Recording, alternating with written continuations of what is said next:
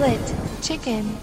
Olá a todos, bem-vindos ao quarto episódio da quinta temporada do Split Chicken. Eu sou o Ricardo Correia e comigo tenho um amigo que, se fosse um Targaryen, seria conhecido pelo rei Rui Targaryen no primeiro, o mamador de bocas.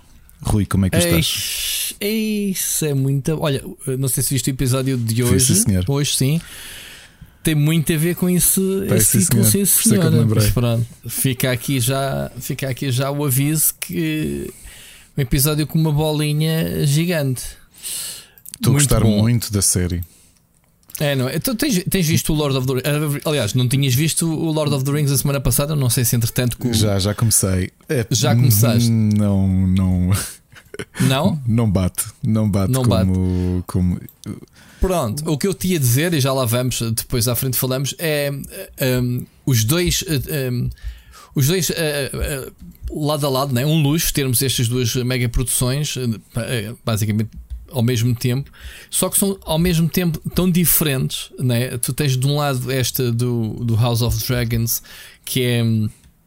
É tudo sobre diálogos, construção de personagens e, e- e- desperta-te, enquanto que o outro é um show-off visual, não é? Uma cena mais, mais aventura, épica. É, São mas muito que eu- diferentes as Mas séries. eu acho que dava para fazer este tom do House of Dragons que tu, na realidade, eh, era aquilo que eu estava a comentar com a Ana, que o, o Lord of the Rings, aliás, o Rings of Power, que até acontecem mais coisas, mas parece muito mais parado do que o House of the Dragons, porque tu não estás investido nas conversas, os diálogos eh, são muito a mé, percebes? Ou seja, e, e não há desculpas de ah, mas eles estão a adaptar eh, material de um, de um escritor que é genial a escrever diálogos, e é verdade, o George Martin é genial, mas eu, Eu- mas tô- eu acho, mas tô eu acho que são para o- públicos diferentes também, Ricardo. é Eu acho que. eu estou a olhar para o, para o Blood, and, Blood and Fire, o livro de onde retiraram, de onde se inspiram para fazer este House of Dragons, e, e- e quer dizer, os argumentistas estão a escrever estes diálogos todos, estão a construir os personagens, estão a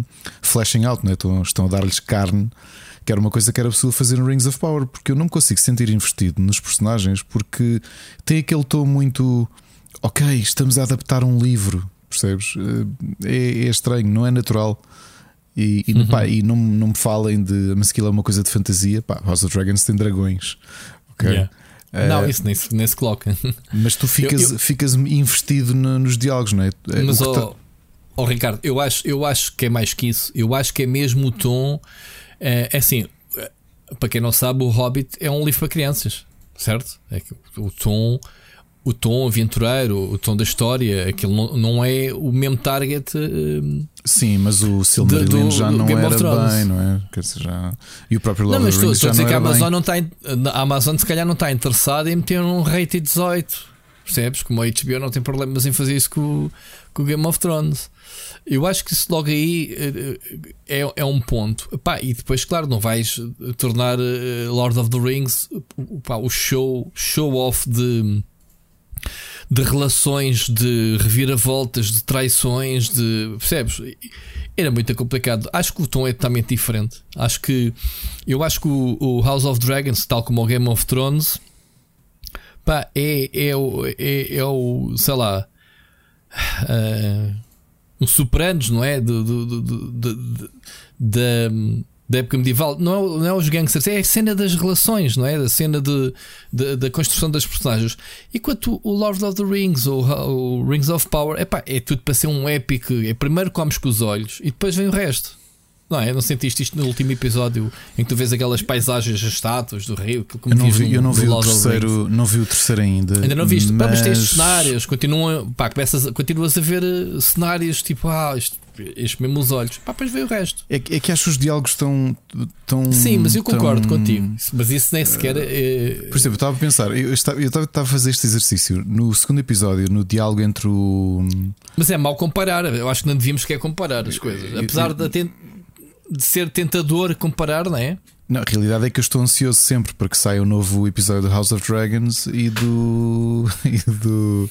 do Rings Mas, of Power. Tipo, ok, depois logo vejo isto, percebes? Sim, o, o problema é que tu com tu, tu vens tu vens num Game of Thrones que é uma série, pronto, tirando o final, né, que acho que é quase que ninguém gostou, mas eh, tu vens com uma tu vens com uma premissa ehm, apesar de não teres lá os, os showrunners né, originais, né? Eles, Felizmente. Uma de Star Wars. Pronto. Felizmente. Um, Deixem-nos deixem estar longe.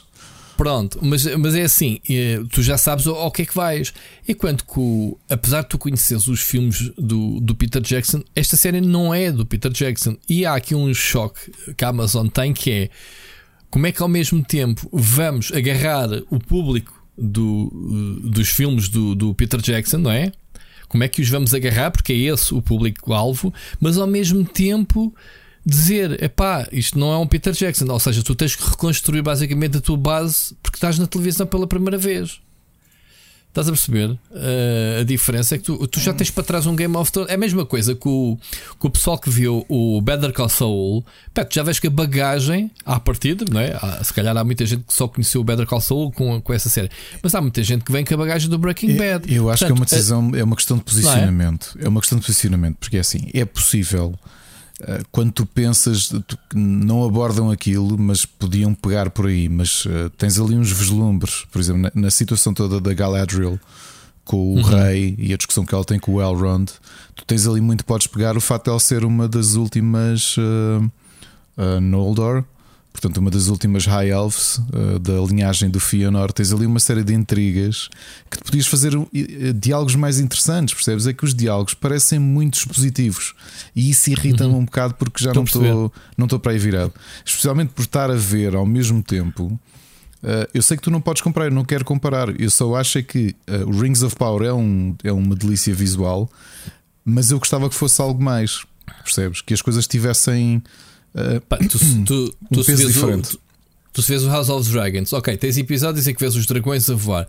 De resto, epá, e vês este episódio, passa 104 paredes. Não e precisas de mais. E é excelente. É excelente. O Breaking Bad não tem o episódio da mosca?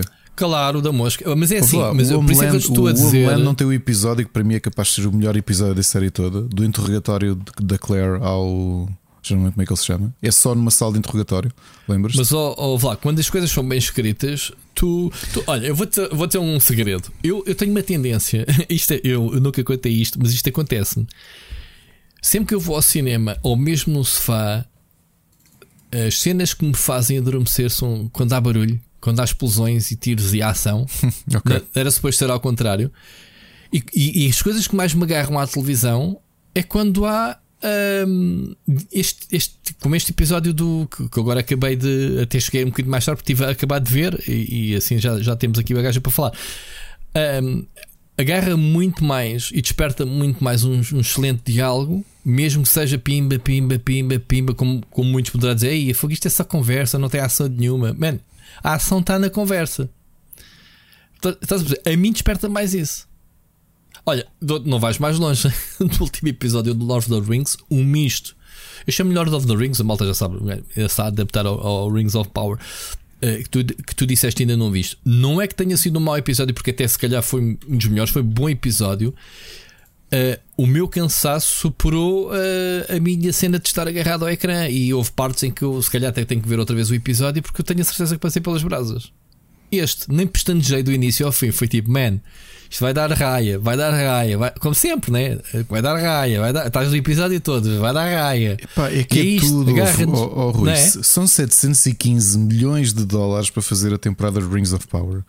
É que até o elenco do House of Dragons está ali escolhido é, é, é, muito bom, o casting é muito bom. Pois o HBO oh, oh, nisso não brinca em serviço, a Amazon tu, anda. Pronto, quando tu é? tens 715 milhões, é pá, nem que ponhas 10 milhões de parte e chegavas à malta que escreveu diálogos do, do Game of Thrones, ou nem que fosses fazer espiragem industrial, dizer assim: quem é que está a escrever o House of Dragons?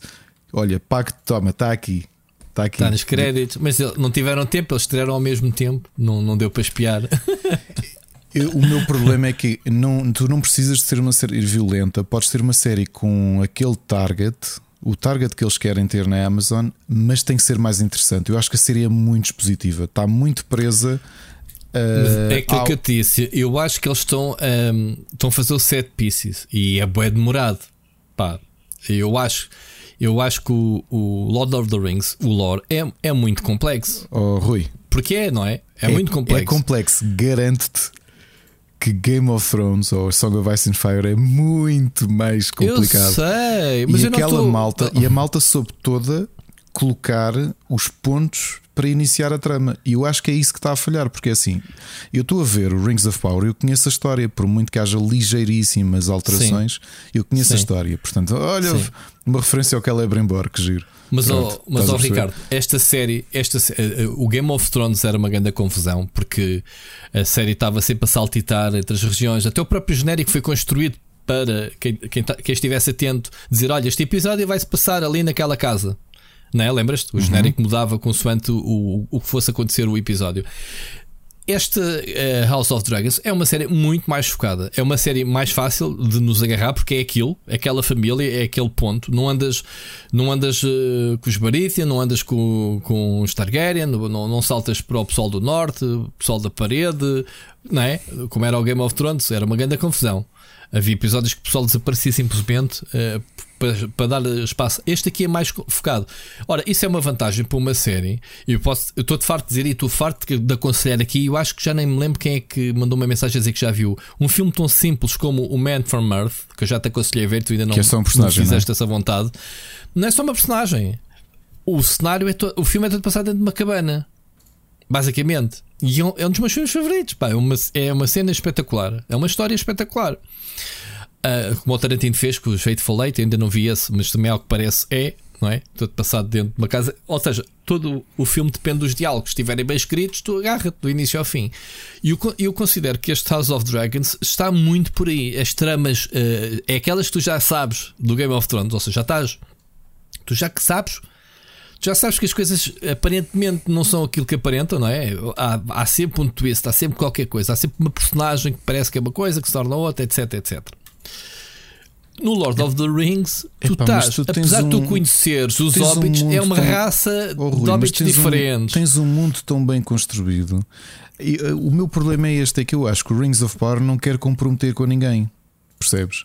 Quer ser assim uma coisa meia mena, que é, vai, é para agradar o máximo de pessoas possível. Eu percebo isto, custa 715 isso, milhões. É isso, isso eu concordo, claro. É, é, isso é que eu estou a dizer que os targets são diferentes, o público é diferente, é mais abrangente. Ver, porque obviamente que tu vês as comparações todas a nível de batalha, de ratings e, e aprovações e, e, audiência. É entre, Game of, entre o House of Dragons e o Rings of Power. É óbvio, está toda a gente a falar nisso. E notoriamente o, o House of Dragons está a dar uma coça uh, brutal ao Rings of Power em termos de audiência. Porque assim, estas duas séries são séries flagship, não é? São séries para vender os serviços. E, e óbvio que Lords of the Ring puxa mas eu acho a série muito amena, percebes? É tudo muito. Uh, eu estou a ver a série e, por exemplo, sempre que a Galadriel aparece, e a atriz até é bem escolhida porque ela faz-me muito lembrar a Kate Blanchett, mas estou sempre à espera de ver aqueles momentos com os violinos, como no, com a orquestra, como no, nos filmes de Peter Jackson. Estás a ver? Tipo aquelas cenas mais dramáticas. Eu, ok. Para a série, acho que o tom é muito demorado. Por exemplo, falando do primeiro episódio, tens aquele momento interessante do. Agora estou-me a esquecer como é que se chama o, o, o, o elfo que entra numa taberna de humanos e tens aquela discussão. Uh, eu acho que aquilo, eu sei que já estou a ser um bocado exigente, mas é que já estamos habituados a um patamar de qualidade a nível de escrita para televisão que achei aquilo tudo muito amé. Olha, comparando até com o Sandman, é? Que também tens ali uns diálogos na época medieval. Tu já viste o episódio? O episódio mas olha, mas oh, Ricardo, não te interrompendo, tu estás, estás, a ser injusto com o Lord of the Rings porque não tens o Tolkien a, a escrever, nem como produtor executivo, como tens o Sandman e, não, e, tens o, o, o, o, House of Dragons, os respectivos escritores em cima da cena. Oh. De man. Olha aí.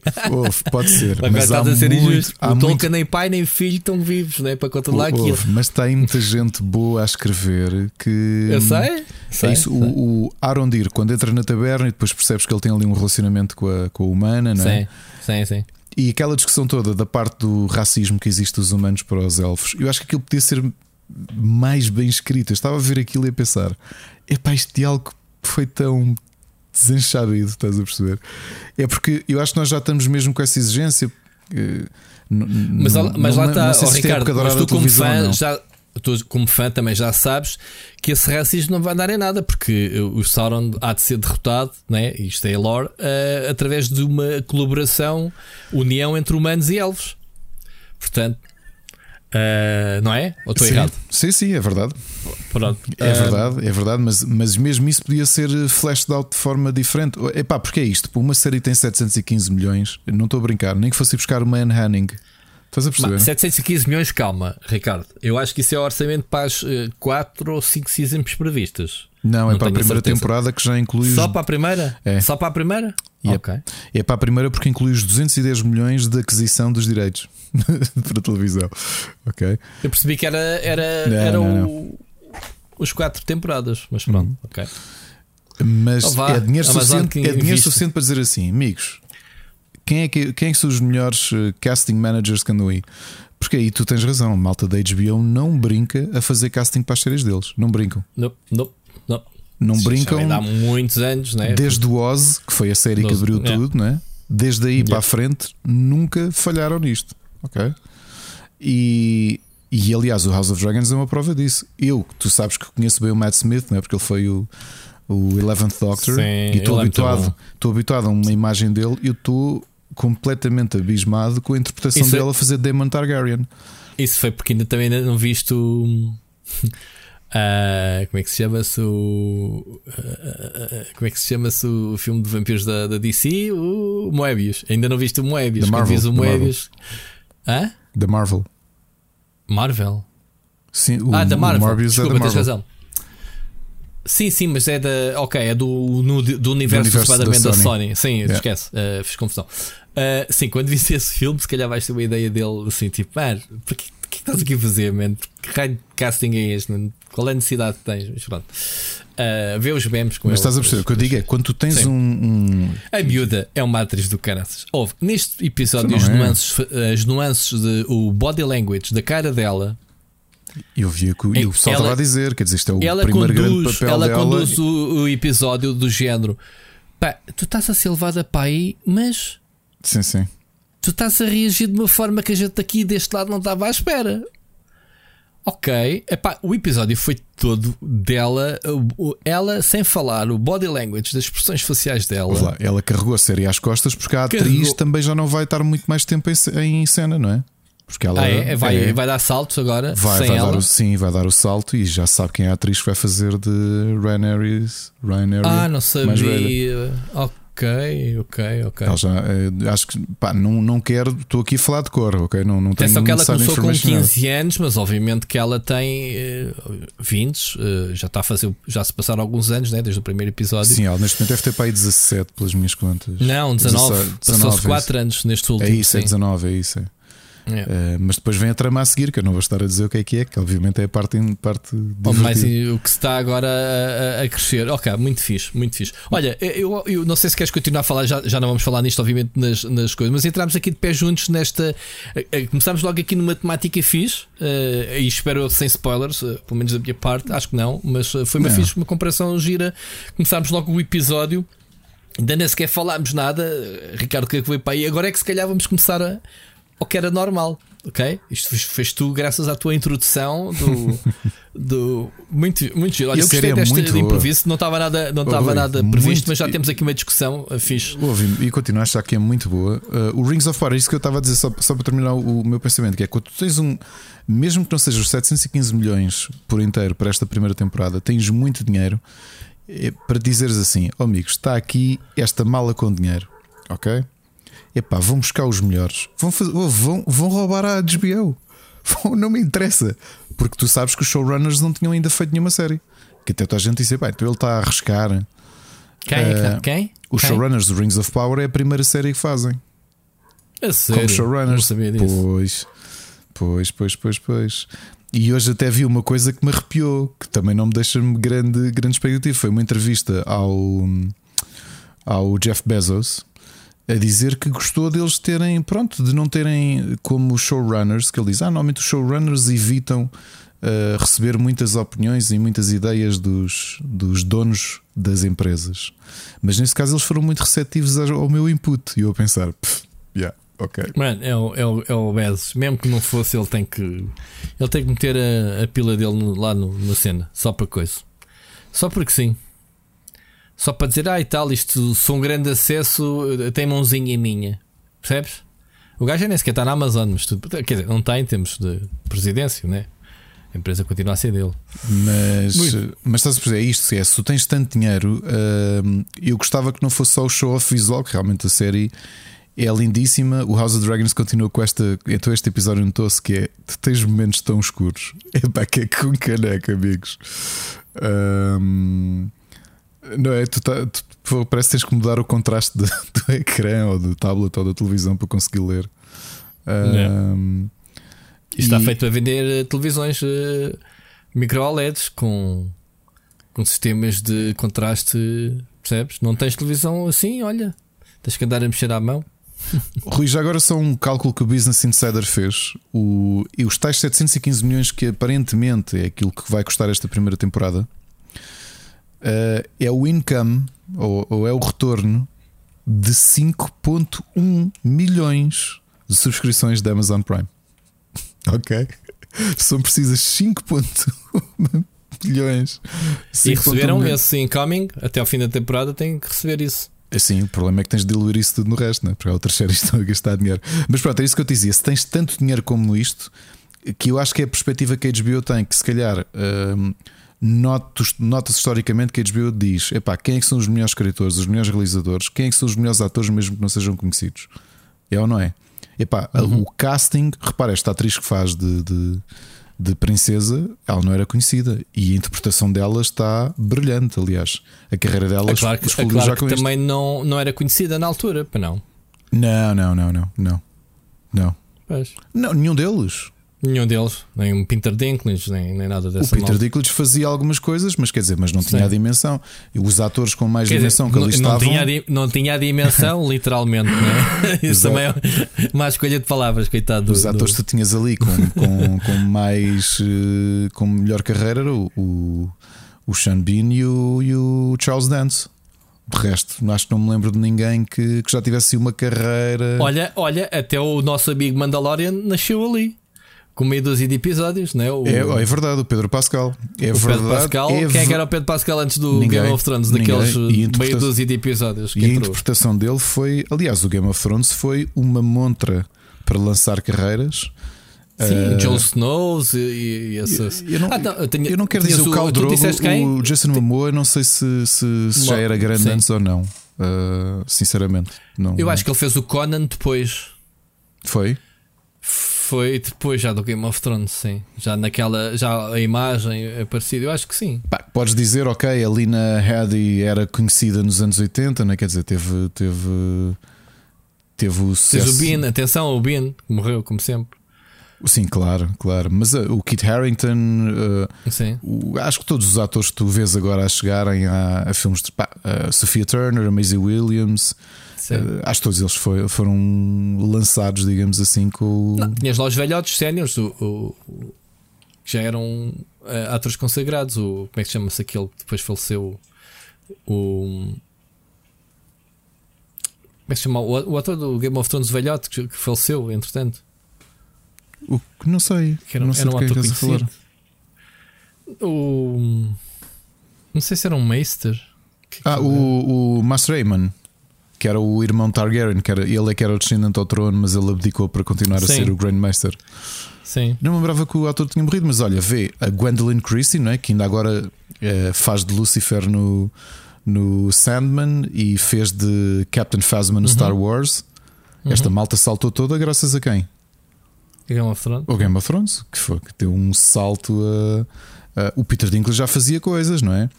E a Lina Headey sempre sempre hum, sempre teve a sua a sua fama nos anos 90, até dos anos 80 estava a ser impreciso, nos anos 80 ainda fez muita coisa, mas o salto dela é é no é com o Game of Thrones, portanto foi assim um, um lançamento e acho que vai acontecer o mesmo aqui a nesta, nesta série. Mesmo o ator que faz de, de, de rei de Viserys, é, acho que foi muito bem escolhido porque tá- é, é um rei benevolente, não é? Que é uma coisa até que não.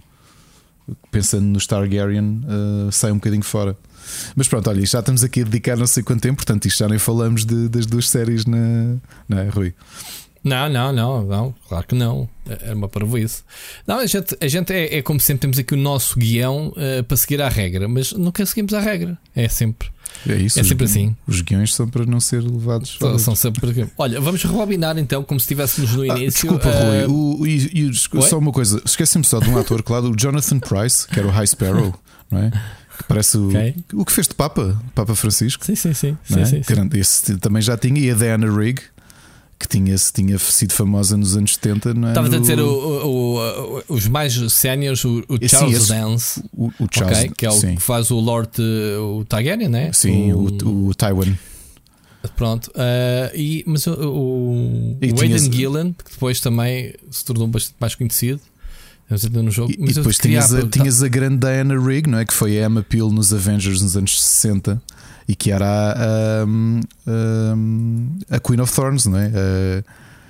A, a, dos Tyrell, a avó Tyrell, que andou ali a jogar o jogo do, do o Game of Thrones. Estavas a dizer do Jonathan Price, afinal era ele que eu estava a dizer, mas Jonathan Price não morreu, não, não, não, não, Acho não. que o Grand, Grandmaster é que, é que morreu. Ok. Pronto. Mas vá, vamos seguir?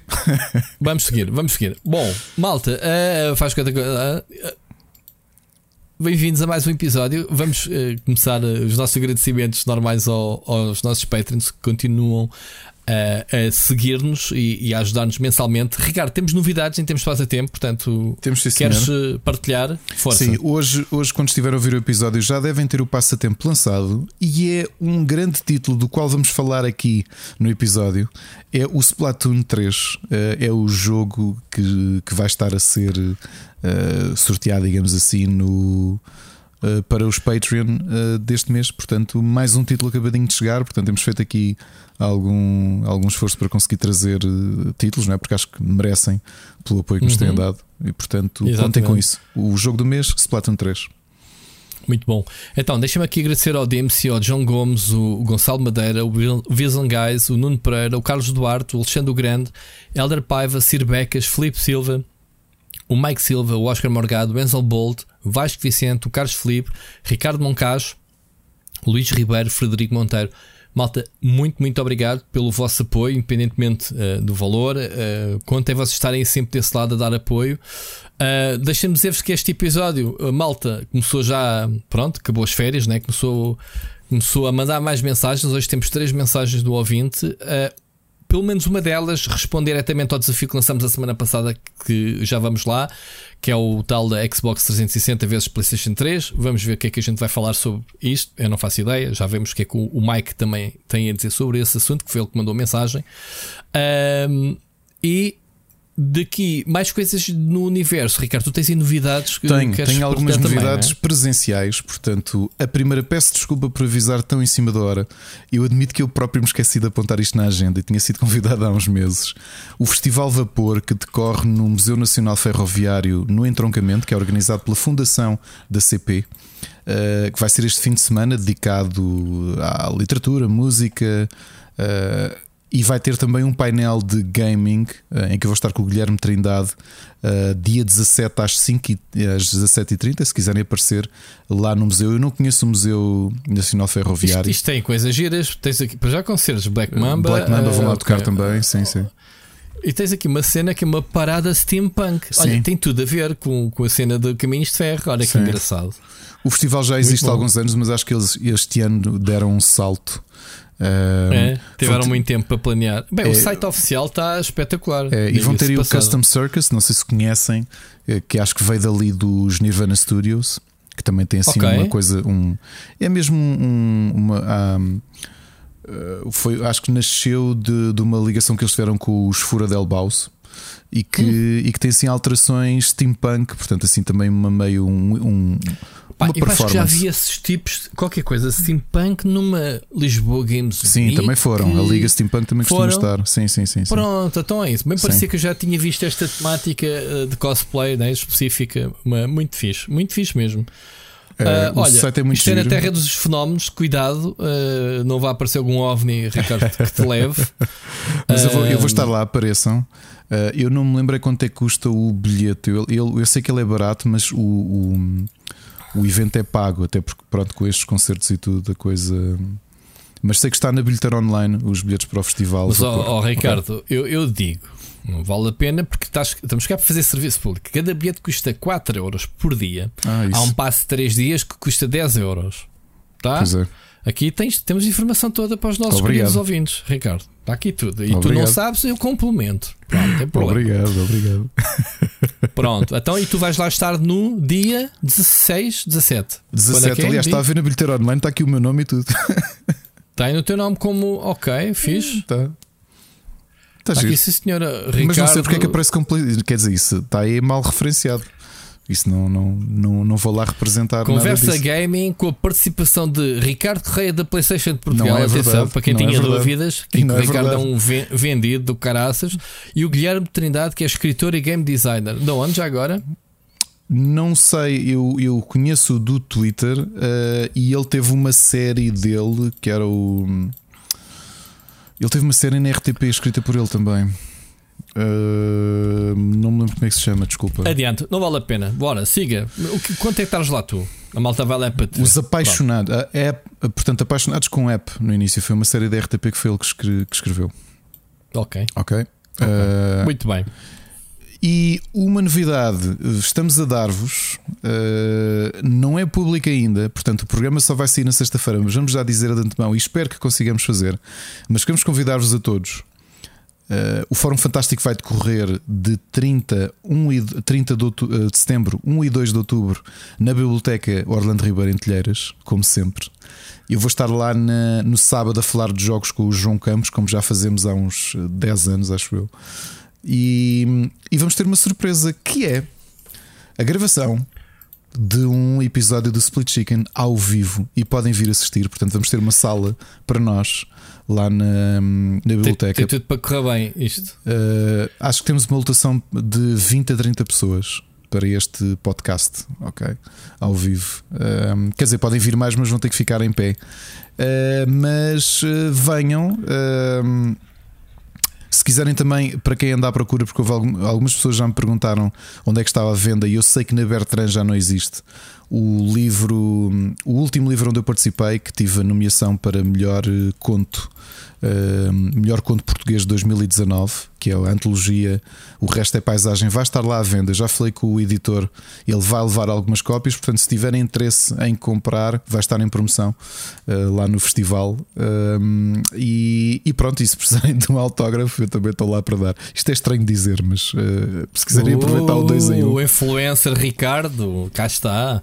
Quando é que começas as streams na Twitch também? não parece, só no IndieX. Falando em IndieX, Rui, ainda não. Eu tenho mais 3 dias, 2 dias para acabar as avaliações e faltam-me 90 jogos. Já paravas de jogar o Destiny 2, não era? E, Rui, e, sério. E dedicar-te e dedicar-te a isso, pois. Eu vou, dizer, eu vou dizer aqui uma coisa que o Machado sabe que normalmente me acontece.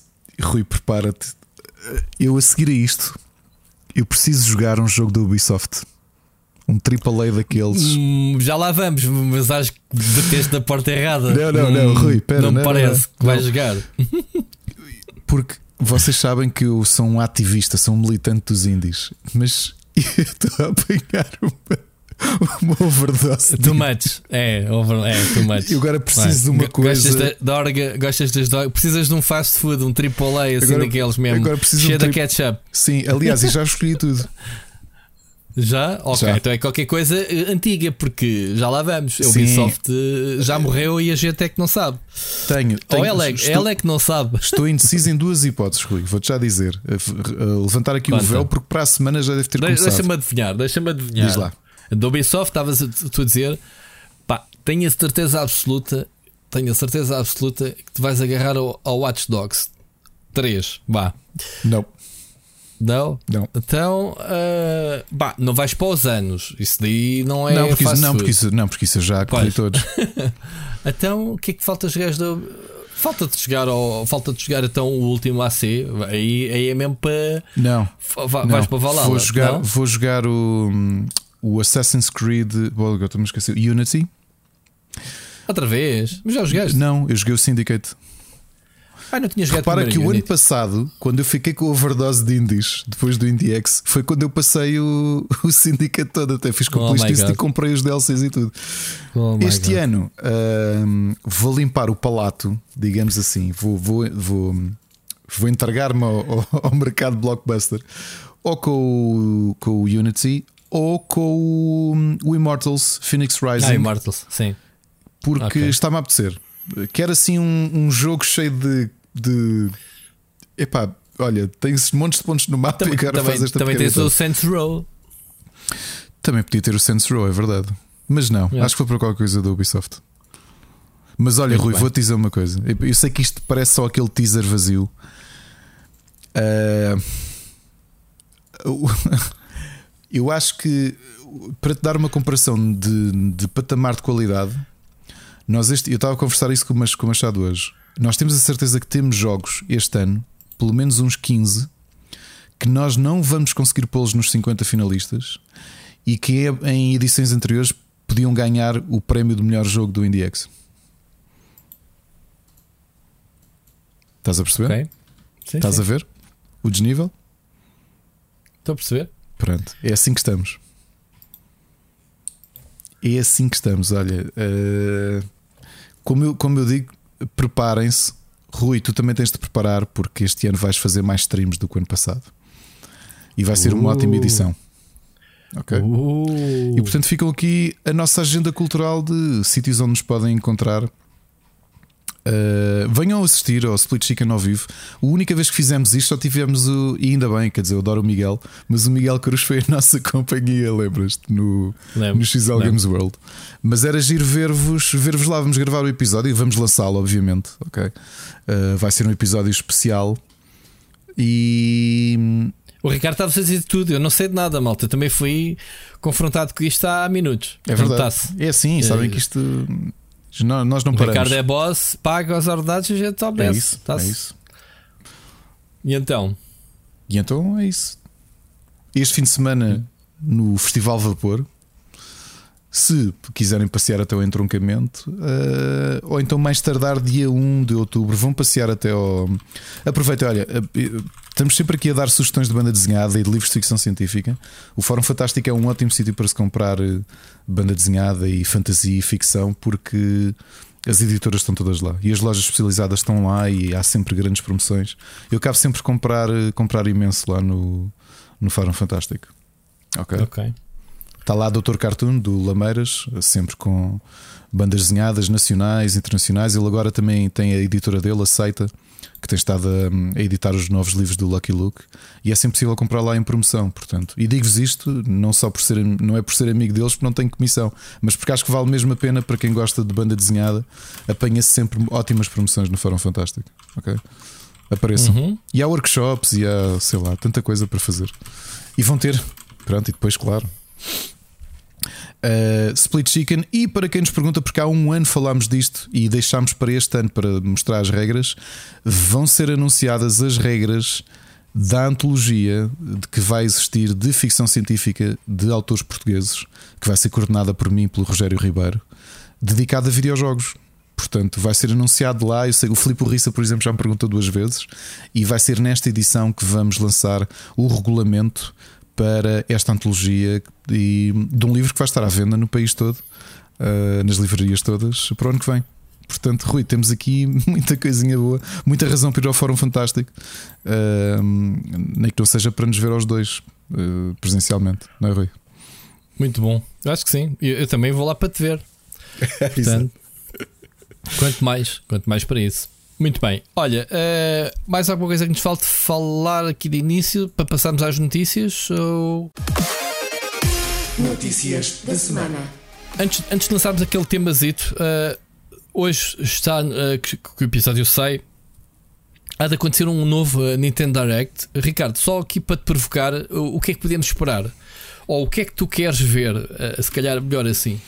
Olha, eu gostava de ver notícias sobre o Metroid Prime 4, uh, mas Uhum. vai ser obviamente um episódio que vai dar algum destaque aos novos Pokémon, porque eles estão a Portanto, daqui a um mês acho que muitas pessoas já, muitos dos reviewers Hum. que têm encontrado com a Nintendo já o vão estar a receber. Mas não- acho que não. Não vão, vão eles não falaram devem- nos jogos Nintendo. Esse, esse deve ter um, um direct próprio. Não, e tem, mas, mas vão relembrar. Amigos, não se esqueçam que Sim. É? Uh, gostava de ver qualquer coisa de. de. uh, ajuda-me. De, de Ajude Metroid. De Pic- Pikmin. Metroid já Vão disseste. obviamente falar de Splatoon 3, porque foi um lançamento recente e vão aproveitar outra vez para relembrar, não é? Até porque também temos aqui notícias interessantes sobre o Splatoon 3. Uh, e para ali, acho que continua a ser um ótimo ano para a Nintendo e, e, e vamos ver Pá, o que é que é para nos... anunciar coisas. Eu gostava do Mario, já tenho saudades. Quer dizer, o Odyssey já tem quê? 3, 4 anos, já, Não. já está na hora. O mais provável é falarem já do, da janela de lançamento do Breath of the Wild 2, não é? E definido uma vez por todas Hum. que vai ser fevereiro de 2023. Eu já deixei-te de, de pedir Zelda porque não vale a pena. When is done. Para mim é um não bocadinho indiferente, porque sabes que eu, eu não gosto muito do Breath of the Wild, portanto. é- é, é porque tu és parvo. Vai lá jogar jogos do Ubisoft, vai lá. E, problema. olha, é, e digo isto, tipo, podem tatuar. Eu, eu só não tatuo porque não tenho tatuagens, mas esse não era capaz. Eu acho que o Immortals Phoenix Rising e o Genshin Impact são duas cópias do Breath of the Wild, têm mais alma que o Breath of the Wild. Oh yeah! Ouviram esta, eh, malta? Eu só não faço drop mic o porque- Ricardo. Eu só não faço drop porque- mic porque eu- é o meu microfone de estimação e ele Não, é que, é que se dissesse isto no episódio em que estivéssemos a gravar presencialmente no Fórum Fantástico, eh, tinhas que puxar a tua, a tua testa da mesa. Tal, tal caldoço ias levar, meu, a sério. Mas pronto, deixa lá. Não, não vou dizer nada porque. Eu- posso dizer que o meu eh, wallpaper, desde o dia em que saiu o Breath of the Wild, é o mesmo no meu computador. E atenção, este é o meu segundo computador desde que saiu o jogo. Olha, vou fazer aqui uma piadinha que me lembrei. Ok? O... há, um, há um vilão de fighting games do qual o Breath of the Wild é imune. Sabes quem é? Hum. É o Shang Tsung. Porque o Breath of the Wild não tem alma. Badunce. Oh my god. Obrigado. Estou cá a semana toda, pessoal. Oh my god, eu nem vou responder, não vale a pena. Olha, mas estou, mas estou com alguma curiosidade, porque obviamente que a Nintendo tem este a hábito. que horas de- é? Já agora, agora, agora vais tu fazer serviço público, eu não faço ideia a que horas é que seja. É, Quer dizer, sei, é, basta ver é o às mail, 3 da não- tarde. A que horas? Às nossas 3 da tarde. 3 da tarde. Epá, não sei se estou cá. Sabes que eu estou de férias esta semana. são nem- são disse. 40 minutos de. de- de pura fantasia, de pura Nintendice. Epá, é? vamos ver, eu- é o que eu digo. Eu tenho alguma expectativa porque nós sabemos que a Nintendo tem este hábito de olha pessoal, já agora está aqui. Já- amanhã, amanhã vamos, eh, vamos apresentar um. Vão falar de um Pronto. jogo que eu tenho grande ansiedade de jogar este, este, este ano e que já foi, já teve o seu destaque no Ubisoft, obviamente, o Mario, Mario Rabbids. que tem uma grande novidade, Pois tem, sabias? tem, eu vi, adorei. Uh, Já lá vamos. Epá, tristeza. Bom, olha, uh, tristeza de bom e mau sentido, como quiseres interpretar. Uh, Deixa-me só dizer que já agora o, o Sírio fez-me dizer: olha, há de mencionar isto. Uh, para quem não sabe, na Inglaterra, no Reino Unido, este direct deixa de ser direct, vai ser simplesmente um, um vídeo depois colocado por, por causa de respeito à rainha, não vão fazer em direto, ok? Para prestar em respeito à, à, ao morte da, da rainha. Uh, não vai acontecer. Portanto, se estiverem no Reino Unido, não vão ver em direto. Ok. Bem, eu percebi Ok, essa Ricardo. preocupação se o, o culpado da morte dela tivesse sido o Bowser. Badunce. Badunce, meu Deus. Não sabes? Uh, não sabes se não foi. Mas- Ela- Espera, estás a, mas estás a, não estás a falar do presidente da Nintendo América, pois não, é que isso já é. Isso é, isso é quase CMTV. Opa, a partir do momento em que hoje, uh, pronto, agora sabes uh, com isto de rainha, pronto, como- rainha acaba por ser um bocadinho cultura pop, falámos aqui um É. bocadinho, mas uh, uh, coisas como ela preferiu, como é que foi? Ver um episódiozinho do Twin Peaks do que uh, quem é que era o, o nome? Epá, tipo assim, um grande um concerto que ela deixou de querer ver, porque- mas preferiu ver o Twin Peaks com um chazinho. Quem é que era o, o artista? Epá, imagina assim um nome grande da música, não sei quem. Elton John. Tipo, pá, não digo que seja o Elton John, mas foi parecido. Ok. Foi parecido. Ahm, Não foi de propósito, eu até tenho uma imagem relativamente positiva da rainha.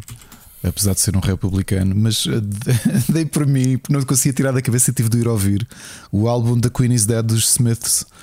Paul McCartney, ok? Ao privado. Ela... um concerto privado do Paul McCartney para ver o IPS. Mas tu sabes que ela, ela, era um, ela era uma grande viciada em televisão. Aliás, há pouco tempo, não, não sei se viste, acho que foi há um ano e tal, foi durante o confinamento. Que os médicos andavam, isto parece anedota, os médicos andavam preocupados, os médicos do, do Palácio de Buckingham, porque ela, acho que foi depois da morte do, do, do Philip, do marido, uhum. que ela, fica, ela, ela dormia pouco, ficava a fazer binge de séries da Netflix. A sério? Yeah. Mas eu sei que ela, é, ela é fã de séries, tanto que. Isso, isso, é porque o preço certo também não passa lá em Inglaterra. se ela ia ver o gordo todos os dias, como o pessoal da idade dela aqui em Portugal, né? O preço certo em Libras. É, ela, por exemplo, era fã de Doctor Who, é? porque é uma série que ela viu. Sim, britânica. Ela era jovem e, e, acho que tinha um grande carinho pela, pela série, curiosamente. Muito bom, muito bom. Uh, ela tinha um grande sentido de humor. Uh, estava a ver aqui algumas histórias que as pessoas, pronto, uh, preferiram as homenagens prestadas a, a, nível político, a nível geral, das pessoas que privaram e, e dela. mulheres foi aquele... episódios humoristas tiradas dela, né? Para rir. Viste aquele. Há uma história muito gira, gostei imenso. Que foi o antigo, acho que era mordomo, era chefe de. Mordomo segurança. contou. Eu estava a pensar Estava a pensar nessa história. Sim. Da cena sim, da sim. fotografia. Sim, sim. Epá, se, ela queria ser uma mosca. Vais, vais à Escócia, né? Que foi na Escócia. Foi, foi ao pé de Balmoral. Tiras uma selfie com uma, com uma rainha ou, ou pedes à rainha para tirar uma foto, já nem percebi. Foi porque, e, ela, porque e... eles começaram a conversar, não sei o quê, meteram conversa. Sim. Ah, mas a rainha passa aqui férias. Disse o mordomo e eles, ah, sério, que fiz. Mas tu já viste a rainha? E, e ela vê ela... ah, o mordomo, acho que este senhor viu todos os dias. Sim. Acho que ela é um bocado rabugenta. Como é que é? Ele é que disse, ah, ela é, às vezes é rabugenta. É um bocado rabugenta. E então, Mas também tem sentido de humor. Então pediram à rainha para se importava tirar uma fotografia, ele, eles com o. que eram dois americanos, eles com o mordomo. Uh, e ela oh, tirou a fotografia e depois disse: Olha, mas tiramos fotografia todos juntos. E depois dessa yeah. cena que tu disseste e com razão, que ela depois yeah, de eles irem yeah. embora disseram: que ela disse que gostava de ser uma ela mosca. Ela nunca se desmanchou, yeah. nunca se desmanchou com eles. Gostava de ser uma mosca para ver eh, a reação deles quando chegarem à América oh. e mostrarem a foto. A foto, oh meu Deus, brutal. Mano, que vais estar com a Rainha de Inglaterra, tiraste foto com ela e não sabias que ela era a Rainha de Inglaterra. Não, e pediste para ela yeah. tirar pediste, uma foto. Yeah. Foi ela que disse para tirar uma foto com eles. Mas uh, os americanos são altamente burros, mano. Isto é uma dessas provas. Que eles não têm noção. Eu ainda agora estava a ver um, um daqueles, eh, daqueles sequências de entrevistas na rua. Epá, é claro que selecionam os piores, não é? É normal. Claro, uh, claro. Liga dos últimos. A quantidade de gente a que perguntaram: um, Rainha, uh, Rainha Isabel morreu, Isabel II morreu, a Rainha Isabel II de Inglaterra morreu. De que país é que ela era? E o pessoal: uh, Europa. Europa não é um país. França não, é pronto. Oh, oh, Ricardo, eu tive situações, está bem que pá, Inglaterra não é Portugal, ok? Mas eu tive situações de viagens nos Estados Unidos e com, sabes que um, nas apresentações há sempre uh, aqueles uh, momentos de jantares em que, em que, tens ali um grande, uma grande mistura de culturas, pessoal, a imprensa de vários pontos do mundo, né? Ou, e então, muitas vezes, tentar explicar onde é que era Portugal que eles não sabiam e pronto, é aquele país ao lado da Espanha, assim, o pessoal diz, ah, pensa que isso era tudo Espanha. Portanto, tem mesmo esta ter, está bem, ok, eh, Portugal é Portugal, eh, não tenho que conhecer, mas é, é a prova que bem, em termos geográficos, se calhar a gente aqui sabe uh, onde é que fica o raio de, do. Onde é que fica Washington, onde é que fica a Califórnia, não sei o quê, uh, eles que têm 50 estados, né? nós mais ou menos até conseguimos saber, alguns, né? não, não todos, mas estes gajos não sabem nada da Europa, provavelmente. Mas pronto. Uh, isto, isto, estamos a falar da rainha porque falámos da Nintendo. Ok, então uh, fechando a Nintendo, uh, mais alguma aposta que queiras? Volta, estamos a, voltámos à forma, acho, Ricardo, este é episódio em que andámos aqui a dar grandes jumps, saltitamos do início para o fim. Acho, revela este episódio que voltámos à forma ou não? Andámos aqui meio xoxos nos episódios anteriores. É, pá, é um assim. bocado de sorte, vamos bater recorde hoje de tempo ou não? O pessoal está. Ah, duas horas é, pá, eu espero que não, eu espero é. que não, que a minha vida não é isto, pá. Não, não, porque Ainda eu também jogos para tenho analisar. uma raid. Eu tenho uma raid combinada do Destiny a seguir este, é, então este episódio. Portanto, então pronto, uh, okay. tenho que despachar mesmo. Acho que passamos já para as recomendações ou, ou Se não? quiseres, então fazemos isto em formato de telegrama. Fazemos aqui muito rapidamente os temas. Muito bem, então brincando, estamos a brincar. Vamos lá. Discussão da semana, uh, deixámos aqui um repto. Uh, quem quisesse participar, uh, não, não há discussão nenhuma. Vamos falar aqui um bocadinho de, de 360 e PS3, mas pegando no contexto, o que é que o Mike Silva vai dizer? Ricardo, vamos começar pela mensagem dele, se calhar para dar aqui a mote. O que é que dizes? Bora? Olá, Rui. Olá, Ricardo.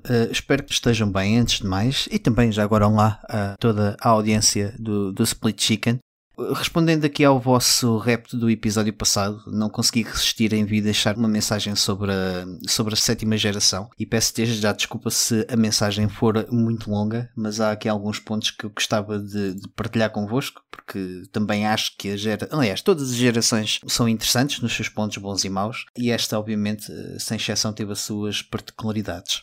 No meu ponto pessoal, a sétima geração foi um ponto de viragem uh, na minha forma de olhar para os videojogos, porque foi nesta altura que hum, eu passei-me a dedicar uh, aos jogos mais antigos, a todos os jogos que eu acabei por não jogar até então. Isto porque quando a PS3 é lançada, e eu, eu sempre fui uma pessoa que desde a PS1 acompanhou as, as consolas da Sony, não por ser fanboy, mas porque lá está, não, o dinheiro não dava para acompanhar tudo mas quando a PS3 foi lançada no mercado estava a 600 euros. Eu tinha recebido o meu primeiro ordenado início de março de 2007 e o ordenado mínimo nessa altura, se não estou em erro, eram 405 euros. Portanto, foi uma consola que foi lançada a um preço exorbitante, também muito devido ao, à questão do, do Blu-ray. E, e, aliás, cruzei-me recentemente até com uma notícia que dizia que a, que a PS3 na altura era o Blu-ray mais barato do mercado, tal como a PS2 foi o DVD mais barato.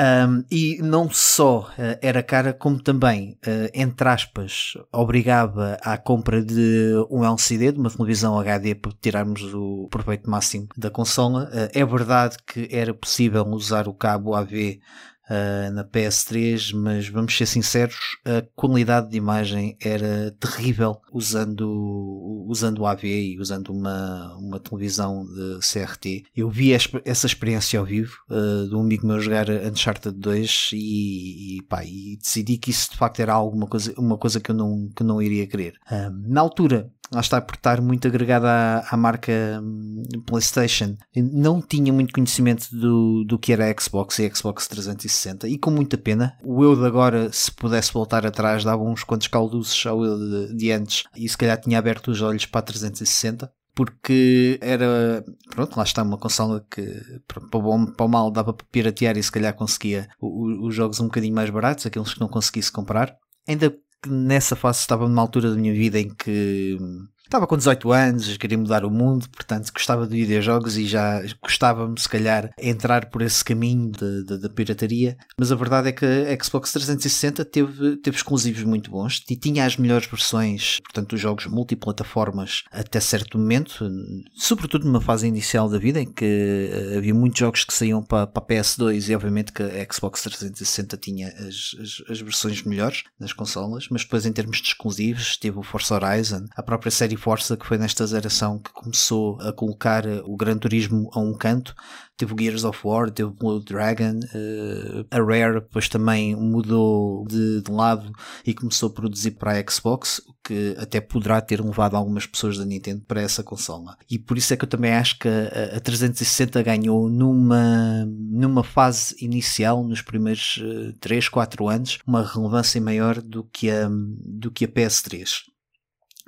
Uh, e como a geração não foi só feita pela PS3 e Xbox 360, a Nintendo também é nesta geração que muda radicalmente a forma de estar no mercado, deixou de competir tecnologicamente com as, com as concorrentes e passou uh, a apostar naquilo que eram as experiências, nomeadamente com o emote e todos os jogos baseados uh, portanto, com essa forma de jogar, ainda que houvesse, obviamente, outros jogos que, que eram compatíveis com comandos mais uh, clássicos mas é a, a, Nintendo a partir daqui não muda essa forma de estar, portanto viu aqui um benefício. E a verdade é que vendeu imensas consolas a, a, a Wii e é uma consola que, que até muito recentemente ainda recebia jogos de forma oficial como o Just Dance ainda relativamente à, à PS3, que só ganha a, a, sua vida, só ganha vida, aliás, após a, a, a, metade do seu, do seu tempo no mercado, com, com exclusivos já mais sonantes, com coisas muito mais fortes. Não, não que não tivesse até exclusivos fortes até então, mas acho que é a partir daí que, que, se nota, que se nota uma, grande, uma grande evolução nos jogos. Basta olharmos, por exemplo, para o Uncharted.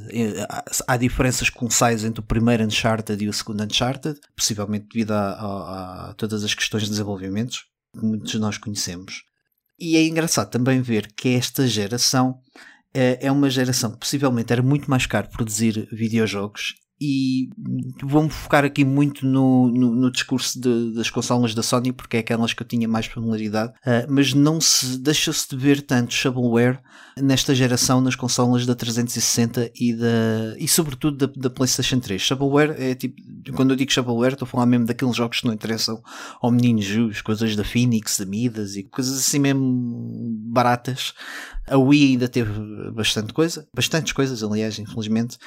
E também nota-se nesta geração um declínio geral da escola japonesa de videojogos e, uh, em contrapartida, uma relevância mais ocidental, ou seja, jogos muito mais americanizados, mesmo jogos feitos no Japão, começaram a ter um estilo muito mais americano. Uh, Perdeu-se aqui um bocadinho aquela, um, aquela essência japonesa que muitos jogos traziam. Eu acho que isso também acabou por afastar muitos jogadores de forma geral. Uh, além de que também foi uma, uma geração que mudou um bocado também a forma de, de, de vender os jogos e, e, e, consequentemente de produzir os videojogos uh, com a entrada dos DLCs e das microtransações. Acho que é aqui que começa a sério tudo, apesar de já haver componentes online em, em gerações anteriores.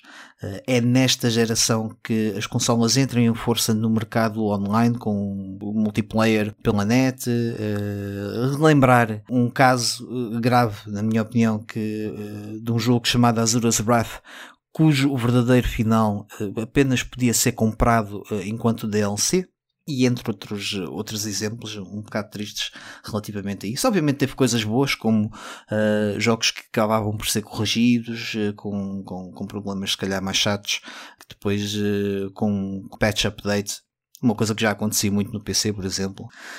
Uh, e curiosamente, uh, ou não, eu acho que, uh, de uma forma geral, a minha opinião é que esta foi uma geração que, apesar de ter entrado muitos novos jogadores e, e ter conseguido conquistar muito público novo, também afastou do, o, o seu público, a parte do seu público mais antigo, e, e é aqui que também começa-se, por exemplo, a ver uma explosão do indie, tanto no, no PC como no, no mercado das consolas. O Ricardo aqui pode, pode depois, obviamente, eh, refutar ou estender-se nesta, nesta opinião. Uh, foi em 2007, se não estou em erro, que, ou 2008, que eu conheço, por exemplo, o World of Goo, o Machinarium, posteriormente o Limbo, uh, e acho que o mercado indie começa a, a ganhar aqui uma dimensão nesta geração e também, coincidentemente ou não, eu acho que a DS, eh, isto é uma opinião pessoal, eu acho que a DS ganha muito com esta geração, também pela abordagem uh, diferente que o mercado de videojogos começou a ter, e acho que a Nintendo, nesse aspecto, foi bastante fiel ao público de videojogos mais clássico.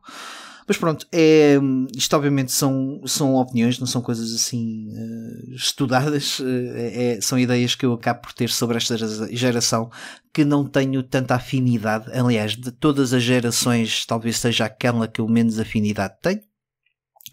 Um, e pronto, basicamente é isso. Tenho, que tenham um, um, excelente programa e espero-vos uh, ouvir todas as semanas. Uh, até à próxima pausa. Tchau, tchau. Grande Mike, olha, mesmo boa participação, Ricardo. Era mesmo isto que se pretendia dar-nos aqui bastante conteúdo, bastante feedback para a gente discutir. Eu tenho aqui alguns pontos. Eh, o que é que queres começar? O que é que que é que tu, tu disseste a semana passada que não, não te disse nada desta geração, que tu eras um. Não, fazendo aqui. Só faz... jogava Nintendo e Indies. Fazendo aqui uma ressalva. Uh, já aqui falei, a consola que ganhou esta geração chama-se Nintendo DS, é? que vendeu 154 milhões de unidades. E agora tu vais dizer, não, mas só estamos a falar de domésticas. E aí ganhou a Wii, como sabemos. Sim, sim, é? sim. Esta geração é, é, é, curiosa. Eu não tive mesmo contato com a PlayStation 3 nem, nem com a Xbox 360. Estava mesmo afastado. No meu grupo de amigos, acho que só o Lionel tinha uh, uma 360. Aliás, ele tinha uma 360. E é curioso que a minha primeira ligação aos indies surge em simultâneo. Eu compro o meu primeiro indie, que é o World of Goo na Wii, e achei o jogo completamente. Foi mesmo. Ainda não tinha noção, e acho que ninguém tinha noção da de, de definição de indie, não é? Era um jogo um bocadinho mais barato, só que altamente inovador, altamente criativo. Uh, eu e a Ana passámos horas a jogar World of. Peço desculpa, World of Goo. Isso foi já na fase em que nós comprámos o Wii. Eu já aqui disse que a Wii foi a nossa prenda de, para nós mesmos quando comprámos casa. Foi, dissemos isto vai ser a nossa consola, é o Wii. E, e ainda aqui temos e temos um grande carinho por ela. Já tínhamos comprado na Nintendo DS antes, eu e a Ana em 2007 ou 2006 já tínhamos uma DS. Uh, eh, mas o meu primeiro contacto com indies é curiosamente na, na, na 360 no XBLA, assim que se chama, não é? Uhum. O serviço. Porque o Lionel Live tinha. Arcade. O Live Arcade. O Lionel tinha uh, uma Xbox uh, 360 e nós passámos muito tempo juntos a passar férias, a passar fins de semana. Uh, e, e, ele costumava levar a consola dele porque ele comprava, começou a comprar alguns indies. E há três casos, três indies específicos que, comprar, que ele comprou e que marcaram muito. Um foi o Castle, Cra é o... Castle Crashers. Ah. Okay. Porque para a altura nós já, se pensarmos bem, já, já tinha passado muito tempo desde que existia um side-scrolling beat'em up clássico. Antes do, do, do Castle Crashers, eles já tinham o Alien Omnid, que era um jogo de flash que também eh, entrou no Live Arcade. Uhum.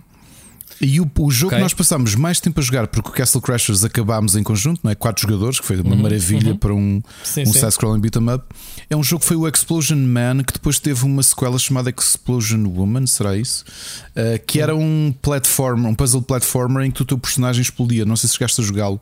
Foi também um grande não, sucesso da XBLA.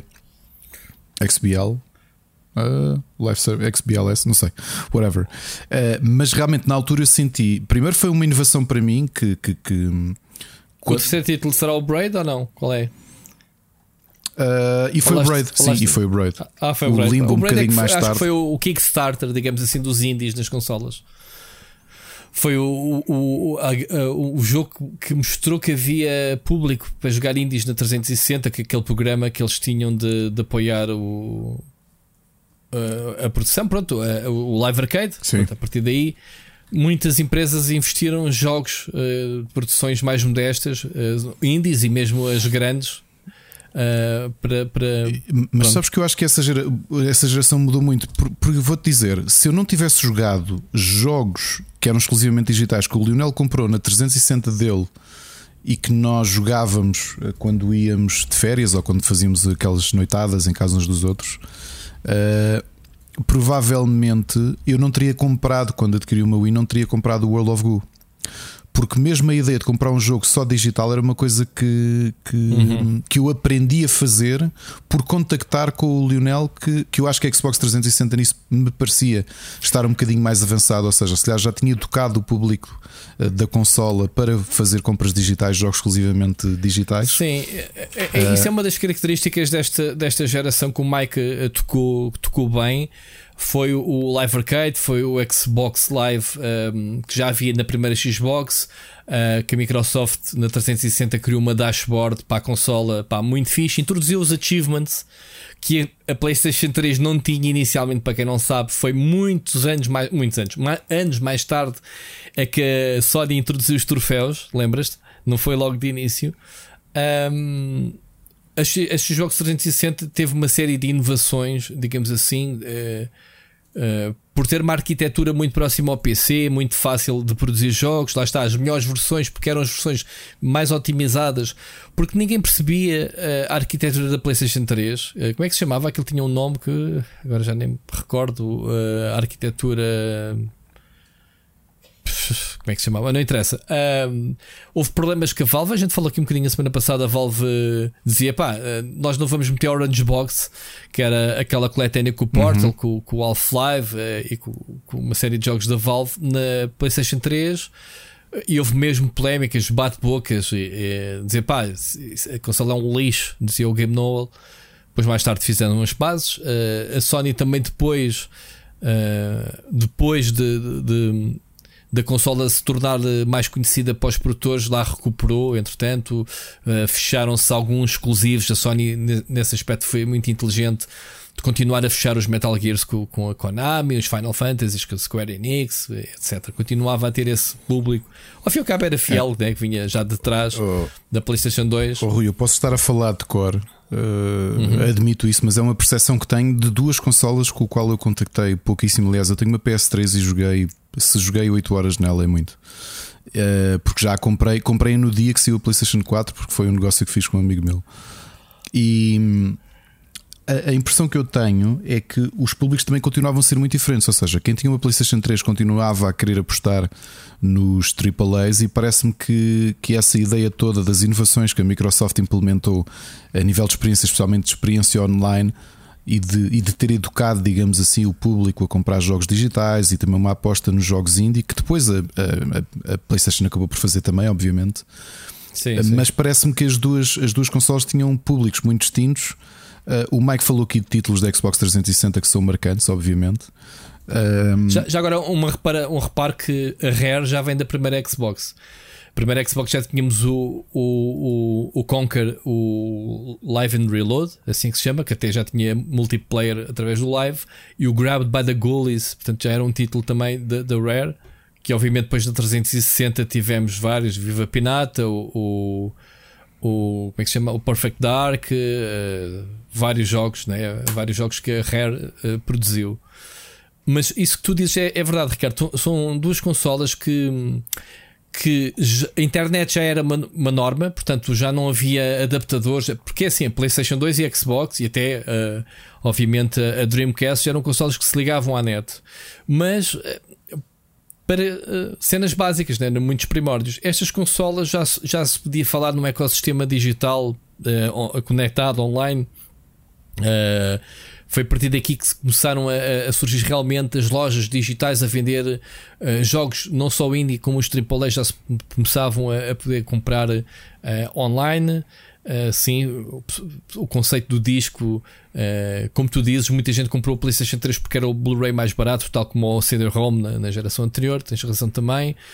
Um, mas as microtransações também surgiram exatamente para quem se lembra. Sim. A primeira microtransação foi a, a famosa a, a armadura. armadura. do cavalo do Oblivion, né? a armadura para o cavalo, custava 8 dólares na altura. Assim, como é que é possível dar 8 dólares por uma peça que não serve para nada? Era, um, era um, um, uma, uma cena cosmética e que, obviamente, o pessoal gozava o que, o que é facto é que Bethesda ganhou montes de dinheiro com essa armadura e a partir daí, obviamente, toda a gente quis ganhar dinheiro com DLCs cosméticos e o resto é história, como a gente já conhece hoje em dia.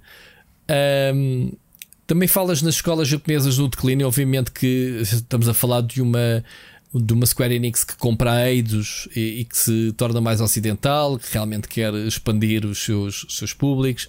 Uh, tens do outro lado da Microsoft que a 360 mais uma vez a tentar vender no Japão e a não conseguir, exatamente como tu dizes, com Blue Dragon, com uh, os jogos do. Uh, como é que se chama-se o. o Miyazaki, não, Miyazaki, como é que se chama-se o produtor do, do Blue Dragon, do, do Fantasia, do Final Fantasy, lendário. Não me estou a lembrar. Como é que se... Não me estou a lembrar. Fanta... Fogo, como é que é possível? Uh... Imaginem que ouviram aqui o nome, certo? Ok. Não, eu, eu vou ter que dizer o Sakaguchi. Poça, tá, tá o Sakaguchi depois criou o estúdio, não é? Um, criou o estúdio, uh, fez o Blue Dragon e fez o. Qual foi o jogo para atacar o mercado japonês, Ricardo? Tens que me ajudar? Não, não, não te lembras de nada? Não pode ser. Uh, epá, ainda é melhor que o Blue Dragon, caraças. Estamos aqui a faltar o nome. Bom, a gente já lá vai. Uh, chama-se. Chama-se, chama-se, chama-se. Chama-se Lost Odyssey. Possa, Ricardo? Lost Odyssey. Portanto, a Microsoft apostou muito nele, né, no, no seu estúdio, no, no Mistwalker. Um, exatamente para atacar o mercado. Lembras-te, para quem não se lembra, uh, houve comandos da Xbox 360 e até da primeira Xbox mais pequeninos. Porque tradicionalmente os japoneses têm mãos mais pequenas, não é? E eles criaram mesmo versões do comando para aquele público. Um, que é que podemos falar mais sobre esta geração? A pirataria já falámos, pronto, a, a 360 era um pá, só não fazia quem, quem, quem não quisesse. Um, a mesma coisa não, que não, a mesma coisa que falámos também. Uh, hum. Estamos aqui a falar, o, não me lembro se o Mike falou, mas não foi só a DS que foi um sucesso. A PSP vendeu muito, vendeu 84 milhões de unidades. Claro que não chegou à, à DS que, que na sua vida total vendeu quase o dobro, mas foi um, talvez a última grande geração uh, de, de, concorrentes em que a Nintendo teve alguém uh, a fazer real concorrência, não é? porque a Sega Game Gear nunca chegou realmente a fazer grande moça. Uhum. E acho que foi na altura a última, a única fase da história das consolas em que a Nintendo teve alguma competição na, no mercado das, das portáteis que, se tu somares, venderam imenso. Estamos a falar de vender 200, hum, quase 260 milhões de unidades de consolas portáteis só graças à PSP e à Nintendo DS. Portanto, uh, duas consolas, para mim, obviamente, a DS, a PSP era uma melhor máquina, mas a DS continua até hoje a ter um catálogo uh, muito, muito, muito importante, muito influente. Tens, tens muitos autores, muitas empresas que hoje já têm algum, alguma alguma craveira nas suas produções que começaram a fazer jogos para a DS, alguns até a fazer subcontratações para grandes empresas e ganharam aí, que fizeram bons jogos e ganharam aí muita experiência e que hoje já os reconhece a fazer eh, grandes produções. Portanto, eu acho que a DS foi uma consola importantíssima. Deixa-me dizer-te uma coisa, uhum. Ricardo. Estamos a falar de uma época em que não havia smartphones. Ou seja, Sim, não havia smartphones tinhas... com a capacidade que tens atualmente. Claro. Ou seja, eu acho que esse mercado hoje em dia de portáteis uh, acho que não existiria hoje. Se fosse hoje. Uh, posso estar enganado, mas eu acho que as consolas portáteis hoje em dia chamam-se smartphones. Ou tens a Switch que levas para todo lado, não é? Um, e tens até PCs como o o Steam Deck a imitar o conceito da Switch, que é pá, levas o computador no bolso e jogas onde queres, de uma forma como jogarias portátil, mas é os smartphones que estão a ocupar, uh, que ocupam os comboios e os autocarros no, no iPod. Sim. E, atenção, telemóveis, eh, quando falamos de telemóveis, eh, atualmente já falamos tempo frente ao, ao, ao ecrã, não é? E aí já os jogos dividem como eu já te expliquei, eu não jogo mais nos smartphones porque dedico o meu tempo a ver séries quando estou nos transportes públicos. Mas atualmente, com os smartphones, eu devido que, que se vendessem tantas PSPs ou DS como se vendeu naquela altura. O smartphone roubou o mercado. Aliás, o smartphone, 60% da faturação de videojogos é smartphones. E, portanto, isso diz tudo, não é? E eles nem sequer vieram tapar o buraco da falta de portáteis no mercado, tanto quanto eu sei. Simplesmente não, evoluiu para aí. Evoluiu para aí, é, exato. Porque antigamente tínhamos o Snake, achávamos piada, olha, o Nokia tem Sim, o Snake. Não, não esquecer que a 3DS ainda, ainda acompanhou esse, esse crescimento da, dos telemóveis, não é? E a Vita, pronto, que foi o que foi, mas olhando para a 3DS, que ainda foi um sucesso, mas porque também tinha um catálogo interessante e que mantinha as pessoas, mantinha os jogadores interessados em querer jogar os exclusivos, sobretudo. É? É, é, o mercado muda, portanto é, é, normal que assim seja. Acho que tens toda a razão. Mas essa, esta sétima geração é, é curiosa é que quando se fala de gerações de consolas é muito habitual pensar apenas na questão das domésticas ou olhar só para a dicotomia uh, PlayStation e Xbox, quando, uh, ou no passado, quando era só Nintendo e, e Sega, uh, quando há um mundo à volta, e no caso da sétima geração, quando, quando se falar de ganhar, a definição de ganhar uma, uma, uma geração é, é uma, uma definição um bocado parva mas acabou por ser yeah. a Nintendo nas duas frentes a dominar em termos de vendas. Se as vendas forem o grande indicador, a dominar por completo, não é? Porque a Wii foi o maior sucesso em termos domésticos e a DS Sim, foi o maior. O maior e, e foi, foi, uh, foi uma geração, uh, acho que foi a geração de consolas menos estática de sempre. Ou seja, uma geração que começou de uma forma e acabou de outra. Ou seja, tu tens uma PlayStation 3 com uma arquitetura que ao início ninguém se entendia. Eh, eles, eles não mexeram na arquitetura, não é isso que eu estou a dizer, mas uh, por causa da, da Wii se ter destacado de tal forma que eles pensavam, pá, isto é tudo sobre hardware, afinal não é sobre experiências, como a Wii mostrou, que eles depois foram atrás do prejuízo. E tens a meio da geração PlayStation 3 e Xbox 360, a PlayStation 3 a meter o Move e a criar experiências do Move, tens a Xbox 360 a trazer o Kinect, que era basicamente a evolução do. Evolução. Uh, basicamente, um sistema deles que não era preciso o comando, as tuas mãos é o comando, lembras-te da altura? Sim, sim. Uh, isto, já, isto parece que já foi a, não, isto foi a meio da geração das consolas que eles de repente perceberam o fenómeno que foi o Wii Sim, e, tentaram adaptar-se adaptar em, em, cima Mas ainda houve mais, ainda houve mais. Tens uma Sony de repente a ver no cinema o Avatar explodir o 3D e dizer pá, vamos fazer jogos de 3D para a PlayStation 3. Quer dizer, de repente tens a Sony vender televisões 3D para jogar experiências exclusivas uhum. na PlayStation 3 com o 3D. Portanto, foi, foi das gerações, tanto uma como a outra, mas sobretudo a PlayStation, que mais se transformou a ir sempre atrás do prejuízo ao seguir a tendência do mercado para além dos videojogos. Ou seja, já não te basta o AAA, os, os jogos que fazes in-house, né? tinhas que ir buscar. Uh, foi a geração em que a PlayStation em que a Xbox numa E3 passava a primeira hora a falar em serviços, lembras-te? Uhum. apps e experiências do que jogos. Eu pessoal dizer, man, isto quer jogos, o que é que se passa com vocês? E era isto, a 360, inicialmente. Ah, agora vais poder eh, transformar a tua uh, Xbox 360 no teu centro multimédia. E o pessoal dizia a rir-se, man, já tenho uma Xbox, tipo, com, como é que se diz? Com não é carcada, é aberta com, com jailbreak, o que é que é, para poder eh, instalar as cenas de multimédia. Pronto, isto era eles ir atrás das tendências, eh, que era bem estranho. Uh, a Xbox depois ainda fez isso um bocadinho com a, com a Xbox One, com aquela célebre uh, apresentação que uh, consola, estamos numa altura em que a cloud é que vai decidir o futuro. Por, por acaso até é, mas na altura era uh, demasiado cedo. A consola é obrigatória, jogos para correr e terem que estar ligados. Uh, uh, à net. Então, e se eu for de férias e tiver o jogo em disco, tem que estar ligado à net, senão não funciona. Tipo, what? tipo, faz sentido nenhum. Boicote. Uh, mudaram isso. Uh, Kinect está sempre sempre disponível na consola. Pá, a maior parte da porcentagem do pessoal não ligava nenhuma ao Kinect. Bento, porquê é que não fazes a consola mais barata e tiras a porcaria do Kinect do bundle da consola? Estás a ver? Esse tipo de cenas que a indústria. Parece que a terceira geração de cada uma das marcas ainda se tinha muito que aprender. Uh, no, no caso, sobretudo no caso da. Um, atenção que uh, a Xbox tem menos uma geração que a PlayStation, Sim, certo? Que aquela era a segunda é, geração deles. Era a segunda deles. Uh, Outra coisa interessante que o Mike refere, e tem razão, especialmente quando olhamos para, para a PlayStation 2. A PlayStation 2, eu não vos quero mentir, mas lembro-me do, do Sérgio, acho que até disse isso no Pixel Hunters. A PlayStation 2 acho que é das consolas que teve maior número de títulos uh, publicados e tinha muito shovelware.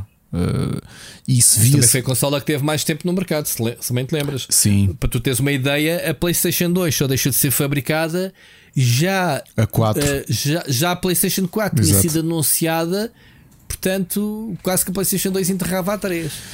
Porque o, o, se tu te lembrares e se, se puxarem um bocadinho pela memória durante a geração da PlayStation 2, de irem, por exemplo, a um continente, a um Feira Nova, que na altura ainda existia, e quando iam à, à secção de jogos porque os, os hipermercados ainda tinham secção de jogos que ainda não existia aquela tradição de haver a Vorten estava a crescer na altura Vobbies até, não é? Depois é que migrou para é que fundiram com a para Vorten. área de gaming. É, sim, que agora são as, os spin-offs dos hipermercados, não é? Que é a box do, do Jumbo e é o a Vorten, a, a Vorten do, e depois do Ping Doce, não lembro como é que se chama. Electrical? Electrical.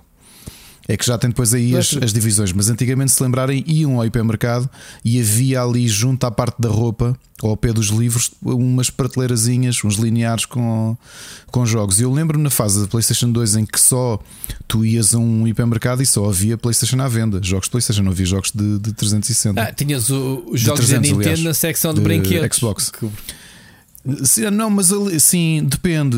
Eu lembro no Feira Nova, ainda por cima, porque trabalhei lá que.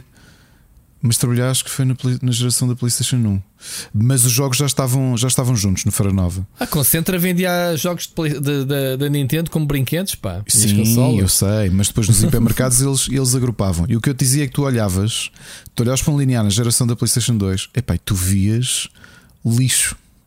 Vias shovelware aos pontapés. A PlayStation 2 teve muito shovelware e parece-me uma coisa também quero aqui correlacionar, e olhando para o mercado português, é na geração da PlayStation 3, a Wii, que para quem se lembra, sendo ainda a concentrar o distribuidor, eu fui com um amigo meu tentar encontrar uma, uma unidade à venda no dia que ela saiu, porque ele, ele, ele na altura já tinha, tinha dinheiro para comprar, portanto eu acabei por não só poder comprar mais tarde. Uh, e tivemos de ir ao Toys R Us, exatamente por aquilo que tu disseste, Rui. Porque não... Exatamente. Mas depois, pouco tempo após isso, se tu te lembrares, é quando surgem as lojas especializadas de jogos. Em que tu ias um, a um centro comercial, a um shopping, e havia qual é que era o. Era a game, não era? Era o. Tiveste várias, tiveste a Game, tiveste a GameStop, a GameStop também. também. Exato, exato. Uh, e, e, portanto foi essa geração que o público parece já estar um bocadinho mais uh, educado ou já mais exigente. E tu já vai, já tens lojas especializadas em que sabes exatamente o que é que vais comprar, que, que já se tens ideia dos lançamentos e, e, e, procuras isso, não é? Uh, não é que anteriormente não acontecesse, mas eu acho que a forma como se consumia os jogos, por exemplo, na geração da PlayStation 1, em que a revista foi muito importante, a revista com a demo, a forma como tu consumias os jogos era um pouco diferente, ou seja, acho que não havia tanto aquela pressa, digamos assim, aí vai sair não sei o quê, tenho de ir comprar, tenho, estás a perceber? Uh, acho que o PlayStation 3 e com o Xbox 360, eu que não tinha nenhuma das duas, acabei Mas por. Tu também tinhas, a, tinhas a internet aí estava nos primórdios. Claro, já estava a dar, já estava a dar outros passos, mas uh, é, é, a minha visão é sempre muito isenta, digamos assim, em relação à 360 e à PlayStation, porque eu acompanhei de fora, que era ir a uma game e, e, ver os lançamentos, percebes? E olhar para aquilo e pensar: olha, coisas com um bom aspecto que eu não vou jogar, porque eu tinha uma Wii e uma Nintendo DS e estava contentíssimo. Portanto, tive jogos também geniais. Uma curiosidade, Rui: nesta fase, por exemplo, da Wii, o Miguel, que era este meu amigo que, como é dois anos mais velho, já estava a trabalhar quando. Hum, eu estava a terminar a licenciatura, acho eu, quando a Wii sai ou estava em estágio, uma coisa qualquer. Sei que ele já tinha mais poder de compra do que eu e que havia títulos, por exemplo, Mad World, em que já só ia falar e ele teve de importar. E então nós tínhamos um amigo, um amigo de um amigo que era comissário de bordo e que tinha um apartamento em Nova York e que ele, eu cheguei a encomendar também um livro ou dois que não havia cá na, na Europa, na Amazon, Amazon.com, e enviávamos para casa desse amigo de um amigo que depois, quando vinha a Portugal pela TAP, eh, que ele era comissário de bordo ou era piloto, já não me lembro bem, trazia-nos as encomendas que nós, que nós enviámos para casa dele. E jogos era aquela coisa que era muito difícil, especialmente da Nintendo. Uh, o No More Heroes e o Mad World, eu joguei-os. O Mad World acho que já era. É, já era é, eu lembro de ter analisado isso, estávamos no Smash. Uh, sim, acho que na altura, não sei se não tinhas um delayzito em relação ao. Ao... Lembro-me de termos analisado o Mad World. Na, é porque aquilo era publicado pela Sega, portanto foi a Coplay que te mandou. Sega Ecoplay, exato. Uh... Sim, o que, o que não quer dizer que houvesse muito nas lojas, porque eles na altura não vendiam não, não estou aqui a ver, ainda era naquela fase. É também uma diferença de uma semana, mas lembro-me que o Miguel comprou isto em, na versão americana e o No More Heroes a mesma coisa, mas esse acho que não estava mesmo à venda uh, na Europa na altura. Ok, sim. Uh, sim, foram diferença de meses. E, e, e, lá está completamente diferente. Portanto, esta ideia de tu quereres exclusivos e teres de mandar vir de outro país era, era, era curioso, mas era uma, era uma realidade e teres estas diferenças entre Europa e Estados Unidos ainda acontecia muito nessa geração. De um jogo sair 3 ou 4 meses depois, ou 5 meses, não era? Havia, havia essa, essa, esse delay, digamos, de mercados, acontecia assim. Uh, hoje em dia já é, já é raro. Que eu estava a ver aqui o No More Heroes, por exemplo, que é, o 2 é uma diferença de 5 meses entre pois. o lançamento original. Uh, olha, agora repara, Rui, por curiosidade, estamos a falar do No More Heroes 2. O jogo sai, primeiro que tudo, nos Estados Unidos, em 26 de janeiro de 2010. Depois, Austrália, 25 de maio. Europa, 28 de maio. Japão, 21 de outubro. Um jogo japonês que sai um ano depois no seu país de origem. Quase é. um ano depois, já viste. um bocado disso. Hum. E a explicação aqui, pelo que vejo, é simples: é que o publisher na América deste jogo era a Ubisoft. E na, na Europa era a Rising Star, que agora, como sabemos, é parte da, Thunderful. E Embracer? Da Thunderful. Ah, ok, quando é da Thunderful. Thunderful. Okay. Muito bem. Uh, não sei se. Pá, obviamente que há sempre muita coisa. Uh, sei lá, a experiência que eu tenho da. Uh, esta foi uma geração que eu fui claramente jogador de Xbox 360 e fiquei encantado com as. com, as, com a com toda a, a, a arquitetura de, de, de, do ponto de vista do utilizador, pá, a dashboard, os achievements. Eu fui um achievement horde na 360, como tu sabes. Eu, eu jogava mesmo jogos uh, para ter os mil pontos de achievements. Portanto, cheguei a ter vários uh, platinados, né? digamos assim, os mil pontos. Uh, platinados, obviamente, que é da designação da PlayStation. Mas eu, eu, eu jogava. O ecossistema da, da 360 na altura encantou bastante, eu, eu gostei muito. E eu estive muito ligado à Xbox desde o do anúncio. Eu lembro-me de ter ido à, à X05 em Barcelona e X06 em, uh, no, na Holanda, na. Uh, como é que se chama? -se a capital da Holanda? Agora varreu-se. Amsterdão. Uh, em, em, em Amsterdão. Estive, estive com o Calvinha, ainda era jornalista, e com, olha, com o Luís Andrade que nos ouve uh, em Amsterdão. em dois anos seguidos fomos às apresentações da Xbox 360, então um bocado por aí, por também ter sido um ano antes da PlayStation 3, estás a perceber? Agarrou muito. Eu lembro do meu irmão também em casa, não só por causa desse delay, mas como ele próprio depois descobriu que era muito fácil de piratear, também comprou e mudou-se. Ele que era um, um fanboy da PlayStation 1 e 2, pá, brutal. Eu lembro-me de ver o meu irmão acabar jogos como o Parasite Eve em japonês. Vê lá tu, a panca. Um, ele mudou-se para a Xbox 360 uh, e depois, por consequência, a Xbox One. Uh, e agora a Series, eu não sei se ele comprou a PlayStation 5, eu acho que foi a PlayStation 5 outra vez. Mas depois, pronto, arranjou amigos na Xbox e, e mantiveram-se. Mas a, a, a 360 teve esta, esta cena. Pá, houve qualquer coisa de especial que a Microsoft podia ter feito. Obviamente que a consola não vendeu mais que a PlayStation 3, mas no fim, entre as duas, a PlayStation acho que continua a vender mais, né? Pronto, aí, aí também Sim, na guerra. mas foi muito. E na guerra entre Blu-ray e HD DVD. Sim, isso é muito importante. Isso é, é o Mike também diz isso do, do Blu-ray ser mais barato. Houve na altura a transição oficial do CD-ROM uh, foi feita nesta geração e havia dois concorrentes, Blu-ray da PlayStation e da Sony de um lado, e tínhamos o, o DVD HD da Microsoft, como tu sabes. Uhum. Ou seja, o que era estranho é que um, eh, a Xbox 360 não trazia de raiz como trazia o Blu-ray a PlayStation 3. Uh, eh, ou seja, tu tinhas que comprar um leitor de uh, HDR, não era HDR, era CD-ROM, HD, DVD. DVD, DVD HD, assim é que era. Que era um formato, uh, penso eu que tinha outros players, a Toshibas e não sei o quê. Ali, havia ali uma, uma, uma junção de várias empresas que queriam que o, o pronto, o, a evolução do, do mídia, do disco, fosse esse.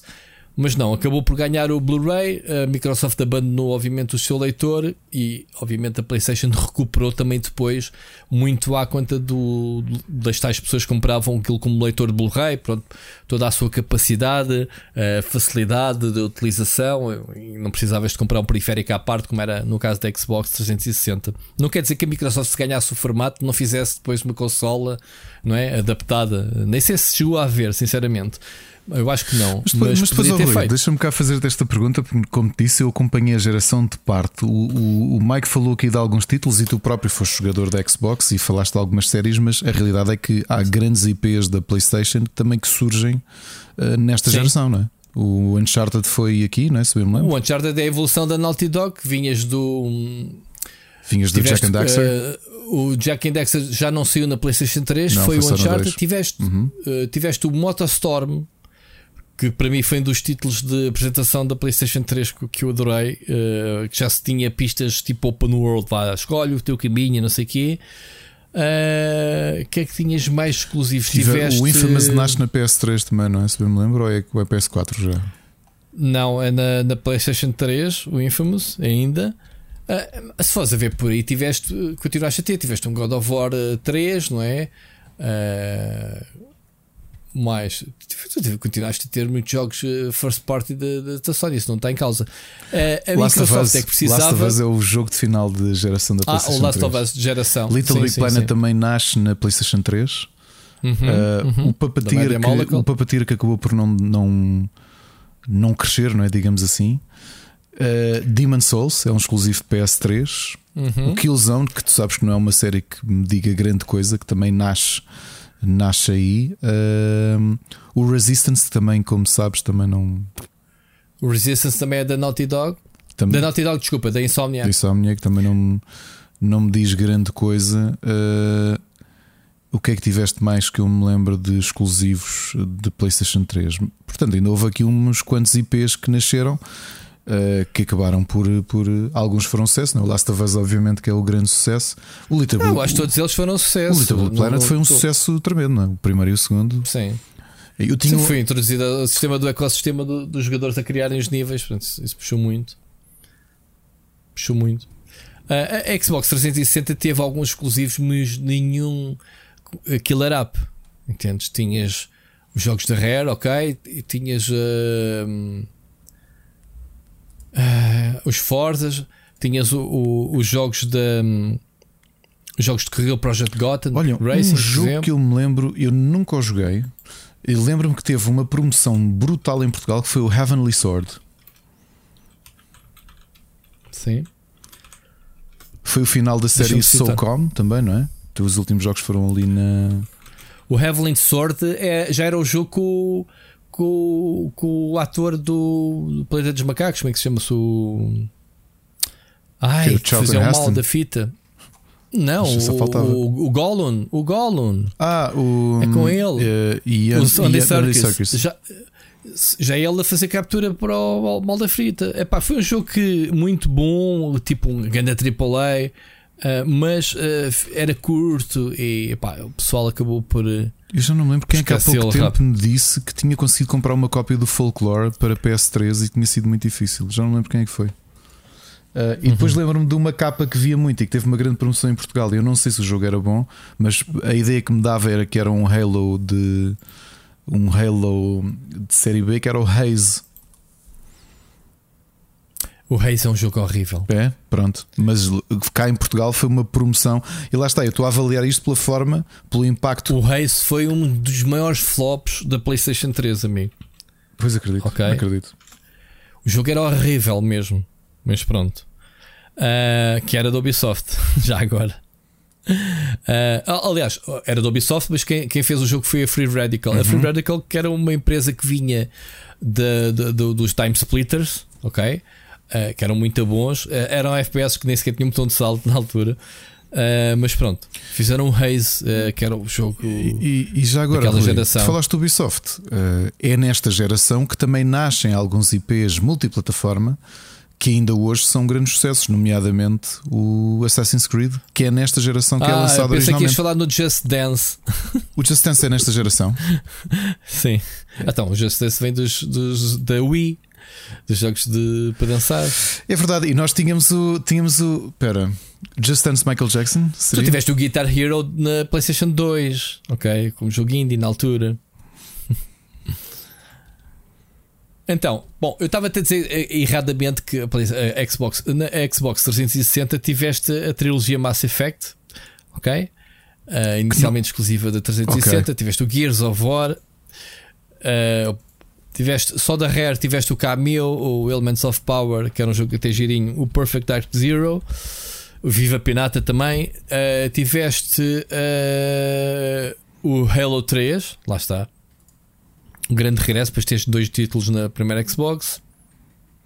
Mais o Two Human era um, foi um grande flop, mas era um, o jogo da. hum, Como é que chamava-se aquele estúdio lendário da Nintendo? Ah, da Silicon Knights, lembras-te?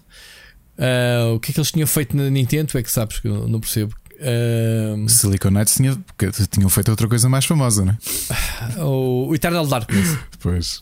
Lembras? Claro. E depois foi um grande flop. Isto foi daquelas da, da Microsoft de ir buscar muito pessoal ah, ligado à- às Nintendo e à Sega. Né? Neste caso, até acho que acho que o Eternal Darkness era jogo de Nintendo ou da Sega? Agora Era, não tenho... não, era Nintendo. Era da Era GameCube. Nintendo, ok. Tenho ali GameCube. que grande jogo. Aliás, estava-te a dizer que eh, anteriormente eles, a Silicon Knights, para mim é mais marcante por causa de outra coisa, não é? De Blood Omen Legacy of Kain. Para PC Foram e eles? foram, foram eles que Não fizeram. foi a. Não, não, não, não. Já, não foi, já não foi a coisa. ah, Não, não. A Crystal Dynamics publicou. A Quem Crystal fez o jogo foi F- Silicon publicou. Knights.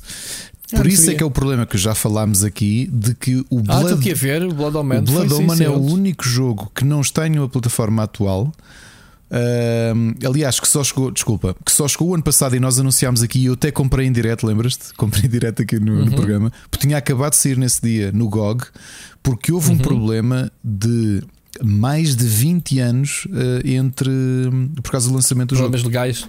Problemas sim. legais por causa do sim, jogo, sim. da propriedade da Silicon, ser propriedade da Silicon Knights, apesar do Tu IP. jogaste isso em, em que plataforma? Eu joguei em DOS. Ah, ok, eu também, ok, ok. Eu também. Eu joguei DOS e tenho, e já te disse, eu comprei a versão GOG porque eu tenho o jogo original e, e há um problema básico que é como, como o Legacy of Kain foi feito para, para PCs uh, eh, FAT, com discos FAT32, não é? portanto, ainda Windows 95 ou 98, 95.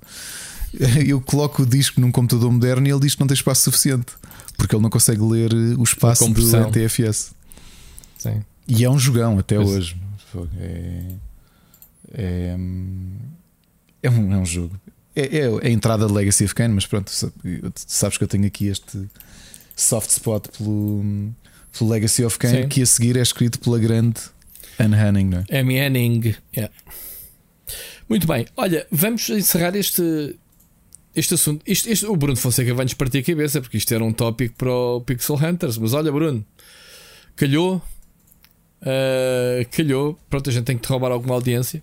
uh, vamos continuar. Ricardo, este fim de semana, espero que tenhas estado atento ao showcase da Disney Marvel. Não estive. Tiveste não. ou não?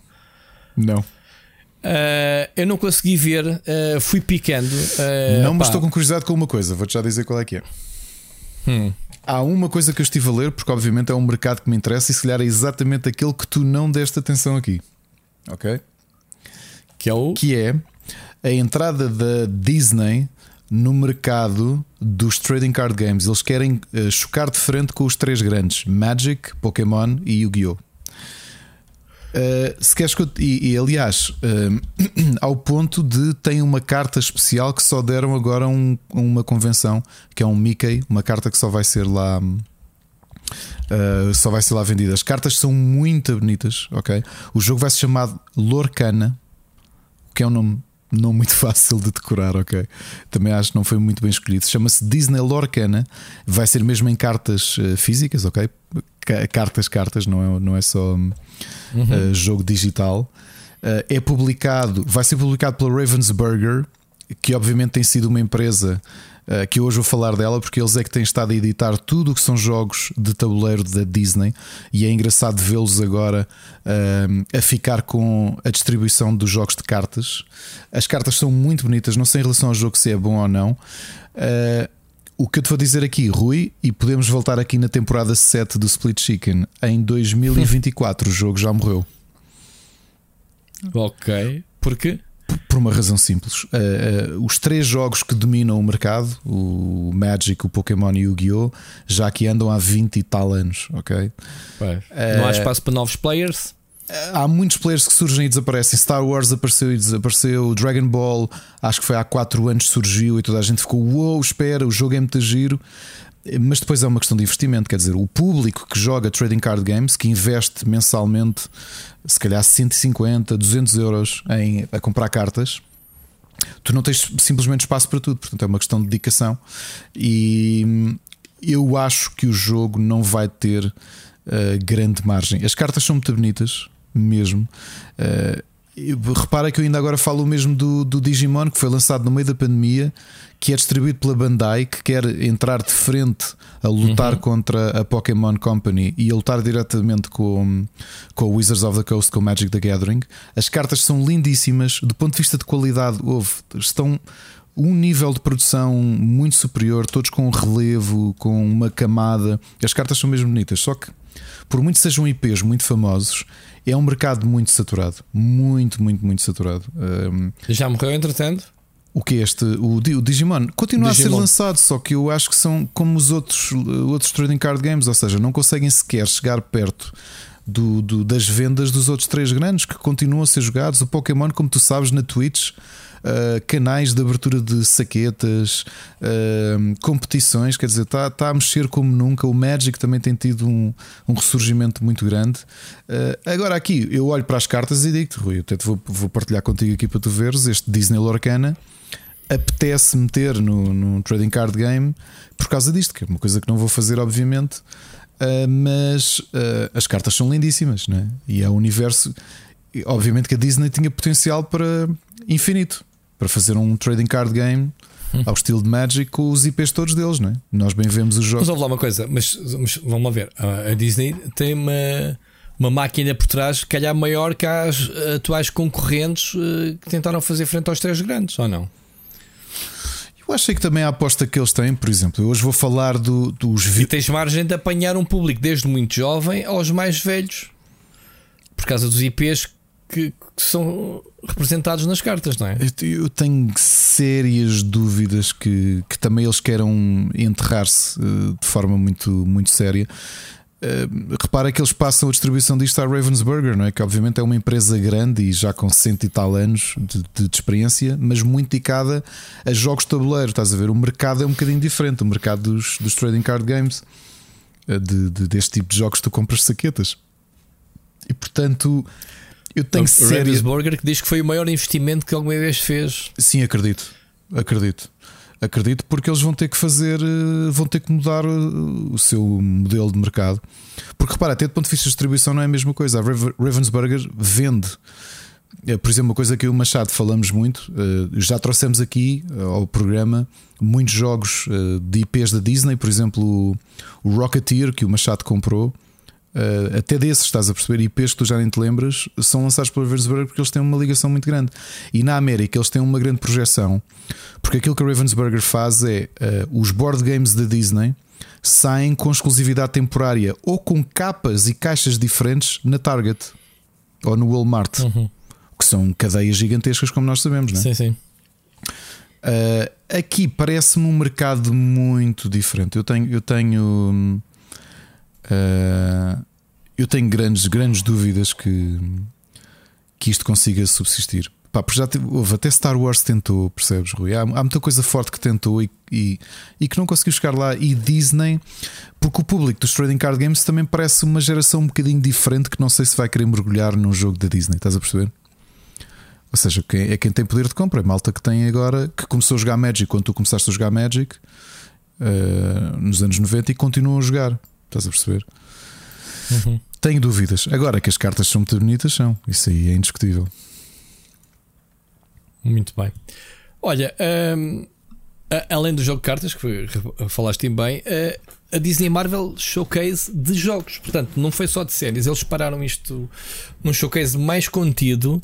Uh, e vê-se aqui uma tendência da Disney a investir mais nos videojogos, Disney barra Marvel, não é? Mas. Um, isto faz um bocadinho de confusão de algumas oportunidades aqui perdidas de pá, houve quem se queixasse que ah, porque é que não mostraram o Spider-Man 2? Ok, porque isso é da Sony, pá, esquece, né? é Marvel, mas não te estiques.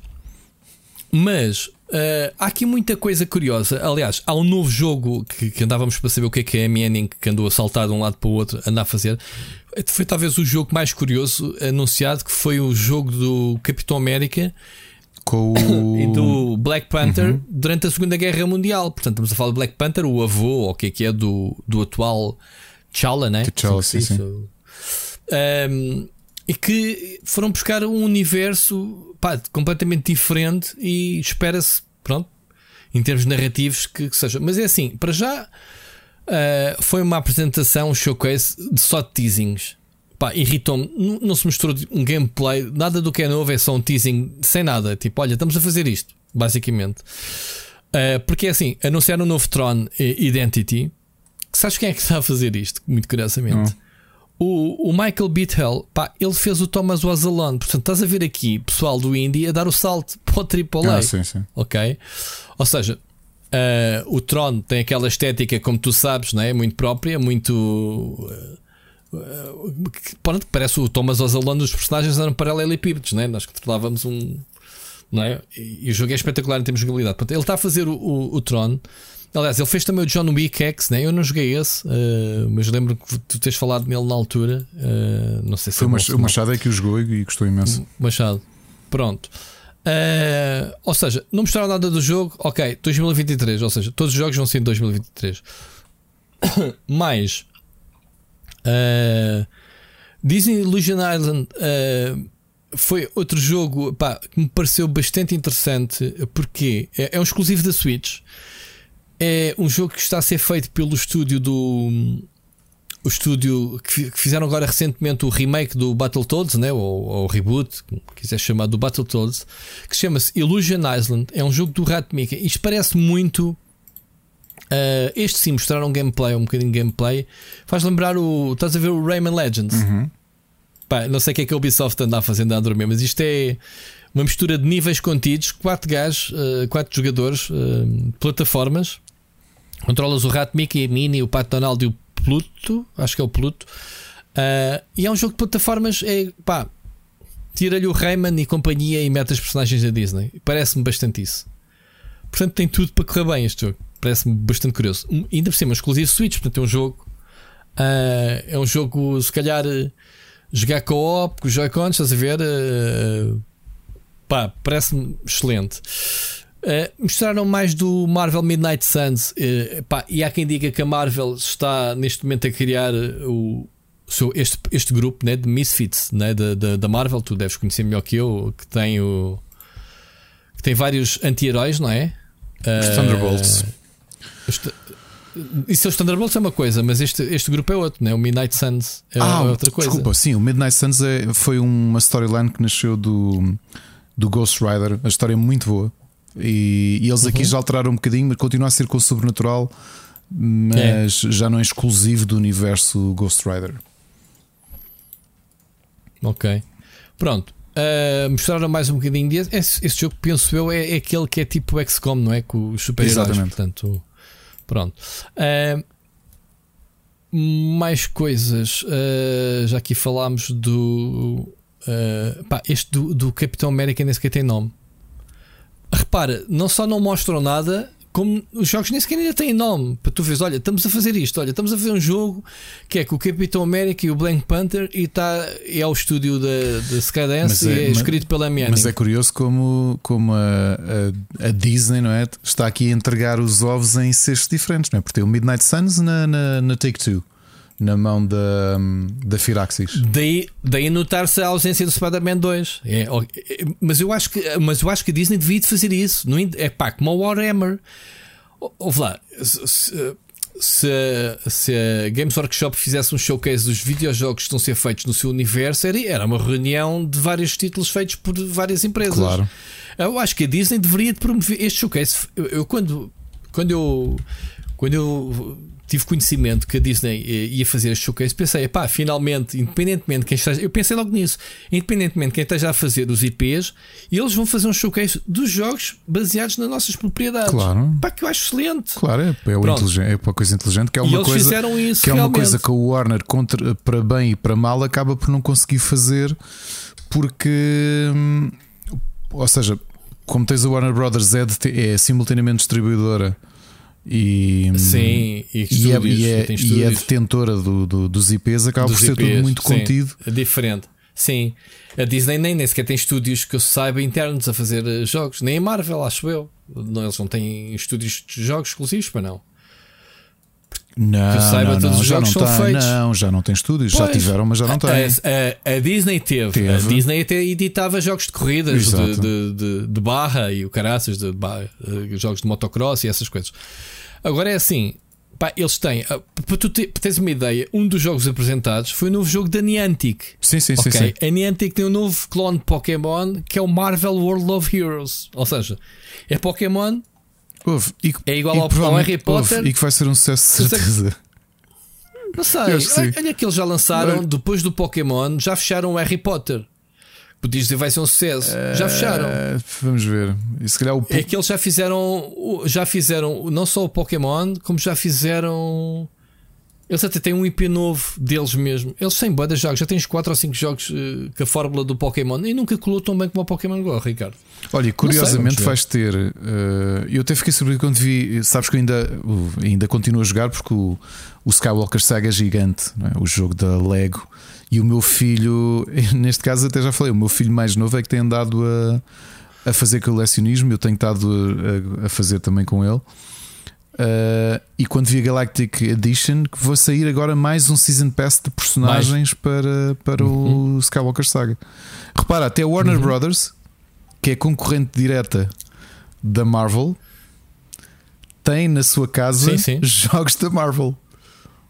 Yeah. Neste caso Star Wars, mas também já teve outros, né? já teve os próprios Marvels, Avengers, tem essas coisas todas. Uhum.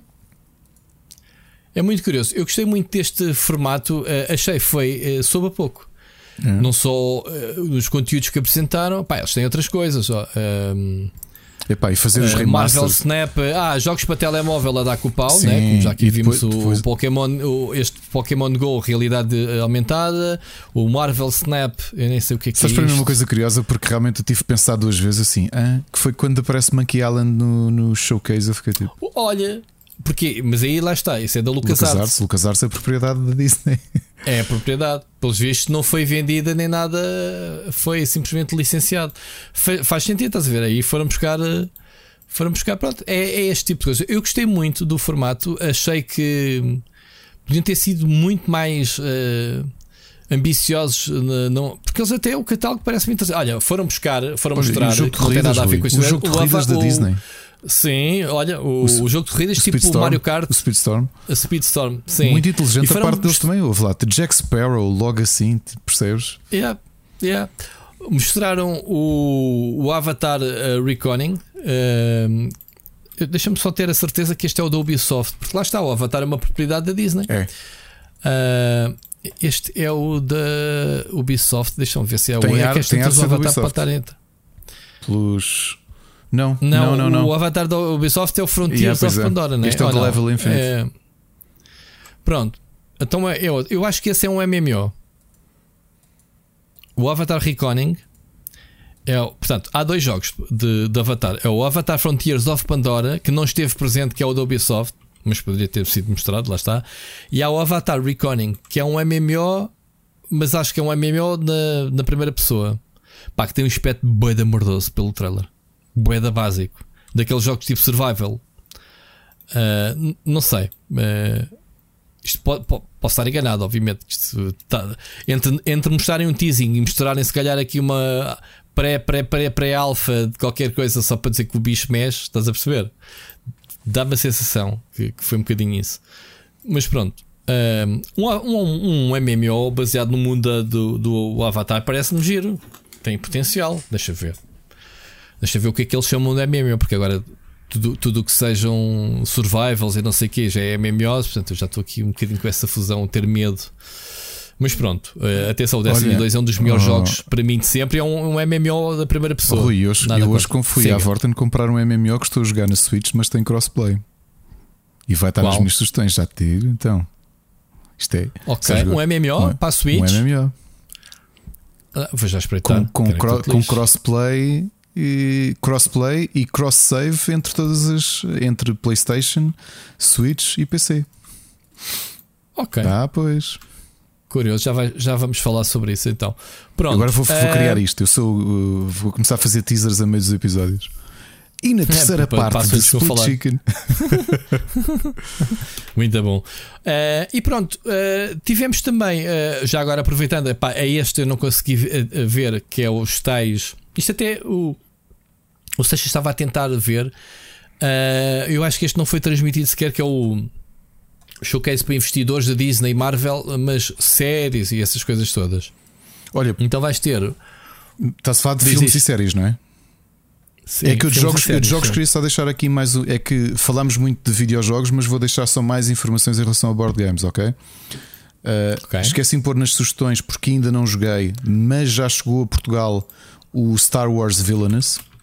Portanto, neste momento a Disney tem os seus três grandes eh, IPs, digamos assim, franchises, uh, já nas mãos do Prospero Hall e da Ravensburger, dos jogos Villainous, que já falámos aqui, e são geniais, que tu jogas com os vilões e cada personagem, o Prospero Hall desenhou-os para terem jogabilidades e objetivos diferentes. Isto tem board game.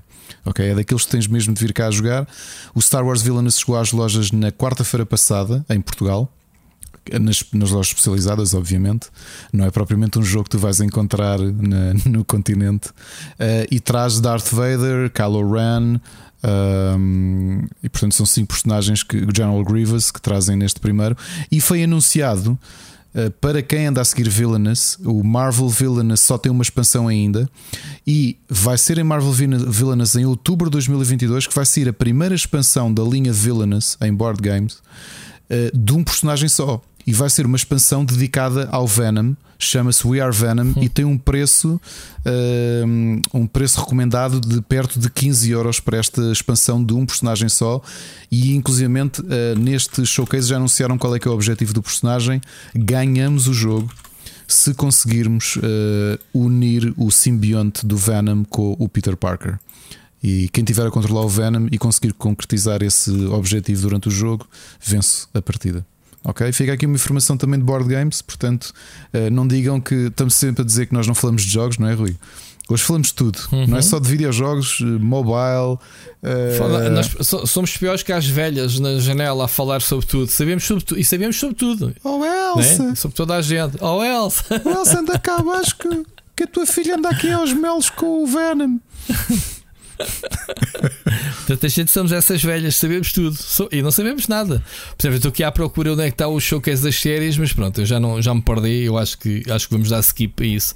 Pá, sei que sei que foi falar. Uh, sim, vais ter, vais ter o filme do Thunderbolt, sim, que é uma banda desenhada que um eu aconselho vivamente a ver. Por favor, leiam se conseguirem encontrar. Uh, olha, por exemplo, no fazendo aqui a ligação, no Fórum Fantástico, se virem algum trade paperback de, do início de Thunderbolt desenhado pelo Mark Bagley, vejam, leiam, porque vale mesmo muito a pena. Ok?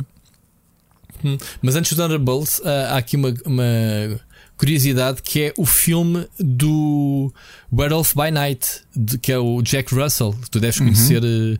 que é uma das personagens de Thunderbolts. Né? Eles querem fazer. É um filme com uma estética a preto e branco. Vai ser um filme do Werewolf. Okay. ok, olha, não sabia dessa. Sim, Pronto, foi uma das cenas que apresentaram. Um, Chama-se. Yeah, eu acho que é isto, Red of by Night. Um, e é para ti branco, faz lembrar aqueles filmes de monstros dos anos 50. Uh, ah, eu acho que, que, é, que é assim, é nos tempos modernos, mas vai ser a preto e branco. Pronto, uh, achei piada. Mais uh, Guardians of the Galaxy Holiday Special já sabíamos, não era? Uh, que vai ser este ano, acho que para TV exclusivamente. Uh, Secret Invasion, verão de 2023, que é a próxima saga, né? De, um, a próxima saga. Loki Season 2 confirmado para próximo verão. Uh, uh, Lembras-te da Echo do Hawkeye? Uh, não. Tu não viste o Hawkeye ainda? Não. Pronto, é uma personagem vai ter uma série própria. O Iron Heart que é o seguimento do. Sim, do, sim, do, do Iron, do Iron Man, Man né? Uh, vai acontecer também em 2023. X-Men 97 em 2023, isto tu conheces, né? A animação. Uh, o regresso da animação, não é? O remake ou o revival. Qual, desculpa, ou, repete lá o X-Men uh, 97. Ah, sim, vão continuar a história. Eu, olha, estou ansioso por ver isso. Uh, no outro dia tinha visto o anúncio, até comentei logo aqui com a Ana, porque adoro a série original e é engraçado como é que ela é tão marcante que vão continuar a história dessa, hum. dessa série. É pá, espetacular. Hum. Ok. Temos a série da Agatha. Uh, da Agatha Harkness. Da, da, da, da, da, da WandaVision, né? portanto, Coven of Chaos também no, no inverno de 2023. Em 2024 vamos ter Daredevil Born Again. Portanto, vamos ter o regresso, provavelmente, do elenco. Pelo menos está confirmado do Charlie Cox, né? o Matt Murdock e o. E o. Como é que se chama-se? O. Quem? O John Rosenthal? O vilão, o Wilson, ah, o Wilson o... Fisk, o, o Vincent uh, o Onofrio. Onofrio. O, Wilson, como o Wilson Fisk. Uh, uh, mais Marvel Zombies. Acho que já tínhamos falado uh, que é baseado no episódio do What If, aquele em que eles eram todos transformados em zombies, lembras? Que é baseado nos livros banda desenhada Marvel Zombies. Pronto, então vai ser Marvel hum, Zombies. Uh, What If Season 2 e Onde é que estás a ver isso? Eu queria procurar essa lista e não encontrei lado nenhum. Encontrei mesmo agora, quando estava, como está aí. Uh, Armor Wars, não sei o que. Armor Wars era um, foi uma saga do Homem de Ferro. Muito boa, já teve três, três sequelas, mas a primeira foi. Mas vai ser animação isto? Não sei, vai ser? Não, não é. Eles falam aqui que que há de ser continuação, mas que. Olha, pois vai é, ser não me lembro. Vai ser com o Rhodes. Não, vai ser com eu acho que não sabia que era o Mahershala Ali que vai fazer de Blade. É. Ah, já não sabias isso? Não. War Machine. Vai, vai ser o. Em vez de Iron Man é o War Machine. Com o Don Cheadle. Ok. Uh, mais Black Panther Spin-off Series, já sabíamos, não era? Que era o Wakanda. Secret Invasion também, não é? Secret Invasion. Spider-Man Freshman Here. Bem, tanta coisa que isto é. Wonder Man. O que é que é Wonder, Wonder Man? Man é o Simon Williams. É um. Eh, inicialmente era vilão dos Avengers e depois passou a ser um Avenger desde os anos 80 e foi líder. Ele partilha. O Vision foi feito a partir de ondas mentais, do, ondas cerebrais do Simon Williams. Hum. Pá, sou, sou, é muito Rui, sou muito divertido em festas, como deve-se imaginar. És muito divertido em festas. Uou, olha, agora fiquei completamente parvo. Uma série do Wonder Man, a sério. É que vai ser. Provavelmente eles vão pegar numa parte interessante que é ele ser um ator de Hollywood ao mesmo tempo que é um super-herói. Uh, e toda a gente saber que ele é um super-herói porque ele tem os olhos com energia iónica. Que ele tem de usar os óculos escuros porque está sempre. tem energia vermelha a sair dos olhos. Tipo. Tipo o tipo Cyclops. Ciclope do X-Men. Tipo sim, sim. Ok. Uh, Muito bem. Quer dizer, mas ele não dispara, simplesmente vê-se que ele não é humano. E ele é um ator, começa como duplo e depois passa mesmo a ser, a ser ator. Uh, mas, uou. Bem, mas realmente isto, isto até 2040, isto vai ser uma vaquinha que, que vai dar muito leite. Oh, então a Disney não, quando gastou dinheiro, é, pá, eu por acaso confesso, e, e, nem sequer estou a falar de Star Wars, uh, ok? Porque isso é só Marvel. Porque Star Wars também vais ter agora o Andor. Uh, pá, eu, eu, acho que estou tão cansado man, já de Star Wars. Mais cansado de Star Wars, se calhar, do que de Marvel.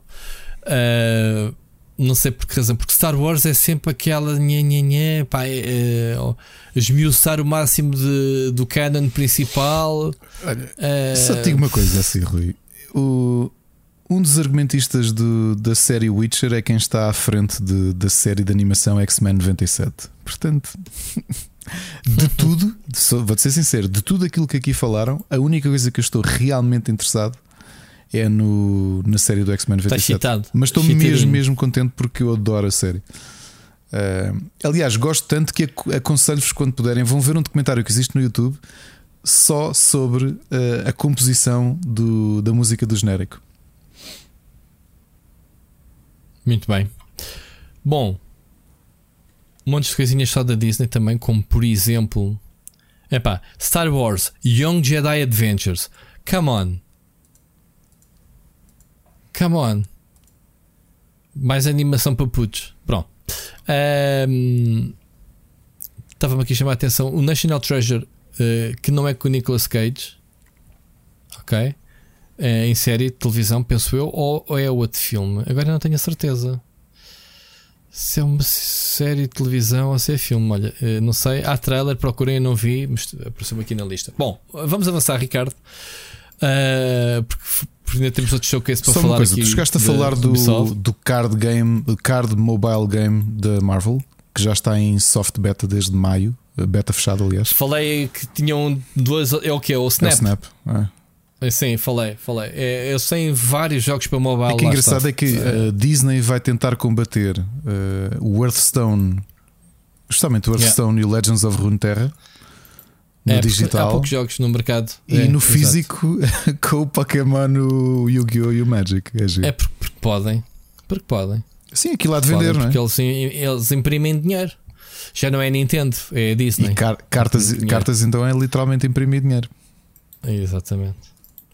Bom, Ricardo, vamos. Uh, estou farto de ouvir a ti e a mim. Vamos ouvir o Jorge Rodeia. Vamos lá. Ok? Porque os nossos ouvintes é que sabem. Jorge Rodeia, tens a palavra. Boa noite, Rui. Boa noite, Ricardo. Espero que esteja tudo ótimo com vocês. Olá também a todos os ouvintes do podcast. Um, eu não costumo enviar muitos áudios, mas uh, decidi enviar esta semana para dar aqui a minha contribuição relativamente ao tema da semana passada. Uh, apesar de não enviar muitos áudios, certo é que ouço todos os episódios. Entretanto, vocês pararam durante este tempo e fizeram muitíssimo bem. Tive a ouvir episódios passados. É incrível como vocês há 3 anos um, tinham uh, determinadas perspectivas que se vieram a confirmar com o tempo, outras nem tanto. É muito bom. Recomendo a quem tenha começado agora a ouvir o, o, o podcast que vá ouvir episódios passados, porque não perde nada, é intemporal e, e é engraçado ver as, as diferentes perspectivas. Portanto, relativamente aqui à questão do Game Pass, a única coisa que eu gostava de adicionar é: nós temos que perceber que existe público para todos os gostos. E, por exemplo, para mim, para a pessoa que eu sou, e acredito que para muita gente também, a questão do Game Pass não faz muito sentido na nossa vida. Isto porque eu não tenho o tempo que gostaria de ter para jogar, não tenho a disponibilidade que tenho para me sentar na secretária e estar aqui duas horas por dia para jogar. Não tenho, infelizmente. E o que acontece com isso é não me faz sentido subscrever um serviço que me oferece centenas de jogos para eu não ter tempo de jogar, sendo que isso vai me criar uma ansiedade enorme ao pensar que determinado jogo pode sair do Game Pass sem eu o ter jogado. Agora, é claro que para muitas outras pessoas vai fazer todo o sentido. O que eu acho que nós, o que eu acho que aconteceu na indústria foi que o pessoal de hoje em dia tem muita questão do o Game Pass é uma máxima para qualquer gamer. Qualquer gamer tem de ter o Game Pass, faz todo o sentido. E não tem. Há o gamer que, quem, quem é intensivo, está todo o seu tempo ele disponibiliza para jogar e outros nem tanto. Ou seja, nós não podemos pôr todos no mesmo saco. Temos que analisar o mercado como um todo e não apenas como a, a maioria dele. Existem pessoas que não estão dentro desse saco, ou porque não podem, ou porque não querem. Claramente é a questão, por exemplo, aqui do, do, do podcast, onde se fala tanto de indies, que muita gente não gosta, Muita gente passa-lhe completamente ao lado, mas vocês dão toda a atenção aos indies. E nem toda a gente está dentro desse saco, como nós sabemos. Portanto, essa é uma das questões. A outra questão que eu gostava de falar prende-se com o facto aqui de, de, ver o Rui nos últimos tempos, uh, e agora acabei de ver o, o, vídeo dele dos 7 anos de split screen, parabéns também por isso, Rui, mas depreende-se por aquela questão das análises de videojogos, em que o Rui diz que de certa forma não faz sentido ele escrever uma análise para um, um jogo que vai sair day one no Game Pass. Eu percebo isso perfeitamente, mas uma vez mais temos de perceber, existem públicos para todos os gostos.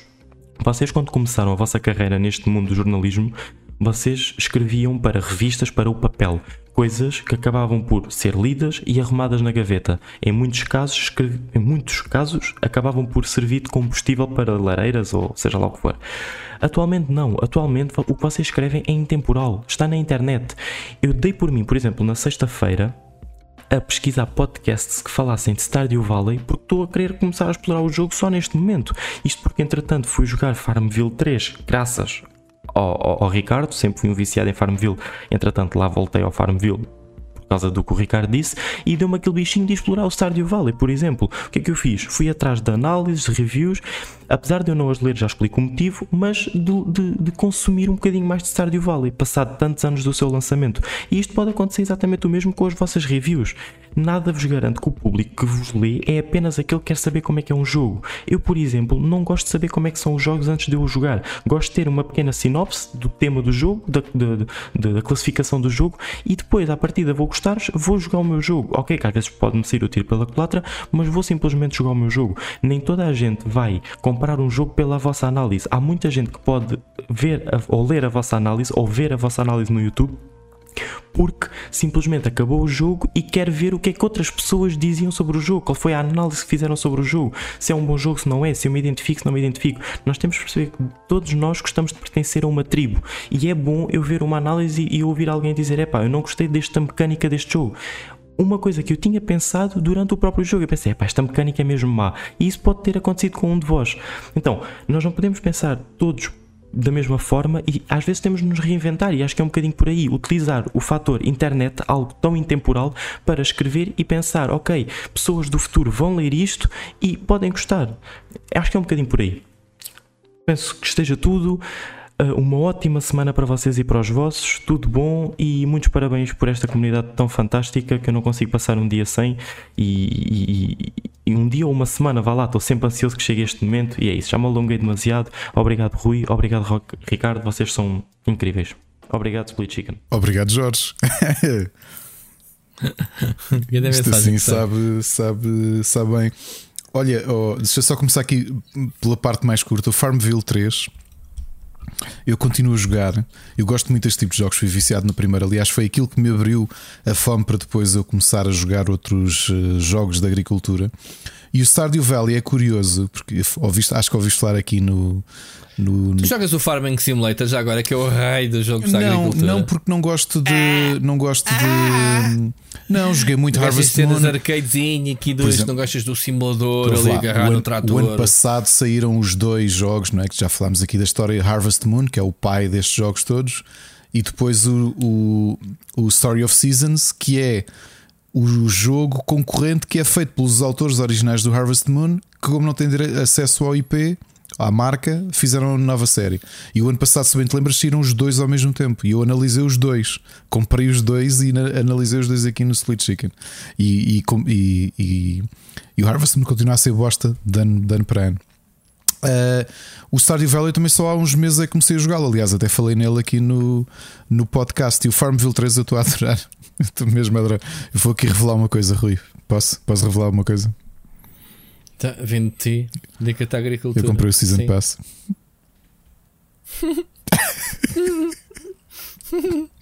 Bem, eu também comprei o Season Pass esta semana, não me posso gozar muito. De quê? E olha que me custou 40 mocas. Este custou 4,99. Pois, Season Pass. Não, não foi a Season Pass, desculpa. Não comprei a Season Pass. Comprei a, a edição de colecionador do, da expansão do Destiny 2 que ainda não tinha. Okay. Não Farmville Destiny 2, mas que ganho. Olha, mas gostei muito da muito mensagem bem. do Jorge. Eu compreendo a perspectiva dele, realmente, a questão da intemporalidade. Uh... Pá, é assim, há uma coisa que a gente esqueceu, ou tem vindo a esquecer-se de dizer que é o seguinte: malta, o Game Pass, por, por, por Game Pass, por sermos subscritores do Game Pass e de haver uma quantidade enorme de jogos, nós não somos obrigados a jogar todos os jogos. Não podemos eh, ter essa como tu dizes e muito bem, ansiedade de jogos que vão sair do serviço. Porque é assim, onde é que tu na vida consegues ter tempo para jogar todos esses jogos que saem? Ou melhor, imagina, no Netflix, eu, achas que eu tenho que ver todas as séries e filmes que saem no Netflix? Por amor de Deus, ou no, ou no Disney Plus, ou no HBO, ou no Amazon Prime. Então repara, tu estás a falar de um serviço, nós estamos a falar de cinco serviços de TV, mais, e se quiseres o da Apple, como o Ricardo tem, por exemplo, epá, nós temos é mais opções, mas depois em parte nós decidiu que vamos uh, jogar ou, ou ver no, no, conforme a situação. O, o, o, aquilo que a gente quis falar com o Game Pass é um bocadinho por aí, que é, são tantos os jogos que estão ali à ponta, uh, à, à tua disponibilidade, tu não tens que jogar todos, tu tens é a maior seleção de jogos. Por exemplo, eu acredito todos os AAAs da, da Microsoft, aqueles first parties que eles andam a, anunciar, das, das Bethesda, não sei o quê, que são jogos que se calhar o, o melhor negócio que tu podes fazer, que é teres acesso aos jogos mais badalados, aos jogos mais esperados, de borla se tiveres o Game Pass. De, Isso é uma das vantagens que borla, a gente fala. Entre aspas. Não, de borla é se machado, fores subscritor. Aqui, eu tá... sei, mas tem que distinguir, é, é, é, como se costuma dizer, né? De, se, for, se fores subscritor, que já estás a pagar, obviamente, é de borda. Ou seja, não tens que pagar o título individualmente. É isso que queremos, é o que eu quero dizer. E eu Olha, em relação ao Game Pass, vou te dizer uma coisa. Estive ontem no aniversário do, de uma. Fui com o meu filho mais velho, ao aniversário de uma colega dele, e, e pela primeira vez falei com, com, os, com o pai. Uh, que, pá, metemos conversa, não sei o que, e chegámos à conclusão. Falamos, por acaso, os, os jogos vieram à baila, e ele diz: Olha, eu sou cirurgião uh, em Santa Maria e sempre fui jogador de PlayStation. Até me disse que o primeiro salário dele como médico foi para comprar a PlayStation 2. Ok. E, e depois disse uma coisa curiosa, e nós temos ali a debater um bocadinho os dois. Uh, que ele diz: Eu não tenho muito tempo, mas foi a primeira geração que eu decidi ir para a Xbox, porque tem um amigo que tem uma loja de informática e que lhe disse: Epá, a melhor oferta que tu tens é o Xbox, a Xbox Series X, logo com o Game Pass. Na altura, ou foi eh, no início do ano, uma coisa qualquer, ainda não se falava do novo PlayStation Plus. Uh, porque e aqui está, e portanto ele diz: pá, aquilo eu, eu não tenho tempo para jogar, mas por outro lado paguei a anuidade e quando me apetecer jogar a qualquer coisa está tudo ali, ok? Uh, porque ele depois disse que ele foi muitos anos subscritor do PlayStation Plus. Agora lembra-me de uma coisa, Rui, porque eu, eu, ele, ele explicou-me uma coisa que eu, eu disse: pá, eu não me lembro disso ser assim, porque ele, ele tinha dito que havia aqueles jogos mensais e que lhe aconteceu estar a jogar um jogo e chegar a uma altura que o jogo saiu do, do da rotação. Eu disse, mas, mas isso não acontecia, tu adicionas, ainda hoje tenho os jogos na biblioteca da PlayStation. Não. Ei. Se calhar não foi do Game Plus, foi outra coisa qualquer. Foi recall de algum jogo que saiu. Pá, se calhar porque ele estava a dar se o calhar, exemplo de um Se calhar há jogos PlayStation Plus temporários e a gente não sabe. Não me lembro, não, sei. porque eu ainda tenho. Eles não diminuíram, eu continuo a ter tudo na biblioteca. Eu até lhe disse isso, porque ele deu o caso de um jogo da LEG que estava no Plus, aparentemente, e que o filho estava a jogar e que não o conseguiu acabar porque apareceu a dizer: ah, pronto, para continuar a jogar, compre, ou para jogares o fim, que tinha acabado o período de não sei o quê. Eu disse: vamos, não, não. Pá, eu, não eu, eu acredito que isso possa acontecer. Não me lembro de nenhuma Eu também não me lembro de nenhuma situação dessas, mas pronto, mas o que, eu- o que eu tinha a dizer é curioso é que Game Pass é realmente o selling point. E eu falei aqui no início da pandemia, sem brincadeira, uh, que na altura não existia e, e continua a não ser bem concorrente, mas, mas ok. Quantas, o que é que eu te disse aqui uh, de familiares, especialmente familiares e amigos que me ligaram no início da pandemia a dizer pá, o que é que eu faço agora? Quero jogar jogos e eu subscrevo o Game Pass. Foi ou não foi? Ou seja, Foi. é realmente um ótimo negócio. É impossível dizer que não é um ótimo negócio, porque tens a Microsoft tem arcabouço suficiente para, para, para o fazer. E depois é engraçado que a perspectiva dele, de, de- desta pessoa com quem eu estava a falar, eh, gostei do diálogo de ver alguém que não está tão embrenhado nos jogos como nós. Ele diz que vai seguindo as notícias, mas ele diz: Olha. Epá, e que depois comparo com o da PlayStation não é bem a mesma coisa, quer dizer, porque depois tem que pagar os, os Ah, AAAs à voltamos parte. outra vez, voltamos outra vez à, à, à questão de comparar o PlayStation Plus com Mas o é normal que seja ser. comparável, Rui. Um consumidor, um consumidor comum tem de comparar porque são dois serviços, É dois é concorrentes. É o, ó, ó, Ricardo, é- não é. É o consumidor eh, mal informado. Eu, eu- não acho. O PlayStation Plus é o concorrente do Xbox. eh, eh, como é que é? Eh, Xbox Live. ah, Games. PlayStation. Xbox Gold. Live Gold. Não. Ou seja, ó Ricardo, então estás a brincar? Ok, o PlayStation Plus nasceu Ah, o como Plus o sim, serviço o que te obriga a pagar. Sim, o Plus era o então, concorrente. estamos a falar do quê? Eu estou-te a dizer é Sim. o atual Qual é o PlayStation concorrente do Game Pass? era o PlayStation Now, que agora é o PlayStation Plus O PlayStation Ultimate. Now é o xCloud, rapaz. Então, PlayStation Now é o catálogo para Ok, jogares e jogos em Mas do streaming. ponto de vista da oferta que é, vamos reduzir isto à parte mais simples. Ora, Não vamos- estas oh, oh, confusões oh, é que as pessoas, se tu não consegues distinguir, quanto mais as não, pessoas, é dizer normal. não é vamos entrar em confuso. que tu olha, um consumidor pensa assim: eu tenho esta consola que tem um serviço que custa 100 euros por ano e esta consola tem um serviço que custa 100 euros por ano. Nesta, os jogos uh, Zero Day estão ali e nesta eu vou ter que comprar os jogos à parte. E aquilo que eu lhe disse foi: uh, continua a ter a mesma perspectiva, que é primeiro são empresas que têm uh, atitudes diferentes e segundo, não vamos comparar. uh, aliás, eu tenho que continuar a dar razão. Game Pass é um serviço, é um serviço único que não tem concorrência direta das outras consolas. Não há. Houve, que estava, Dizer que o PS Plus é, é a alternativa é, é, é desinformar os leitores. Ou, é porque não é, não é comparável, Ricardo. É, Percebes? O, o, o, o, A oferta não é a mesma, o- o mas que- o é que te faz confusão, o que te faz confusão é que o Game Pass atualmente também já inclui o Live Gold. O Live Gold é o serviço que te obriga a a pagar para jogar os multijogadores. Como o pessoal se queixava no início, lá está, vamos outra vez remeter-nos para, para, para, para a época da PS3 e da Xbox 360, quando surgiram os serviços pagos, Uhum. começaste a pagar para jogar online, o pessoal destrapejava que era. Ah, Que agora tenho que pagar para jogar eu- online. eu- eu agora tenho que para jogar online, quer dizer, agora vou para PC, vou jogar é no PC, no PC não se paga nada.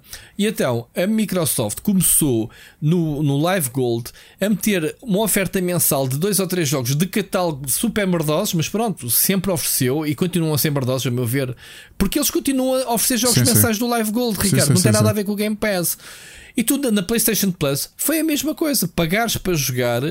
Eh, e depois oferecem dois ou três jogos que se tornou tradição. O Game Pass é um, é uma coisa totalmente diferente, que agora já tens tudo englobado. Porque assim, a própria Nintendo, quando passou a obrigar as pessoas a pagar mensalmente para jogares online, o que é que te está a oferecer? Está-te a oferecer os catálogos dos jogos clássicos, já que não te oferece novidades. Está-te a oferecer mesmo jogos da, da GameCube, da, da, da SNES e isso, como nós sabemos. E esses é que são os três serviços equiparáveis. É o, é o eh, Nintendo, como é que se chama? Da Ni- Nintendo Nintendo Network. Switch Online. Como é que é? Hã? Nintendo Switch Online.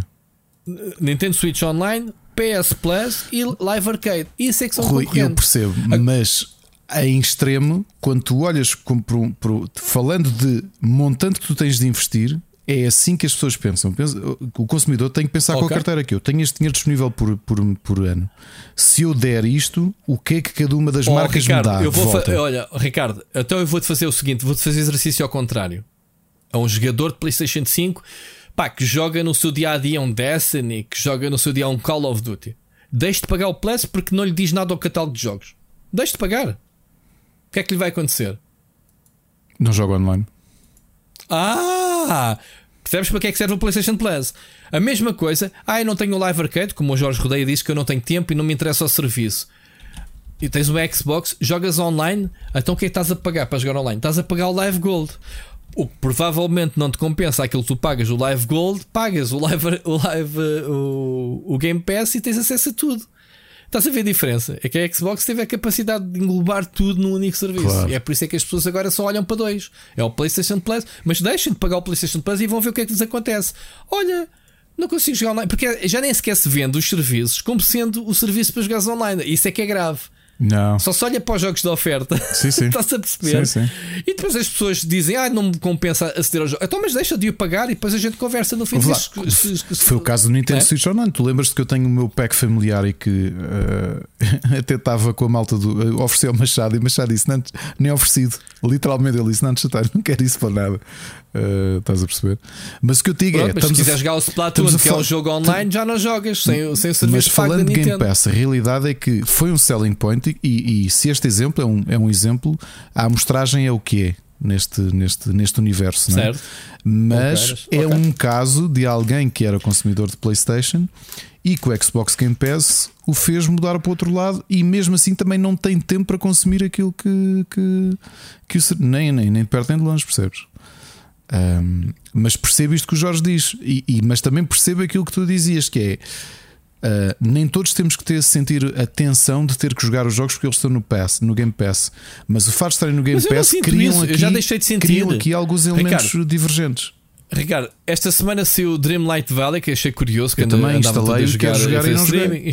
Eu nem sequer sabia que tinha sido no Game Pass, Ricardo. Até dizer, é pá, quem é que compraste? Até te perguntei e estava a falar sério. É. Então, ainda não tinha sido oficialmente.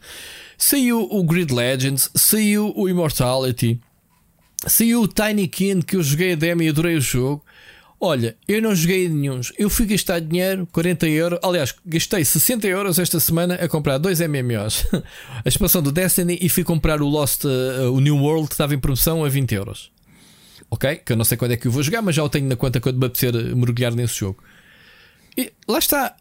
Isto é as minhas escolhas, Ricardo. Eu tenho o Game Pass de borda, como tu sabes, lá está, e parece que. Uh, como não utilizo para trabalhar, também tira aquela de não pagar um bocadinho aquele sentimento que partilhámos aqui semana passada. Não é questão. Se houver aqui, se cair aqui o próximo Gears of War, eu faço pré-instalo do jogo. Isto tem a ver com as escolhas. Eu escolho o que quero jogar e não aquilo que a Microsoft me enfia pela goela abaixo do catálogo. Eu acho muito bom e acho de louvar a extensão do catálogo. E eu tenho a minha lista bem definida está para chegar jogos como o Plague Tale Requiem, que eu quero jogar, está no Game Pass, não vou, não, não vou pagar o jogo. Quero jogar o Scorn, que vai chegar também em outubro. Vai chegar, uh, pá, vários jogos, High on Life, uh, que é um FPS do, do, do pessoal do Ricky Martin, e o Socket Parking, que vimos o, o Ricardo uh, que, a jogar a demo no Indie X o ano passado. Uh, ou seja, e que os developers partilharam eles... o meu clipe a, a bater com a cabeça na mesa, meu, lembras-te? Pronto, exato, lembro. Houve. Estes jogos vão chegar ao Game Pass e eu é que escolho aqueles que eu vou jogar. Eu não vou ter qualquer tipo de ansiedade dos jogos estarem lá. Se saírem, oh meus amigos, eu até digo para mim: olha, jogasses quando eles estiveram lá. Percebes? Agora, se as pessoas pensam que têm os jogos todos gratuitamente no serviço, porque já pagam o serviço e têm que os jogar todos, eu acho que é o pensamento errado e realmente cria-se essa fartura, né? Quando é muito, demasiada fartura, as pessoas acabam por não se divertir ou não um, não desfrutar da, daquilo que tem. Epá, eu penso assim. Eu estava a dar aqui a assim. ironia do, dos. Do, o meu filho mais novo, não, mas o mais velho, que depois já tem os, os amigos que vão jogar isto e que ele se sente que já também traz essas influências, joga muita coisa que nós temos que, é, que, que tem, tem preço, digamos assim, não é? Que não é free to play, mas depois olho para ele e parece-me que eh, pela questão, pela questão social que os jogos free to play como Fortnite acabam por ter muito mais apelo. Estás a perceber? E, mas aí porque entra naquela conversa que tínhamos dito. Deu um oh, mercado oh, Ricardo, que tu tens nos com... dias de hoje, não é? Que tem jogos de altíssima qualidade. Com certeza. Uh, gratuitos. E são válidos de competir com a tua atenção de, de um AAA. Percebes? O que interessa não é o, hoje em dia não é o valor que pagas pelos jogos, é a diversão que tu retiras. Pá, porque razão é que eu voltei ao Destiny esta semana passada e estou-me a divertir como e se calhar voltei, já é a quarta vez que eu regresso ao, ao jogo. Destiny, Rui. Eu voltei ao Destiny. Mas porquê? Porquê? Porque voltou-se a falar do jogo por causa da nova expansão. O Seixas dizer: Olha, vocês estão a passar ao lado de uma grande expansão que é o Witch Queen. E eu lembro-me que se o engenheiro, epá, mas em janeiro já tinha porradas de jogos para jogar. Eu não quis saber do, do Destiny na altura. Agora, nesta altura do campeonato, e numa altura em que eu estou muito aberto a novas experiências de MMOs, voltei e estou a saboreá-lo de uma forma totalmente diferente e a adorar outra vez o jogo. Rui, quero, quero ver se, vais, se vais aderir é. ao MMO que eu, que eu comprei hoje. Epá, eu estou numa de MMOs de experimentar. Agora, como eu estou servido, pode ir para a lista. Porque os MMOs, são, enquanto os servidores funcionarem haver jogadores, são intemporais. Tanto que eu tenho o New World lá, espera que engorde mais um bocadinho para quando eu mergulhar, jogar a nível de endgame. Eu continuo a jogar o Lost Ark, malta, não deixei de o jogar. Jogo é com menos intensidade porque cheguei a uma parte em que para evoluir a minha personagem só preciso lá ir eh, tipo, perder um bocadinho de tempo por dia e, e fazer umas coisas semanais. De resto, é isso. Tal como o pessoal do Destiny também só lá vai neste momento, como já fez o conteúdo todo, que é o conteúdo que eu estou a fazer agora, só lá vai fazer as semanais e etc. É assim, os MMOs são assim. Mas pronto. Uh, Jorge, obrigado pelo teu e obrigado pelo puxão de orelhas. Tu estás a dizer que, ah, e tal, deixa de tretas e faz as análises de jogos porque o que conta é o, o, teu conteúdo. Eu sei disso. A mensagem que eu passei no meu vídeo, não sei se tu viste, Ricardo, é um bocadinho mais do que é, é uma mistura de fatores, eh, obviamente para demarcar os 7 anos, mas também para dizer um bocadinho o estado atual do, do, do YouTube. Pá, porque é assim, eu disse uma coisa no vídeo que é: malta, hoje estou a fazer este vídeo e tenho 10.323. Ricardo, hoje, passado 3 ou 4 dias de eu ter publicado o vídeo, sabes quantos subscritores é que eu tenho no meu canal? Quantos? Vou ver agora. Diz menos. 10.322. Ou seja, baixei um. Amanhã só para 23, depois só para 20, 10 para 20. É nisto, há um ano. É isto que eu quis dizer no meu vídeo. Culpa do algoritmo, whatever. Pá, impossível de eu fazer um blog que tenha 200 e tal visualizações, que foi o vídeo que eu mais vi destes últimos meses, e que, que não tenha entrado um único subscritor. Dizer, olha, este gajo existe. Não, não dá. O, o, o algoritmo era isso que eu queria dizer adiante, nem vou perder tempo com isto. Um, Jorge, eu percebo perfeitamente. Atenção, uma coisa, uh, Jorge, há uma coisa que é. Eu continuo a fazer cobertura de jogos. Se calhar, se calhar há muita gente que não conhece a minha vertente do Saptec. Eu no Saptec faço muita cobertura de jogos, mas não publico nas minhas redes, porque pronto, é meu trabalho profissional, tenho os seus canais próprios.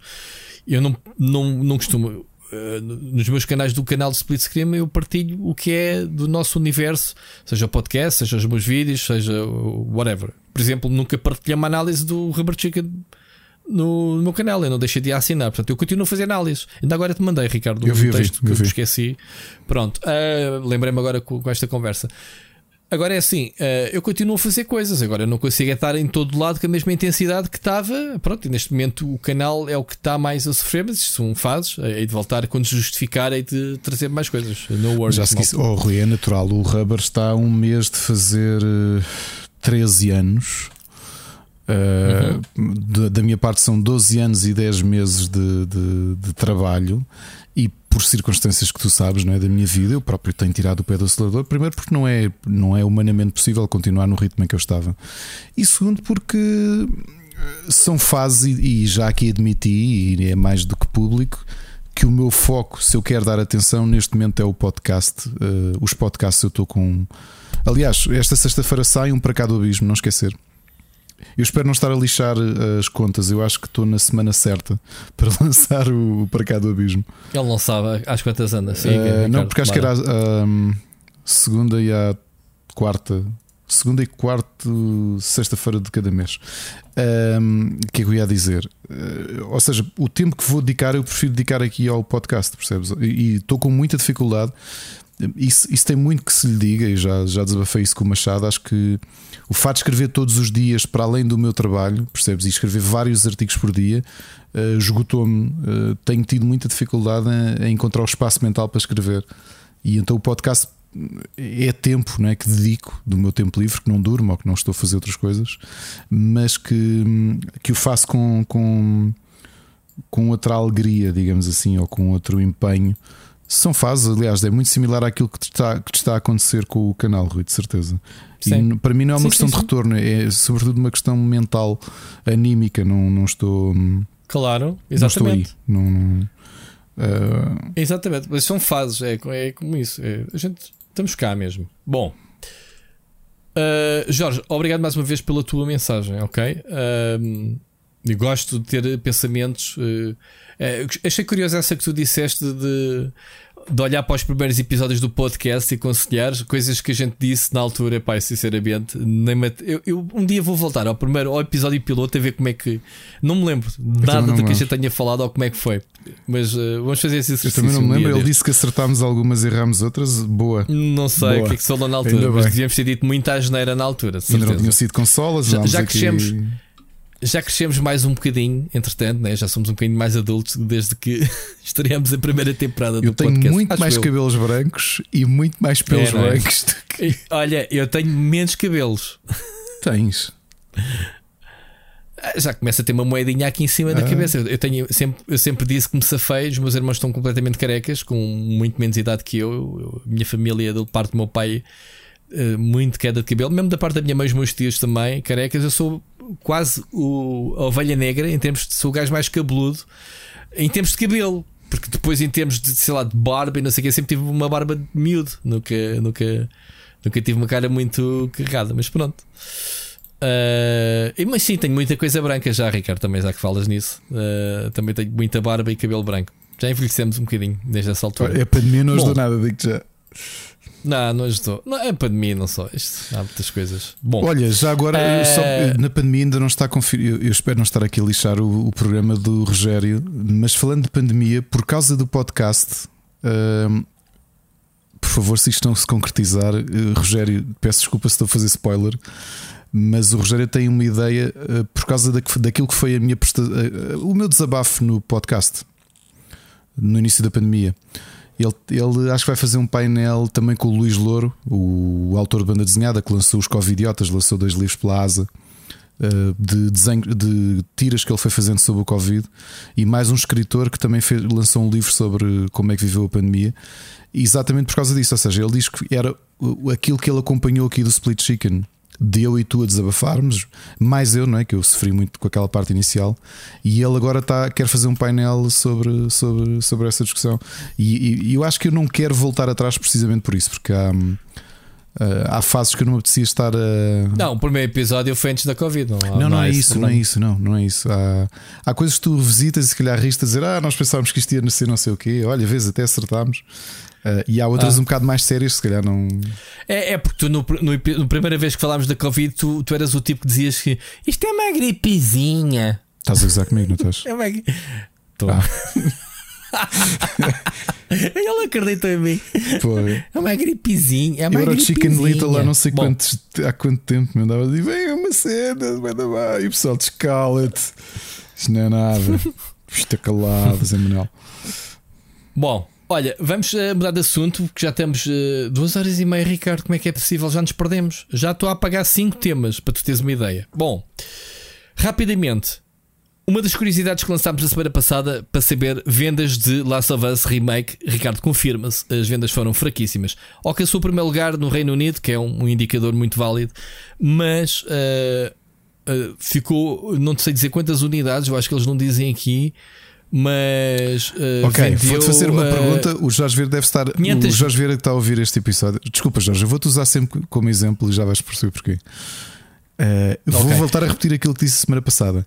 São vendas fracas na perspectiva de quem? Exato. Exato. Nós não sabemos qual é que era tu a projeção. Não, não sabemos qual é que era a projeção de vendas. Sim, mas vamos lá ver. Tu tens, por um lado, o reboot do Saints Row que vendeu mais que o remake do Last of Us. Aqui uma comparação direta, ok? Entre um remake e um reboot, whatever, de um jogo como o Last of Us ser comparado com o Saints Row. Ou seja, uh, diz que o Last of Us vendeu metade daquilo que o Saints Row vendeu. Uhum. Portanto, sem dizer em números. Portanto, não é nada que a gente não tivesse à espera. Ou pelo menos eu aqui afirmei ficava muito surpreendido se realmente o Last of Us Remake vendesse bastante. Sim. Não era? Eu, eu disse, eu fico admirado se vender. Eu acho que não vai vender. E realmente não vendeu. Uh, então, isto para contrastar, Uh, porque, pá, eu gostava de ter era mesmo números, mas não tenho. A notícia que eu vi, pelo menos, não tinha. Pá, pode ser que surja. Se surgir, a gente volta ao assunto. Mas por outro lado, temos números do Splatoon 3 que saiu na sexta-feira. E este sim é que me deixou bastante surpreendido. Vendeu só nos primeiros 3 dias 3,45 milhões de unidades, Ricardo. Foi o jogo que mais vendeu no Japão. Eu sempre, também estou surpreendido, muito mesmo. De sempre, de sempre. Uh, vendeu 600 mil unidades na Switch ok? Uh, vendeu mais que o Animal Crossing New Horizons na, na primeira semana de vendas. Uh, vendeu mais Pokémon Legends Arceus. Ok? e portanto, não sei. Uh, Queres-me explicar o fenómeno? Portanto, vendeu até agora 4.3 milhões, 4,03 milhões de cópias ainda neste. Ainda não consegui jogar, o meu filho é que já jogou um bocado. Eu queria ver se esta semana, depois de me passar aqui a, ah, desculpa, estes 4 milhões não, não se refere ao Splatoon. Desculpa, estou a fazer aqui confusão. Mas está-te a dizer que ainda, não, ainda não joguei. Eu, eu, estou a estranhar porque, pronto, ainda estou como o outro. Hum, ainda preciso de ver para querer se justifica uma terceira iteração de, uma, de um IP tão recente, que é uma coisa que a Nintendo não costuma fazer sem ser com Pokémon, mas isso são outros casos. Olha, eu cometi um erro no meu vídeo. O primeiro foi na Wii U, ok? Eu, a tendência foi seguir que lançou 3 na Switch, mas não foi. O primeiro foi na Wii U, foi. Foi, sim, senhor. Foi na Wii U, pronto. E eu, o segundo é que saiu logo, também... foi aquele comentário que fizemos. Foi sim. muito pouco tempo depois de sair o Splatoon. Eh, a Switch é lançada. Em ter uma adaptação, meter um 2. Eu acho que é uma questão dos números. Epá, este o 3 é a evolução do primeiro jogo que era necessário. Ok, a, a campanha a solo acho que está muito gira. Eu ainda só joguei uns capítulos com bosses e não sei o que, que serve ao mesmo tempo tutorial, níveis e tutoriais. Agora, o jogo multiplayer pareceu-me bastante igual ao anterior, não, não, pá, bastante familiar. Atenção, o jogo é giro. O jogo é, o jogo é, é continuo Agora, a dizer, é só a Nintendo para, para dar uma volta aos FPS é? de uma forma, de uma forma aos familiar. Shooters, sim, competitivos, exatamente. Eu acho que é, é, é, é extraordinário. Eu, pá, eu, eu, sinceramente, tal como um Counter-Strike ou qualquer outro jogo, eu jogo meia dúzia de jogos e farto-me. Uh, não sei lidar com, com derrotas e isso. É da mesma forma que o Destiny também tem o um PVP. Vou lá, faço 3, 4 jogos e vou-me embora. Está fixe. Já eu quero é continuar sol. E este tem esta campanha a sol. Portanto, até já podemos aqui avançar com, com o gameplay não é? que, que, que andamos a jogar. O jogo está está bastante giro. Agora, se justo quem jogou o 2 justifica o 3, é pá, pronto é daquelas evoluções. Eh, não sei, Ricardo, o que, que, é que achaste em relação a isso? Não joguei ainda. O 2 joguei até ao ah, não o 3 ainda não joguei, okay. foi o que eu disse. O meu filho é que já jogou e hoje, fim de semana, lá está, o meu tempo livre foi dedicado a jogos do IndieX. Ok, ok. Pronto. Uh, eu, como não fiz análise, não joguei profundamente para estar aqui também agora a fazer uma análise aprofundada. Não. Vou dizer, o jogo é bastante familiar e parecido. Pá, em termos de controles, em termos de, das mecânicas, mas lá está, a história a solo é, adiciona conteúdo. Eh, eu joguei até em offline pá, e foi fixe. Uh, joguei numa, numa não tinha sequer a consola on, online. Um, e pá, e o jogo é divertido. Quem, jogou, quem gostou do segundo vai gostar deste terceiro. Agora, é, eu não preciso responder à pergunta se justifica ou não. Estes 3,45 uh, milhões de jogadores dizem que sim, que vale. Que, pronto, Olha, é como uma.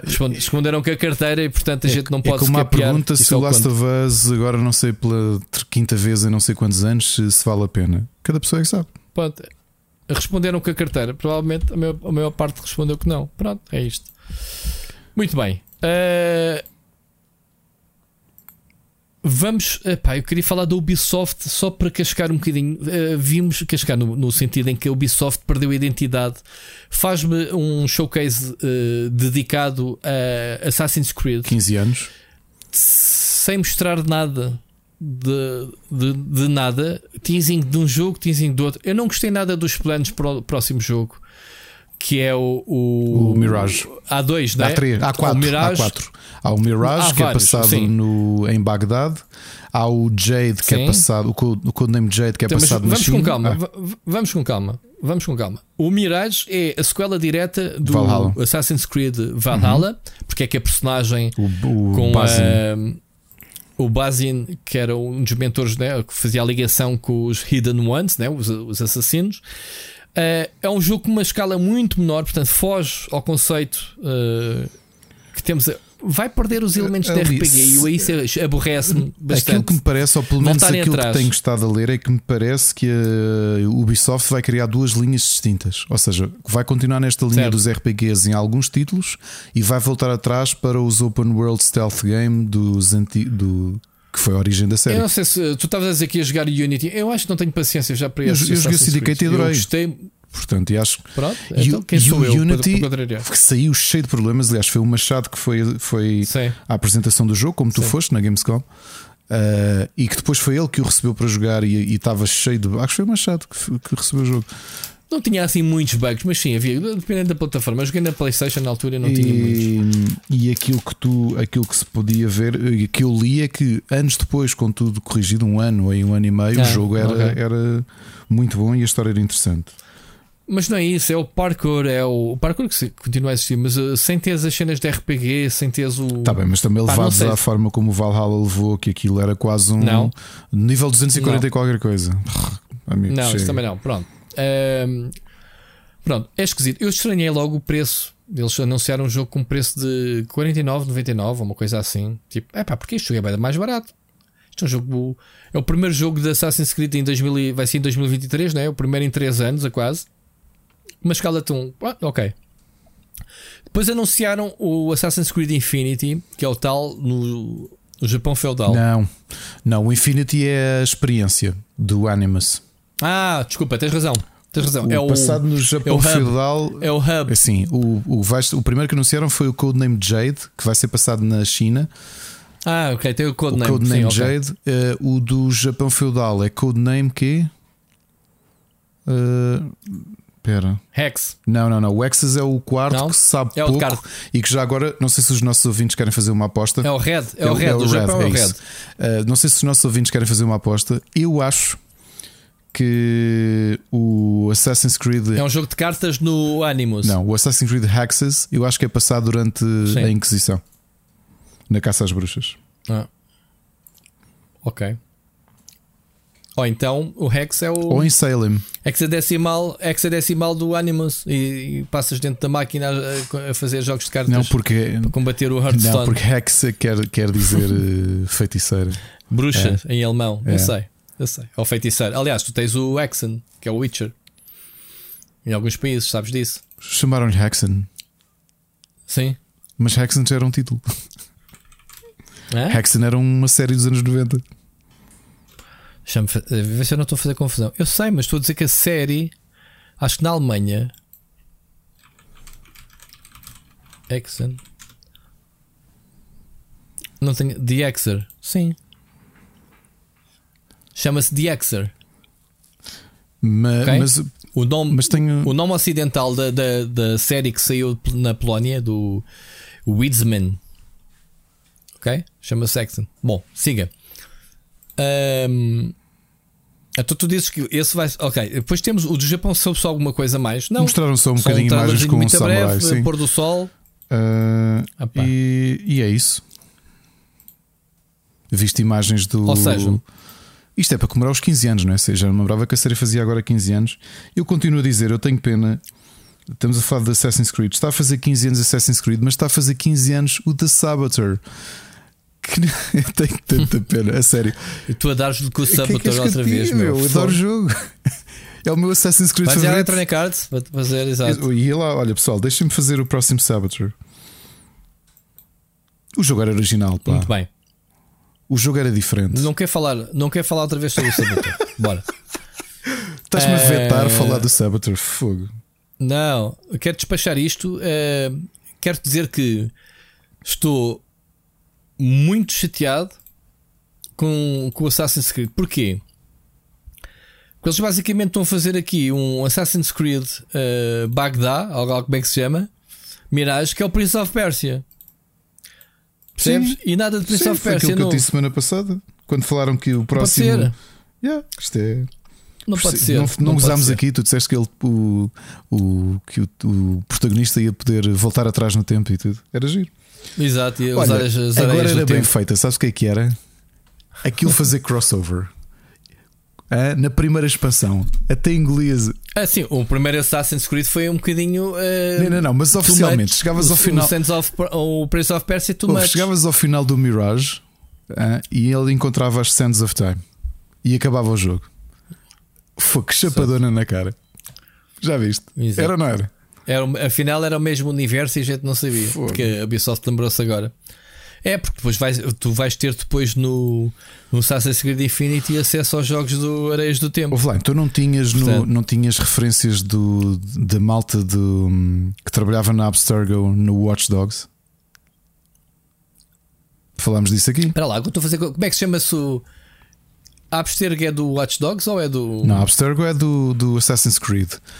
Mas... Ah, o que é que eu chamei ao bocado a máquina que íamos jogar cartas? Não, está certo, é o Animus, a máquina é o Animus, a Abstergo é a empresa. Ah, Mari... tens razão, agora baralhei-me todo, está bem, tens razão. Não sei. Mas era lindo, no final, no final tinhas. Uh, ou lá tinhas uma missão e tropeçavas na. E depois, como no Valhalla, que ias para o mundo dos deuses, uh, jogavas com o príncipe. Ouviste aqui? Oh, pessoal, ouviram aqui primeiro? Olha, como o Jorge, o Jorge hum, rodeia disso. Não sei, eu quero engolir estas palavras. Uh, eu gosto muito de. Gosto de me abster em reagir, mas neste vou mostrar a minha indignação porque eu quero engolir as palavras do que estou a dizer agora. Ok. Quero que este jogo seja realmente bom. Queres, eu gosto muito de Assassin's Queres-te abster ou queres-te este... abstergo? Ah, ah, ah, badunce. Abstergo, ah, badunce. muito bom. Este episódio está uh, fortíssimo em piadas, Open em piadas World secas. para mobile devices. E a Ubisoft, neste, neste seu showcase, mostrou montes de jogos para, uh, para mobile. Ou seja, uh, Codename Jade, Open World Assassin's Creed para mobile. Lá está, o poder do, do mobile, certo? O que é que sabemos do jogo, Ricardo? Não, mas também tinhas aqueles spin-offs na Rússia e tudo isso, não é? que, que inicialmente eram. eram... Isso era bom. Uh... São jogos 2D, mas aí prestavam homenagem ao Prince of Persia. Tá aí bem, faz sentido. É, então vão seguir a linha, provavelmente. Ah, é? Não sei, não, não houve. Estás a falar de qual? Não, estou-te a dizer, vão seguir a linha de ter jogos menos ambiciosos, digamos assim, percebes? Porque esses spin-offs 2D ah. uh, lá está, sim, sim, sim. Isso, mas isso faz sentido, sim, sim. Muito bem. Depois temos o Assassin's Creed Valhalla The Last Chapter, né? Finalmente vou meter o fim à, à atual, ao atual capítulo. Pá, que o anterior passou tão despercebido que enfim a expansão né? do, do Valhalla. Uh, mais jogos do Ubisoft. Mario Rabbits, em vez de. Uh, em vez não, vai ter o Rayman. Em vez de haver um jogo Rayman Legends 2 ou 3 ou, ou o próximo jogo Rayman Legends, não. Vamos ter Rayman no Mario Rabbits. Faz sentido, Ricardo? Tu adoraste a ideia, mas. Sim. Pá. Eu sei que queres um Rayman. Eu ainda, eu lá, ainda a semana passada estive a jogar com o meu filho mais novo. Mas o que é que eu posso fazer? Man, isto está ao nível do Sam Fisher, está em todos os jogos. Até mas e o próximo Splinter Cell? Queres, queres, falar, sobre, queres falar sobre Beyond Good Evil? Está em produção. Eles disseram que está em produção. Não mostraram nada, mas disseram ah, está em produção. Mas mostraram School and Bones, que é um jogo que tu queres muito, né? que yes. a mim não me diz nada. Uh, mostraram gameplay. Aliás, fizeram. Uh, fizeram Aquelas coisas que agora está na moda, que é o, o pessoal fazer uh, metaverse, uh, apresentar o jogo com um cenário como se estivesse em cima do barco. Vi, foi, foi tão uh, giro, not. Not. Mas pronto, habitua-te que é o futuro. Uh, eles estão num green screen, pronto, para, para que fique, isto é tudo Hollywood. Uh, pronto, sai dia 8 de novembro. Finalmente, Skull and Bones tem uma data que é já daqui a dois meses. Portanto, malta, uh, um jogo da Ubisoft que eram vaporware, mas afinal confirma-se. Mais, Trackmania vai chegar às consolas uh, com cross-platform e cross-progression. Ok, isto é um jogo pá, que. Este jogo, este jogo é muito importante. O catálogo da, Ubisoft como jogo free to play. Ah, não sei se é free to play agora falando nisso, mas é um, um jogo competitivo, pá, um jogo pegar e jogar, né? Não sei se gostas de Trackmania. Uh, sempre, sempre respeitei muito este jogo pelas pistas, pelos loopings e não sei o quê. Uh, estávamos a falar um bocado Just Dance 2023, pois claro, uh, tem que sair, não é? Portanto, eles têm que vender. É o jogo que mais vende do Ubisoft, para quem não sabe. Acho que só recentemente é que o jogo deixou de ser editado para o Wii U. Ricardo, não foi o ano passado? O que é que foi? foi. Uh, que o jogo costumava. Vamos ter Rainbow Six Mobile, quem diria? Rainbow Six Mobile. Uh, Oh, Rui, deixa-me só esclarecer uma sabe... coisa. Peço desculpa por te interromper. É que falar de Assassin's Creed, eu lembrei-me de uma notícia que nós demos antes de ir de férias e que não estava ainda confirmado, que era uh, a decisão do Ubisoft de retirar alguns jogos, uh, os elementos online de alguns jogos que se falava e nós uh, equacionámos aqui porque não estava explicado. Um deles era o Assassin's Creed Liberation, que supostamente tinha acabado de ser unlisted no Steam, ou seja, não era possível comprar. Uh, e que não estava esclarecido, até muitos artigos saíram a dizer que mesmo quem o tem vai deixar de ter poder descarregar e instalar, lembras-te? E até levou aquela conversa uhum. que só uhum. pagas o, a licença de acesso ao jogo, and so on and so on. Acabei de tirar a página de Steam do Assassin's Creed Liberation. Curiosamente, ainda está à venda. Uh, mas já tem aqui uma nota a dizer que a partir de 1 de outubro todas as features online vão deixar de estar disponíveis, mas que o jogo base vai continuar a ser jogável. Portanto, a Ubisoft aproveitou para esclarecer o burburinho todo e, e quer dizer, esclareceu assim de forma muito sutil na, na própria página de venda do, do jogo. Né? Mas... Ah, pá, para quem interessa, é o consumidor direto Exato. aí. Não interessa virem para as redes sociais alimentar o estrelho, né? que, é o que, que é o que alimenta é o estrelho. Yeah. Então, assim, estás interessado no jogo, tens a informação legal que é o que tens que saber. E para não seres enganado. Não, não, estava só a dizer então que uh, Rainbow Six Mobile Uh, pronto, é mais um. Mais um FPS uh, eh, mobile, uh, free to play e construído de raiz para mobile, blá blá blá blá. Uh, closed beta a partir de 12 de setembro, portanto, esta segunda-feira começou. Portanto, Google Play uh, já podem ir lá uh, inscrever-se. Depois temos mais produtos de The Division. Temos o Division no Heartland, ok? Que será o equivalente ao, ao The Division 3, provavelmente porque será o próximo jogo que sairá de 2023, consolas, PC e cloud. Uh, portanto, também já vai entrar em outra fase beta. Portanto, mais um jogo uh, com muita mecânica assim MMO. Se a gente não percebe porque é que o Destiny 2 existe com o 2, uh, este The Division, em vez de continuarem a alimentar um único jogo com conteúdos, não. Uh, mas pronto, vamos ter The Division 2 Season 10, isto é outra coisa, né? Atual. E vamos ter, Ricardo, adivinha lá. The Division para mobile. Claro. Cham chamado Resurgence. Uh, é isto. Uh, é isto. Ubisoft The Crew 2. Riders Republic ainda está vivo. A gente pensou que já tinha, já tinha morrido. Mythic Quest Season 3. Brawlhalla vais ter Castlevania. O Brawlhalla, para quem não sabe, é o Super Smash Bros. barra Multiversos da Ubisoft. Uh, mais, uh, Netflix e Ubisoft vão fazer a adaptação de Assassin's Creed. Não sei se para série. Acho que é para série, sim. Porque se for para filme já tivemos. Já agora, Rui, esclarecimento número 2 em relação à Liberation. Eu já não tenho os meus DLCs. Ninguém quer saber não, disso. Só, para continuar, disso, já não tenho Ricardo. os meus DLCs. Bem feita. Pagaste a licença, usufruísses deles. Eles não são teus. E é assim. Tu não compras jogos digitais, tu compras licenças de utilização. Já devias no saber GOG, isso. Não. No GOG estás a comprar jogos que são para ti. Até eles deixarem de os ter lá outra vez. Descarregas e são teus. São teus. gostei, gostei da mudança de, de, de. Sim. I don't give a shit. não. Estou demasiado chateado com o Ubisoft. O que é que é isto, Ubisoft? Onde é que está aqui o Chanan do ano? Onde é que está aqui o Behind Good Nível 2 para o Ricardo se calar? Onde é que está aqui o meu Splinter Cell? Onde é que está aqui o meu uh, o meu Prince of Persia? o Splinter Onde é que está aqui também, o meu o meu Rayman Legends novo? Onde é que está aqui o meu Heroes of Might and Magic? Pode xingar. O, sim, o Mighty Magic 14, onde é que está? Hã? Onde é, onde é que está o Settlers 24? onde é que está o ano 30.942? Espera, espera, espera, espera, espera, espera. Não brinques com o Settlers que ele ainda não, não saiu.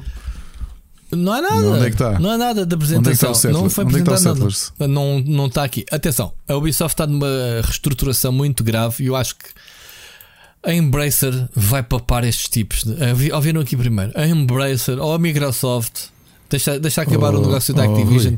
Vais ver só a, ou a Sony. Rui, Hum. já passou, mas nós há um ano falámos que Settlers, que estava com bom aspecto, ia sair em março deste ano e deixou de ter data. Então, pois, por isso é que eu te estou a dizer. O que é que se passa, Ubisoft? Não é? Então e um Call of Juarez? Não? Ninguém me arranja um Call of Juarez? Isso acha lá que a Techland. Não sei se eles ainda têm a Não, licença é de do distribuição disso. É. Ah, não, não, olha, não, Epá, desculpa, eu Rui. não sei. Olha, desculpa.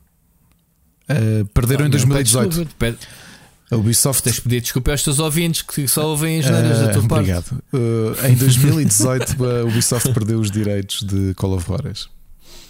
Volto, uh, perdeu, não, Retomou a retomou Techland. ao Horas. Sim.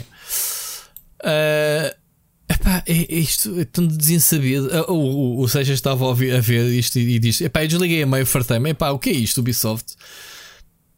É muito estranho. É muito estranho. Olha, eu sou do tempo em que há E3 e havia sempre surpresas brutais. uh, sempre qualquer coisa, ou, ou um Watch Dogs, ou, ou The Division, ou whatever. Havia sempre um jogo por ano, assim, aquela bombinha no fim. Este ano não há nada. Bom, Ubisoft e Electronic Arts fundirem-se numa só, era giro também. Resolvia-se logo, só se estragava uma casa. Coitados, vamos aqui falar e eles estão-nos tantas alegrias. O Ricardo, por exemplo, vai voltar ao Unity em breve, malta. Bom, vamos Ah. ouvir mais uma mensagem, Desculpa. não é? Disse alguma mentira? Não, por favor. Vais voltar ao Sim, Unity. Então, Ubisoft, precisas de um fast food da Ubisoft. Olha, só aqui uma notícia rápida para ouvirmos a mensagem do Felipe Silva e depois irmos às sugestões. Epá, este episódio vai ficar grandinho. Só aqui mais uma conta. A Ubisoft não anda. A Ubisoft, a Netflix lançou mais um jogo. Ricardo, já está disponível hoje. Eu já instalei ou pré-instalei, mas não tive a oportunidade de jogar. Eu queria jogá-lo antes de, de gravarmos o episódio. Só que eu, eu, eu meti-o a sacar na rua. Exato, eu fiz. eh, só sacas quando eu tiver Wi-Fi. Depois nunca mais liguei. O Wi-Fi que é que o jogo já está aqui instalado.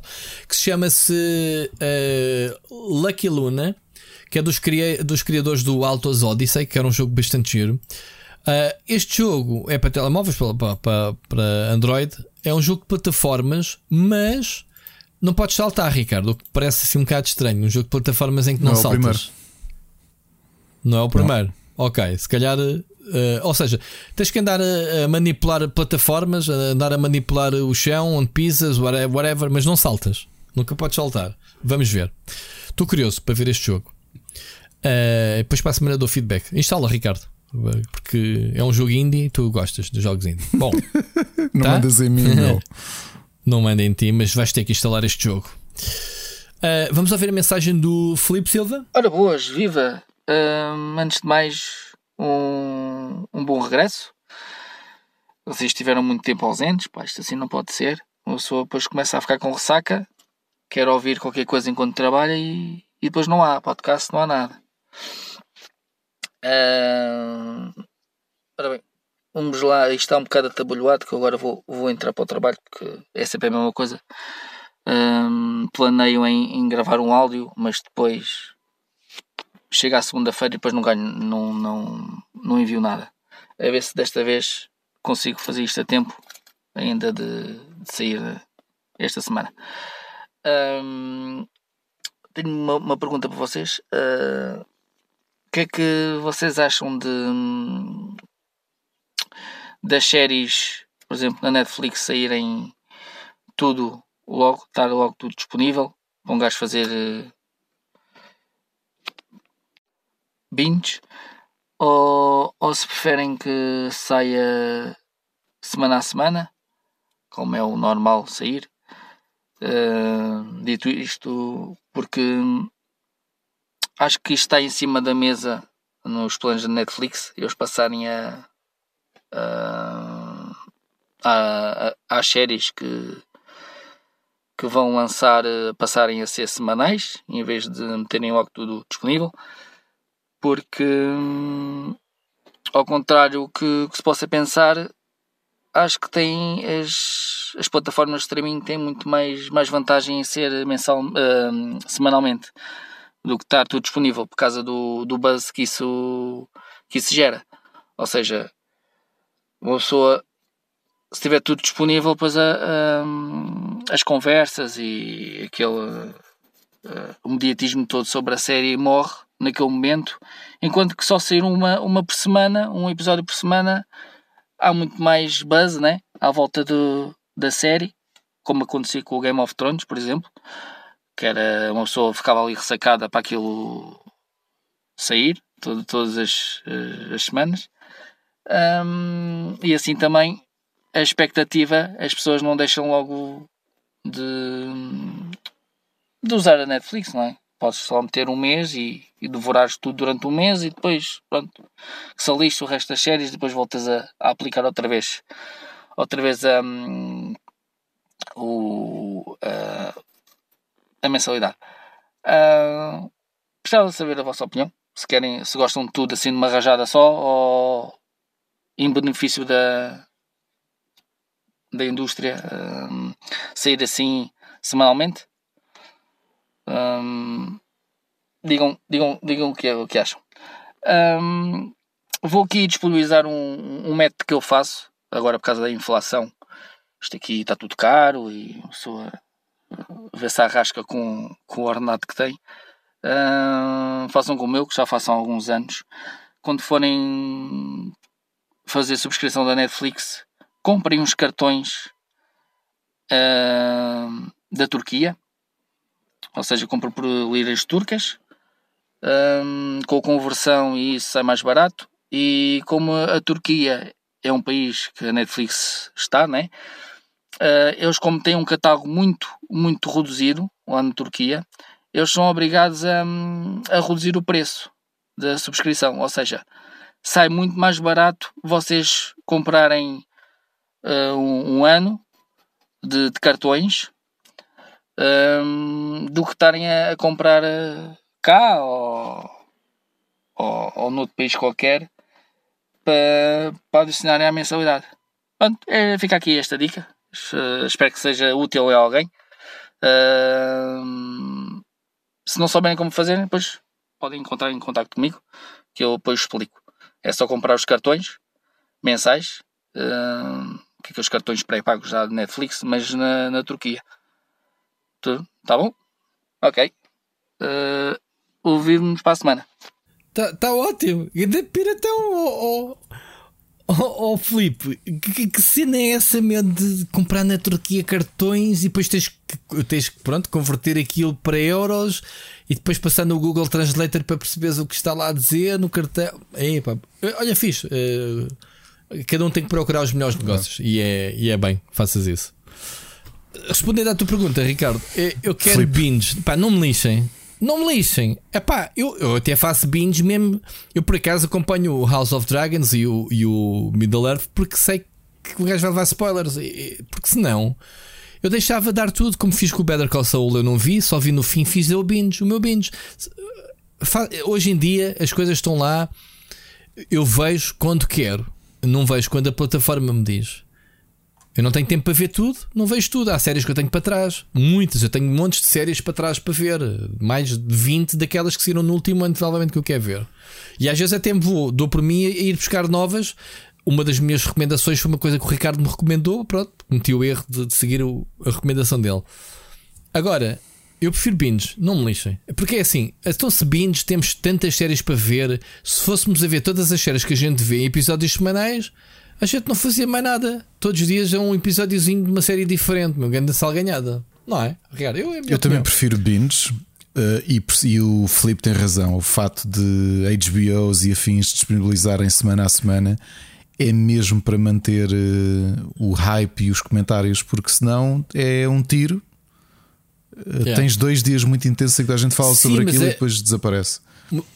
Mas a Netflix tem séries suficientes para fazer binge, porque se tivesse a quantidade que a HBO e a Disney e todos os outros lançam, pá, provavelmente eles também faziam isso. E ainda assim, atenção, o Netflix, não venham dizer que, o Net, que vai adotar o sistema semanal, porque há séries que a Netflix Sim, que é semanal. Olha o Better Call Saul. Que é semanal. Que é semanal. Exatamente, olha, é um, é um exemplo disso, porque não são séries diretamente produzidas pela Netflix e que eles, eh, como são distribuidores, né? No, no, acho que tu, tu fizeste assim, né? eu também fiz o mesmo. Tu sabes que eu vi o Call Saul, comecei a ver a última temporada na véspera de dar o último episódio. Pode ser, tem que ser assim. Eu, eu, eu também deixo, gosto. Eu, é, eu, não estou a aguentar, por exemplo, agora o. Como é que isto se chama? O, o House of House Dragons. Of Dragons. Se der o Rings of Power, até vou, vou esperar para, para ver tudo de uma vez. Um, e o Ted Lasso, quando sair, que ainda não sabem quando é que há de sair, também vai, aquilo vai ser religioso. Aquilo sai e eu, eu, eu vejo. Mas a maior parte das séries eu prefiro fazer binge, porque realmente tens razão nisso, Rui, que é. Há, nós, ainda por cima, nós que temos. Eu, eu, tenho ainda o Apple TV, não é? Que tu não tens. Uh, já não tens. Mas quando tens séries a ver nas, nos serviços todos, se for um por semana, tu, tu perdes-te. Mas vale. Agora vou-me dedicar a este serviço e vou ver esta série até ao fim. Tal. Next. Uh, ah, eu já cheguei ao ponto em eu usar o, serviço que eu utilizo, o TV Showtime, de me lembrar de uma série e tenho que usar um, um, um, uma aplicação externa para descobrir em que serviço é que ah, está o raio da série. Pois, pois. Cá tantas já não sei onde é que eu vou ver isto. E eles dizem lá que é como o, como o Just Watch, esses sites dedicados a esses agregadores de, para ajudar o pessoal. Chegámos a esse ponto. Uh, portanto, a Ubisoft, a Ubisoft, eu estou pensando no raio da Ubisoft. Uh, a Netflix pode estar a pensar nisso, porque assim, a Netflix está num momento de viragem que é. Uh, a Netflix, uh, este, este trimestre que passou, fez história. Mas fez uma história negativa. Foi a primeira vez em que houve um, um pá, uma perca de subscritores muito grande. Ok? E o distanciamento para as rivais está a diminuir. Ou seja, a qualidade das séries, dos investimentos que têm sido feitos pelos outros canais está a chegar a um patamar em que está a roubar audiência à Netflix. Ou seja, estamos aqui. Um, a Netflix está a arranjar formas de, de, de, reinventar, porque assim, a Netflix, como a conhecemos atualmente, é uma evolução do serviço de, de uma invenção que eles fizeram, que era o Clube Vídeo por catálogo. Tu escrevias, estavas no site, não é? lembras disso, Ricardo? Não, não houve cá, mas na América o Netflix nasceu num conceito em que uh, ias ao site, escolhias o filme era uma rapidez do caraças, tu não tinhas que ir ao clube de vídeo, metiam-te o filme em casa, vias o filme e, e depois iam-te lá buscar o filme. Lembras-te disso, Ricardo, desse conceito? Ou não queres Não, mas uh... que foi como eles apresentaram originalmente à Blockbuster e eles recusaram, é? como sabes. Pronto, e a Netflix criou esse serviço de entrega em casa e só tinhas que meter no envelope Sim, já porque, o filme, porque originalmente eles apresentam, quando tiveram o pitch, foram fazer pitch à Blockbuster e eles ah, isso é não, que não quiseram. É, é merda isso. É, para isso. Uh, as pessoas gostam de vir aqui abrir as caixas, não sei o quê. Não, meu, não. Agora é assim, a Netflix está-se a reinventar outra vez. Uh, e como? Agora, se calhar vai precisar de ir buscar receitas à publicidade, que eu acho que é uma estupidez. Estás a pagar um serviço e ainda tens que levar com publicidade, vai contra todos os. tudo aquilo que tu defendes do, do que é os, o, do YouTube ou no da Twitch, pagas a subscrição para estás a ver os conteúdos sem, sem publicidade. Pelos vistos, não chega. Vais ter. Ou, ou não sei se a, se a, publicidade é para baixar o preço da, da, mensalidade, mas compensas com a publicidade. Ainda não está bem definido isso. A cena do, do, do binge é uma questão de retenção. É como tu dizes. Uma coisa é. Eles vão ter as mesmas horas das pessoas à mesma. Quer dizer, estás a ver binge 10 episódios, 10 horas. Há de ser a mesma coisa que estás 10 semanas a ver. Uh, a cena é que. Uh, a Netflix toma decisões muito mais rápidas de renovação que o Binge. Que é, opá, a série saiu, tipo, né, Ricardo, o indicador, o fim de semana, quantos subscritores é que isto rendeu? Uh, renova ou não renova? Ou seja, há ali um, uma resposta muito maior do que estás à espera. Séries, então aquelas séries de 20 e tal episódios que, que é quase o ano todo, uh, que há cada vez menos, mas, uh, mas acontece isso. Eu, para mim, é binge, pronto, resumidamente. Sou binge boy. Tu também, não é, Ricardo? Completamente. Muito bem. Olha, temos poema. Temos oh, que esta semana ias ler dois poemas. Dois não, poemas. vou ler um porque não, só não vou ler que é para não estender isto mais. Mas trouxe, trouxe a ah. minha prima emprestada, Natália Correia, um, uma antologia que comprei na Feira do Livro e é um poema de. Espera, já não tinha apontado aqui. Bora lá ver a Natália Correia, a prima emprestada do Ricardo Correia. Só que das ilhas. Eh, que foi um poema publicado originalmente no livro Dimensão Encontrada, da Natália Correia, chama-se Nictofagia, que para quem não sabe é uh, alimentação da noite. Alguém que se alimenta da noite. Estás a falar de um quê? De um vampiro? se eu pudesse beber-te à noite, até encontrar o teu oh. gosto, ou mordendo a ponta do açoite da tua treva no meu rosto. Achasse a planície de lume de que és uma aresta de estrelas e sonhando sem peso e volume, fosse um sonho do chão a tecê-las. E na praia de um trilo sem flauta, instrumento das harpas do fundo, de uma água escorrida da pauta da manhã mais antiga do mundo, me estendesse sónio de florida, das sementes que trazes no punho, uma manhã de ouro impelida pelo arco das brisas de junho. Portanto, a minha prima, ou tia, num poema muito então, interessante explica lá, sobre... explica lá essa de beber-te de noite. Não beber que é que à noite, ou seja, é, é, a Natália neste, neste pequeno poema, não é? Com, com, com quatro estrofes a, a falar da sua ligação à noite, não é? Uma ligação carnal quase de consumo da própria noite, de vivência. Nós sabíamos, nós sempre sabemos que ela, eh, conhecendo a história da, da Natália, eh, que era obviamente uma uma boa vivan, mas neste caso uma dedicatória da, da sua vida de noite que eu, eu consigo empatizar muito. Ainda no outro dia falava sobre isso, de me sentir. Há pessoas que são, como é que é? São cotovias e outras são corujas, não é? Eu acabo por sentir muito mais coruja porque passo, sinto-me muito mais ativo mentalmente uh, à noite e, e trouxe, trouxe este poema precisamente por isso, porque me identifico muito com esta ligação uh, à noite que a, que a Natália fala, neste, na perspectiva dela, numa ligação. Uh, e depois dormes muito durante o dia? Como é, como é que tu fazes? Olha, eu, eu já percebi que o meu, o meu ritmo, eu deveria, se pudesse, se não tivesse de me levantar para ir trabalhar, eu deveria acordar todos os dias entre as 10 e meia e as 11. Era a hora perfeita. Uh, Deitando-te? Deitando-me às 3 e tal, 4. Ok. Mas sinto que é a, é a hora em que, eu, eu, que o, nós temos o nosso ritmo circadiano, não é? Uh, e eu acho que, que o meu organismo é a hora em que, em que eu me sinto realmente. Uh, já funcionar. Até lá acho que não funciona, não funciona muito bem. Mas pronto, é o que é. Vamos às recomendações, Rui. Muito bem. Como já falámos muita coisa, pá, é assim, Destiny 2 é o que eu estive a jogar, não vou uh, repetir. Tenho andado ainda a picar o Xenoblade 3, que ainda não acabei. Splatoon 3 já falámos. Uh, a novidade desta semana é o Steel Rising. Uh, não sei se tiveste a oportunidade joguei, de jogar. Eu cheguei ao primeiro boss e ainda não consegui. Foi enviado pela Upload. Eu também, eu, eu confesso que uh, estas fórmulas de Souls-like já começam um bocadinho a cansar, por muito original que o setting seja. Uh, Achei-o, em termos de jogabilidade, interessante, mas muito simplista. E não acho assim muita piada a, a, cenas de autómatas. Ou seja, temos uma personagem que somos um robô inteligente, neste caso, e os inimigos também são robôs. Uh, mas aquele tipo de robô para a época em que. Isto nem é steampunk, pois não, é é ali um bocadinho. É, é, é, estamos a falar de um jogo de uma época de, é quase, da Maria é, Antonieta, é, da Revolução sim, Francesa. É quase, é quase, quase steampunk. Uh, eu por acaso digo okay. o que eu senti, apesar do setting ser interessante, os inimigos serem assim uns robôs muito conjuntados, uh, foi algo que não me apelou uh, visualmente. Quando, pá, porque já disse aqui, o, o The Surge é capaz de ser dos meus, dos meus jogos favoritos. Uhum. sim.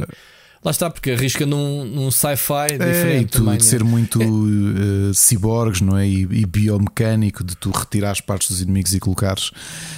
Este é, mais, é muito mais uh, competido. Eu não gosto, eu não gosto deste, eu não gosto desta época francesa. Eu confesso, aquelas cabeleiras, aquelas caras pálidas e isso, epá, eu, eu não gosto simplesmente do setting. E isso fez-me um bocadinho de trigger no jogo. Pá, a Spiders continua à procura do pois é. seu. É do seu grande título. Eles tentam, eles têm muito talento. Uh, pá, eu acredito que este, que este estúdio continua a ser aquele eh, estúdio de jogos Double A eh, Plus, não é? Ali falta-lhes ali qualquer coisa para.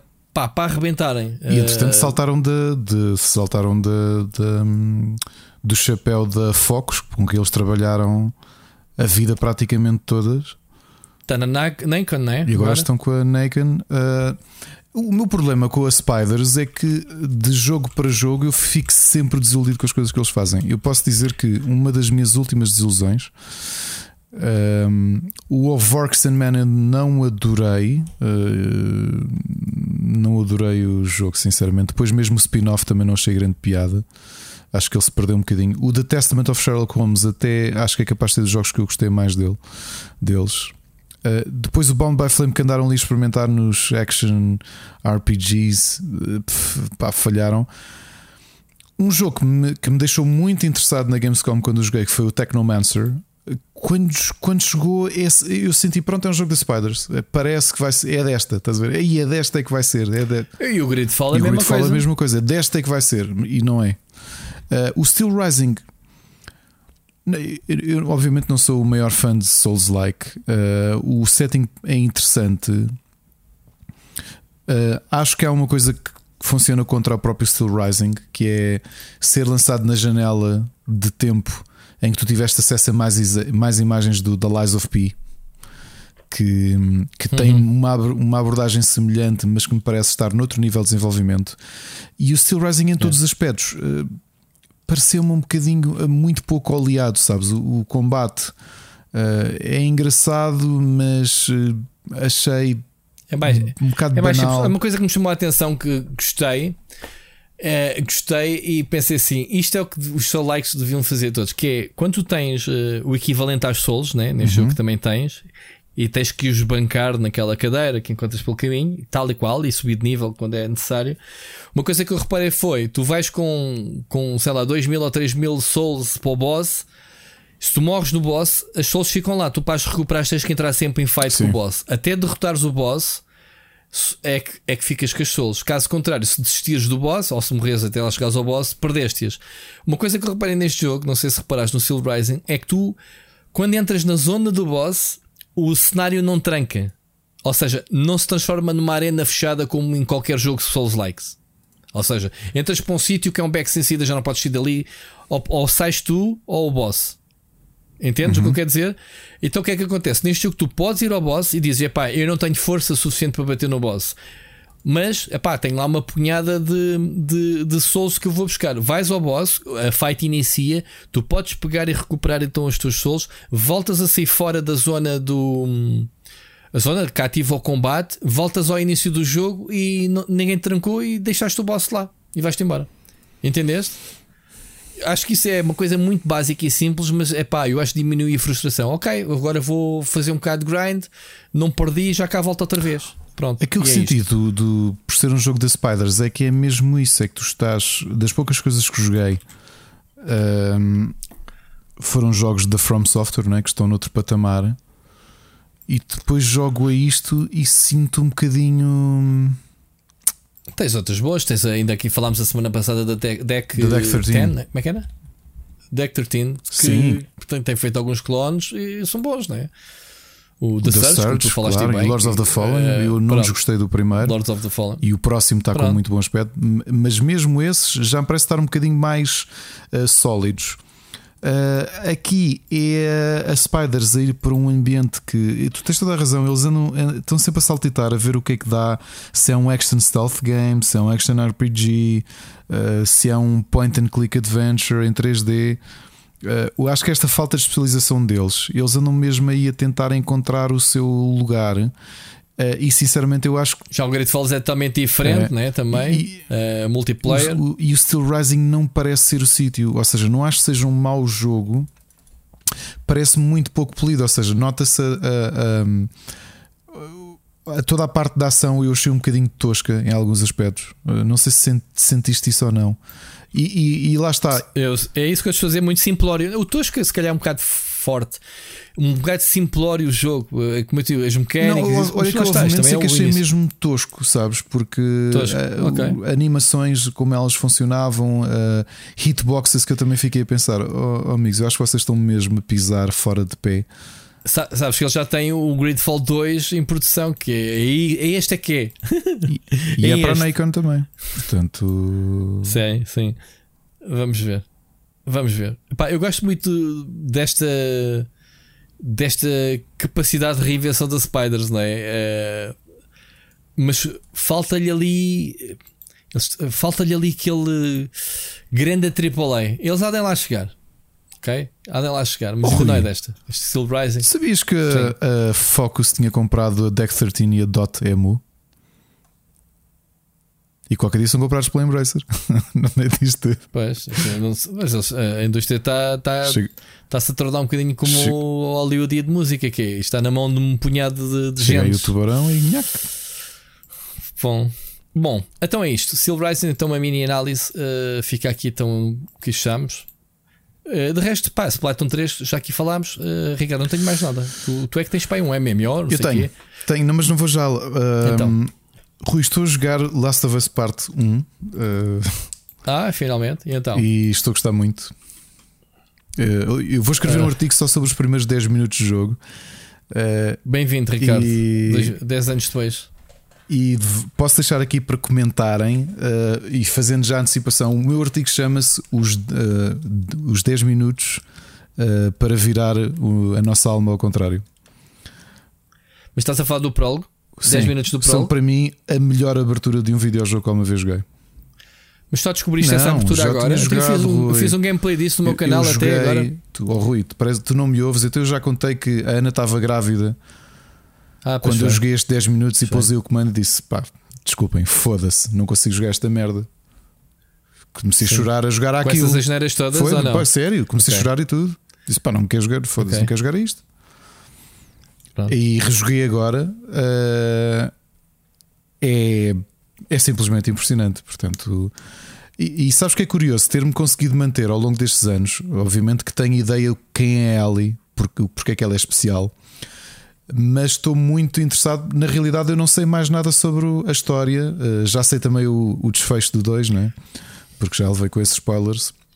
Mas vou fazer agora o exercício de jogar os dois seguidos e ter esse prazer de jogar pela primeira vez os dois seguidos. Uau, quem me dera.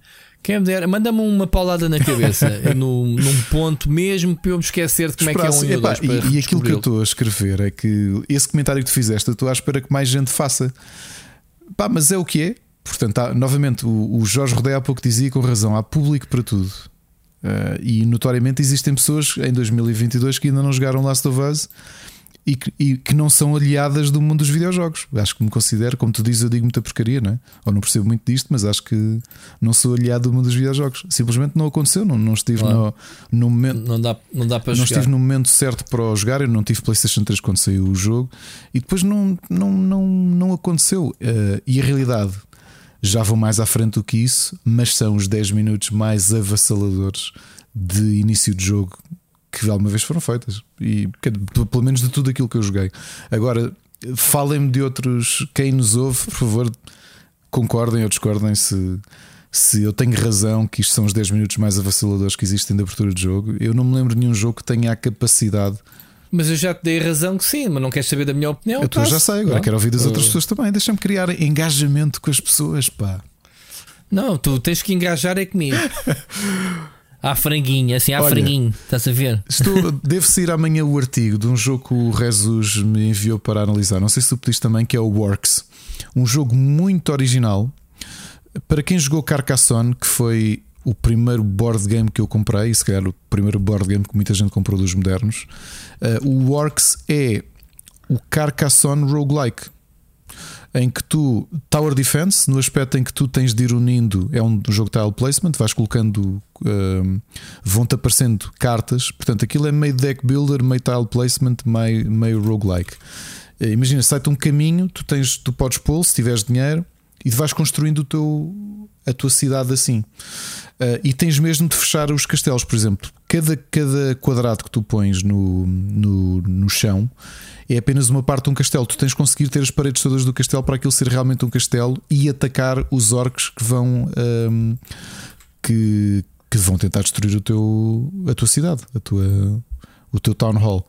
Achei interessantíssimo o jogo. Uh, ainda está em early access, tem só duas fações e duas campanhas, mas estou a gostar imenso dele.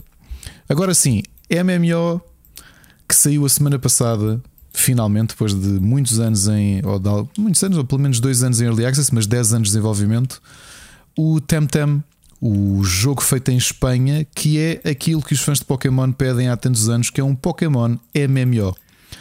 O, A falar sério, estavas-me a aconselhar a jogar esse MMO. É a verdade. sério. o Temtem, para quem não sabe, ele só é jogado online, portanto não tem single player nenhum. O jogo tem que estar, temos que estar sempre ligados. Acho que é uma pré-alfa dessa porcaria já Eu estou a jogar, também, é. o jogo está com uma qualidade brutal. Pokémon da Wish. Não é não? Eu acho que o Pokémon é que é o Temtem da Wish agora. Sabes? Estou para ver, estou para ver. Uma qualidade brutal a nível de animações. Uh, aliás, ver as, as criaturas do Temtem a mexerem-se em combate uh, faz rir quando tu, quando tu pensas lá no Sr. Matsuda né? a dizer: Não, não, não, o Matsuda, não, nós. Uh, nós não podemos mudar as animações porque dava muito trabalho no jogo de Pokémon. E pronto, aquilo também é um estúdio indie, não é? O Pokémon Company é um estúdio indie. Olha, mas Temtem está muito interessante. O facto de teres cross-save e cross-play com Switch, PlayStation 5 e PC. Portanto, imagina tu. Uh, é free to play não ou compras? E ainda por cima não é barato. Uh, para, 45 para olé, no o, Steam. E no, na Switch também há poucas cópias físicas. Ok, eu comprei a cópia física. Mas tem Early Access não, não, não. ou já é versão 1.0? na sexta-feira. Ah, isto é a propósito. E por isso é que okay. saiu em formato físico. A versão de Xbox e PlayStation 5 uh, são 38 euros. Estão em 38 euros em promoção na Vorten, ok? Lá está, uh, o poder da escolha. 45 euros que tu deste pelo Tenten, eu dei 40 paus pela expansão Olha, do Estou a gostar imenso do jogo. Acho que está mesmo muito bem feito. É muito mais complexo a nível de combate. Uh, e estás a jogar com muitos amigos? Já tens muitos amigos não, para jogar não, contigo? Não, não, mas estás sempre a ver pessoas à tua volta. Podes combater com elas se quiseres. Podes fazer o jogo todo em cooperativo se quiseres. E pelo que eu percebi, tens muitos. Aquilo que nós dizíamos que devia ser um, um MMO de, de Pokémon, que é tu tens raids para conseguir apanhar os Pokémons mais difíceis. Pá, muito bem pensado, está muito giro o jogo. O combate, como eu te dizia, é um, é um bocadinho mais complexo que o, que o de Pokémon. Tens, por exemplo, alguns ataques que têm duas barras, o que quer dizer que tu não ages neste turno, uh, que ele fica a, a, preparar o ataque, digamos assim, e depois o ataque, como é muito forte, uh, uh, conecta, digamos assim, no, no turno seguinte. Depois, cada movimento tem a lista de prioridades vês a barra, que é a forma do jogo somar não só a agilidade de cada Pokémon, de, cada Pokémon, de cada monstro tem-tem, logo como isto se diz, uh, para organizar quem é que ataca por que ordem. E, epá, e, é, e és um bocado atirado aos lobos. Tipo, olha, está aqui, tens de ir até ali aquele sítio e desenrasca. Tens a tua primeira criatura agora, amanha-te. Uh, acho que está mesmo muito bom. Eu andei muito tempo a olhar para o jogo, mas com algum receio de, de querer entrar nele em early access. Mas tenho que tirar o chapéu. Uh, acho que a Humble Games fez uma excelente escolha em publicar este jogo que deve estar a faturar praticamente tudo aquilo que, que eles não faturam com, com o resto do catálogo todo. Portanto, tem-tem se, se, se alguém decidir experimentar este MMO uh, Pokémon, que é aquilo que. Como é que a Pokémon Company não fez isto ainda? Repara, Rui, isto é um estúdio espanhol indie que conseguiu fazer isto, ok? Tu estás a ver? Tu estás a ver como é que eu, sendo fã de Pokémon, não posso achar. Não me apetecia fazer como o Manel Subtil ir fechar-me lá numa casa de banho da sede da Pokémon Company a exigir que eles, que eles fizessem uma coisa melhor. Pá, para o capital que a Pokémon uhum. Company tem a lançar jogos todos os anos, a vender uh, eh, 15 milhões de, de, de, na, no somatório de cada iteração. Epá, não é um bocado vergonhoso ver um estúdio indie espanhol a fazer um melhor serviço do que uma empresa como a Pokémon Company? A fazer aquilo que o público há tantos anos pede. No final do dia, tu vais comprar os dois Pokémons, vão sair já para o próximo mês. Vou, portanto, já fiz pre-order em julho. Não quer saber. Pois, portanto, as tuas palavras levam-as ao vento. Que vou ver. Eu, eu, há quanto tempo é que eu digo que sinto? Eu, eu tenho síndrome de Estocolmo com, com dois jogos: Pokémon pois, e League of Legends. E, tu nem sequer entras em denial e a falares não, mal, não, tipo. Não. Não Já agora, pessoal, enquanto esquece. nós estivemos aqui em, pelo menos, não sei se sabias ou não, há duas horas saiu no Twitter oficial da PlayStation. Amanhã um State of Play às 11 da noite de Portugal para Logo se vê. Mas tiveram aqui. A PlayStation of America mostrou uma coisa muito estranha que era aquele protótipo da Sony da Nintendo. Publicou isso. Para?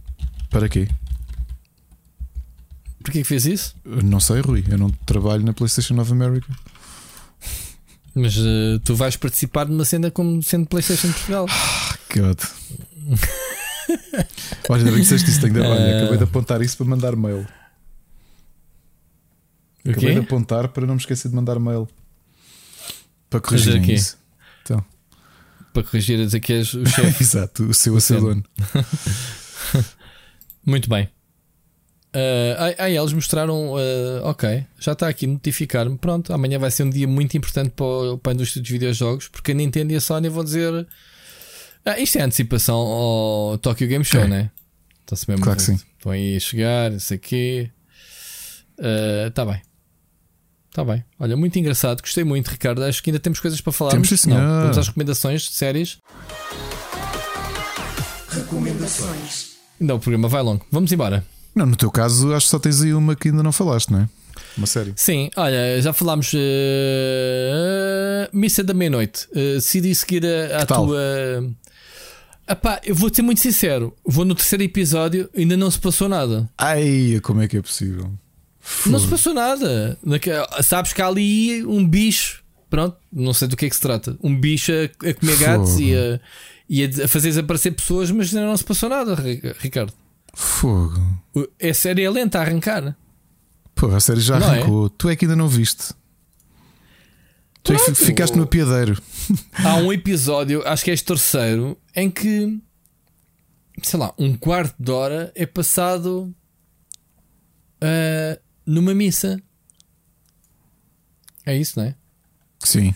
É sim, o, está-me a dar curiosidade para continuar. Atenção, uh, estou a dizer que ainda não, não tenho não, Eu acho que está muito bem, o build-up está muito bem construído. A questão ah, da religião está, o build-up está, está, espetacular. Os personagens estão muito bem uh, colocados. Acho que o Mike Flanagan faz isto muito bem, que é um, algo que ele, que ele já nos habituou, que é constantemente estar a alimentar-nos aquela curiosidade. Ele não nos dá nada gratuito. Que é, é isso pá, que eu te estou a dizer, é? por isso é que eu estou a dizer que ainda não aconteceu nada. Aconteceu coisas, há coisas ah, a acontecer. Mas estás a gostar da série? Estou, estou. Ah, eu, eu, disse é que ainda não. Ainda não. Não, e que, que se passa? Não está a acontecer nada. Pronto, é isso. Aliás, tu vais ver, acho que é o início do, do, quarto episódio, vais ver um bocadinho qualquer coisa e depois. Uh, e okay. na realidade só te revelam. Uh, só vês coisas a acontecer na, no final do penúltimo episódio. Até lá é mesmo build-up e acho que o build-up está muito bem feito. Pois, okay. Vai valer a pena, garanto. Não, estou a ver, estou a ver no meio de outras coisas que eu deveria estar a ver. Um, olha, estou a ver o She-Hulk e, e, sinceramente é a série que menos me está a dar pica a ver. Não sei o que é que se passa. Uh, a abordagem da She-Hulk é diferente. A Marvel está sempre a inventar coisas novas, como tu sabes. Uh, coisas que coisas diferentes na She-Hulk em relação às outras séries da Marvel. Como ela é advogada, estão a tentar imitar o. Como é que diz-me uma série de advogados? Whatever, o Bull ou qualquer outra série que, que haja. Law and Order. Cada episódio é um caso diferente, quase. Ok. Tens um fio condutor, mas cada episódio é um caso. Isso é uma das particularidades. Pai, depois uma coisa que me chateia e que tira a credibilidade, a credibilidade, entre aspas, à série é a quarta barreira que ela quebra. Pronto, ela fala contigo. Isso, é género, isso deve ser espetacular. Se estiver tão bom como o John Byrne escreveu, que não acredito. Pronto, ela, ela na banda desenhada já fazia isso. Pronto, é, aqui a, a comparação que eu posso fazer é com o Deadpool, obviamente. Mas ela fala tipo coisas tipo, então. Uh, vou acabar assim o episódio. Perdoem-me o francês, mas yeah. Deadpool é merda comparado com aquilo que o John, o John Burr fez em The Sensational She-Hulk. Uh, constantemente a quebrar a quarta parede, mas como deve Sim, ser. ela faz isso. Ela faz isso. Uh, não estou a dizer que seja divertido, mas epá, é tipo quero é que se construa a personagem para depois inserir no, no universo. Pá, começas a ver o primeiro episódio com o Hulk e não sei o quê, mas depois quebra um bocadito. Mas sabe, estou aqui à uh, espera da tua resposta de eu acabar de dizer que comparado com a fase do, do John Byrne da She-Hulk, que o Deadpool é merda, ok? Por favor, ajude Ele é fã do Deadpool, ok. Não, ele é fã da fase da She-Hulk do John Byrne. Ah, ok. Ok, ok. Muito bem, força. Que é que Olha, vi uma série documental sobre o serial killer, o Night Stalker, que matou hum, dezenas de pessoas entre 84 e 85 na, na América. Um, e por acaso tenho a minha lista para ver. É, está bem é, feito o documentário, gostei, gostei porque fala, acompanha o. Hum, como falam do, com os dois detetives, eles, eles mostram o processo todo que levaram, as provas todas, o que, é, como é que uniram as provas. Uh, gostei nesse aspecto, acho que está bem realizado. É longo, mas a Netflix, ou seja, um documentário que se dá podiam ser dois episódios no máximo, eles fazem três ah, ou quatro. continuam a fazer aquela. É. Porque é dramático, né? Também. É, pá, foi a história é, é duríssima. Não, não sei se sabes não, não qual é, é, o. é, é uma. Dramatizações. É um não, não, não, dramatização. não, não, não, Ah, não. É só com Ok. entrevistas a sobreviventes, a familiares de pessoas que foram assassinadas. Pá, o Night Stalker é, é de longe de- das histórias mais assustadoras e mais aterradoras do, do- de serial killers americanos. Pá, ele era é, é a pessoa das pessoas mais doentes que eles tiveram. Pá, e matou muita, muita, muita gente. Ahm, mas pá, se puderes ver, porque é um, um documentário muito, muito interessante. Pronto, obviamente, uma história muito pesada, mas, mas interessante. Ah, está uma série nova do, do Mike Myers, o The Pentaveret, que fala de, um, de uma sociedade secreta acima dos Illuminati que controla o mundo todo. E o Mike Myers faz pai de 12 personagens. Eu não consigo. Eu, eu, eu, parei, eu, desli- eu até tirei da minha faixa de, de visionamento. Uh, tem o Jordan Peele também, como um dos protagonistas. Mas uh, o humor do Mike Myers é um bocadinho escatológico demais para o meu gosto. E se eu, quando era, sei lá, 15 anos, gostava muito do Austin Powers, aquelas coisas meio Yeah. chavascal, já não tenho paciência. O Tipo, Wayne's World. Uh, piadinhas de, de, de peidos e de e trocadilhos constantes de sexo, tipo, mas, tipo, mas coisas óbvias, tipo Big Dicks Halfway In, que era o nome de um hotel, e tipo, uh, não, mas e eu pensar, a sério, pá, não, não removi, porque não, não é para mim. Se calhar a série é boa para quem está nesse, nesse, ainda nesse registro de comédia, e pá, para mim já não diz nada. Um, e acho agora, eu tive para rever o Austin Powers depois de ver esta série. Acho que já não vou rever, porque provavelmente vou detestar. Porque é mesmo Pois. humor, eh, pá, aquele humorzinho. Nunca gostei Muito muito, do, do Austin Powers, pronto. eh, e o Como Mike eu não Myers. gosto muito do ambiente uh, James Flower Bond. Power e esse. Ah, não, pensei que era mais, do- mais do- dos anos 70, Flower Power. Que era o James Bond de Chavascal, não é? Mas, Yeah. mas pronto. Eh, em comédia, vi. Volta e meia gosto de estar a trabalhar e a ver especiais de stand-up que existem no Netflix, existem vários. O Bill Burr tem um, eh, eu gosto bastante do Bill Burr, tem o Live at Red Rocks e gostei bastante. E pá, estou a rever por causa de uma conversa que tive durante a, a Feira do Livro, que ofereci um livro do Michael Moorcock, do Doctor Who, ao, ao meu amigo, ao meu guitarrista. E ele disse-me que finalmente, depois de eu anos a aconselhá-lo a ver Doctor Who, ele, reviu, ele viu tudo. Uh, eu não sabia, as séries desde o reboot estão todas no Amazon Prime. Então o que é que eu estou a fazer? Estou a rever Doctor Who porque tenho montes de tempo livre. E pronto, mas estou a rever Doctor Who, estou na- ainda na fase do Chris Eccleston.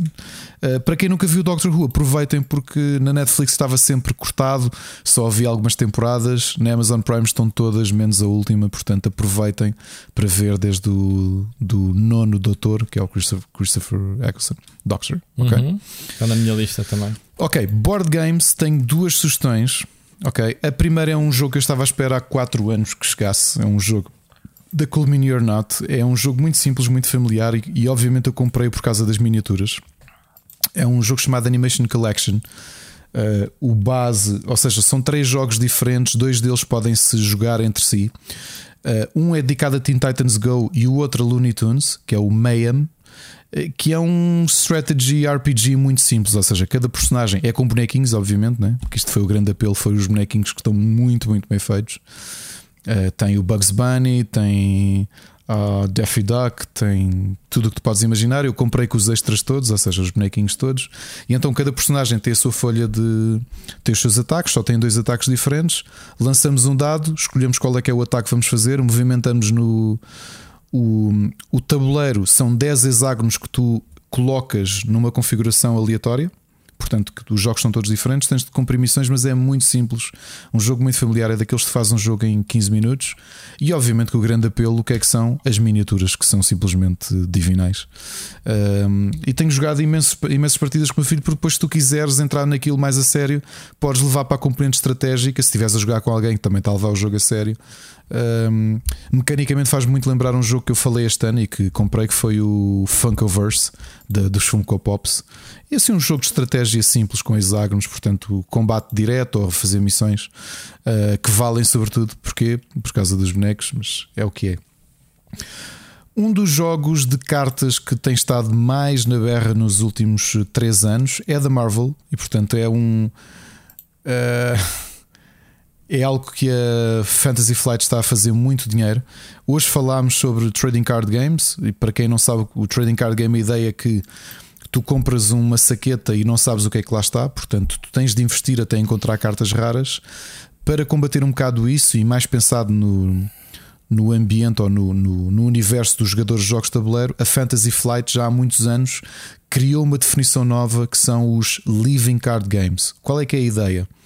São jogos que estão constantemente a evoluir com expansões, com a diferença que as expansões são pré-definidas, ou seja, eu compro uma, um baralho tu, Rui, compras um baralho e eles são exatamente iguais. Ou seja, tu não precisas de comprar múltiplas cópias ou comprar múltiplas chaquetas para ter todas as cartas. Compras a uhum. expansão e ela já vem pré-definida. Ou seja, o jogo está vivo, evolui, tem muitas expansões. Eles já tiveram Star Wars, eh, já tiveram. O que é que eles tiveram mais? Warhammer. Eh, neste modelo de Living Card Game já tiveram muitos universos, a maior parte foram à vida. O que está ainda em berra é o de Arkham Horror, que foi o primeiro, acho eu, e que muita gente diz que é um grande jogo. E entretanto, em 2019, se a memória não me falha, por onde é que se atiram? Porque já tem ligações também grandes com a Disney. Marvel Champions, ok? É um living card game. Marvel Champions é um jogo muito interessante e que eu no outro dia te disse que gostava que tu viesses cá experimentar. Eh, e já ti qual é que é o modelo de negócio deles de criarem novas expansões e novos, novos baralhos. Qual é que é de Marvel Champions? Por exemplo, no jogo base tu recebes um cenário de tutorial que é um baralho que é o Rhino, que é o vilão. E tens depois uns, hum, digamos, um, sim, vamos chamar cenários, portanto, um, uh, umas pequenas histórias, digamos assim, que é o crime que ele está a levar a cabo, ou como se fosse uma história de banda desenhada. ok O Rhino está a atacar uma central nuclear cada um de nós vai jogar com, com um herói e vamos receber o baralho desse herói. Eu estou a jogar com o Homem-Aranha, por exemplo, e tu vais jogar com o Black Panther. E começamos, a nossa carta de identidade tem o alter ego. E portanto, tu tens de jogar com stars em formato uh, alter ego, na tua identidade secreta, ou em, na tua identidade super-herói. E a carta tem habilidades diferentes. Depois o resto é um jogo de cartas normal, cooperativo, em que estamos a tentar vencer o tabuleiro. Ok? A rejogabilidade uhum. é virtualmente infinita, porque aquilo que eu tenho visto é que o jogo está com um following gigantesco. Ele está em número 2, acho eu, na, no ranking de jogos customizáveis. Porque a forma como eles criaram o jogo é: ele não tem tabuleiro. O que tu fazes é, imagina, agora quer jogar e eu tenho muitas expansões. Por acaso comprei algumas já. Uh, eles por ano estão a lançar à volta de 10 entre personagens. Porque depois os baralhos é. Ah, eu gosto muito do personagem do. Gosto do Vision. Então eles estão a lançar o baralho do Vision em separado, percebes? 15 euros, está lá o baralho do Vision. E agora se jogas com o Vision. E então o que tu tens de fazer é. Uh, olha, hoje vamos tentar derrotar o Red Skull. E tens o baralho do Red Skull, que tem as habilidades dele, os minions dele, e depois o cenário do Red Skull, que aquilo vai ter condições para tu perderes ou ganhares e tens de estar sempre a adaptar pela forma como jogas. Os heróis jogam-se todos de forma diferente. Um, podes jogar sozinho, eh, como eles sugerem jogar sozinho, é controlas dois, dois heróis ao mesmo tempo, sempre, para não ser injusto. Uh, eu achei o jogo muito bem pensado. Eu sei, por exemplo, que o Tiago, o Tiago Belém já estava, ah, desde que eu lhe falei, não sei se eu que lhe falei nisto há um ano ou qualquer coisa, ou se ele já tinha descoberto, também estava de olho nele, porque é um jogo que está a ter muito base a nível de jogos de tabuleiro.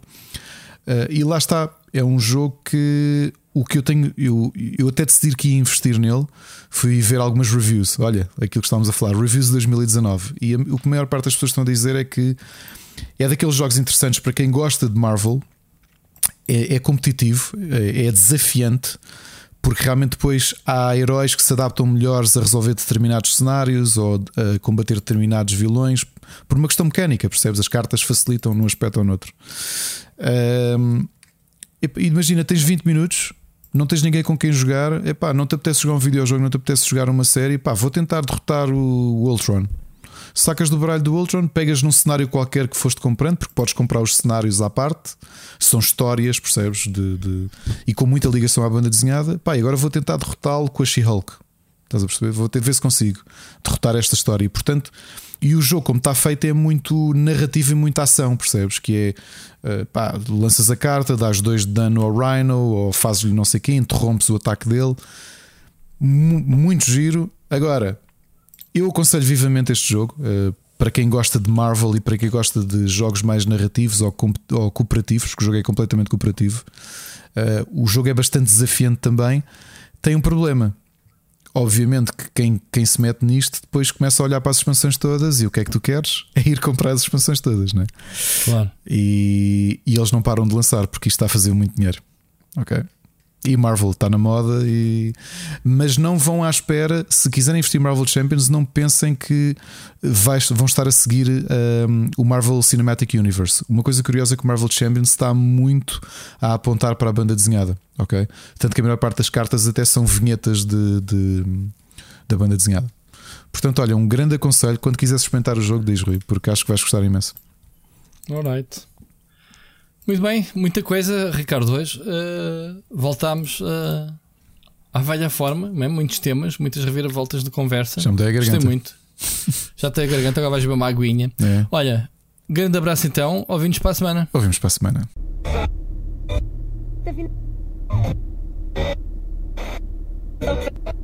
Tá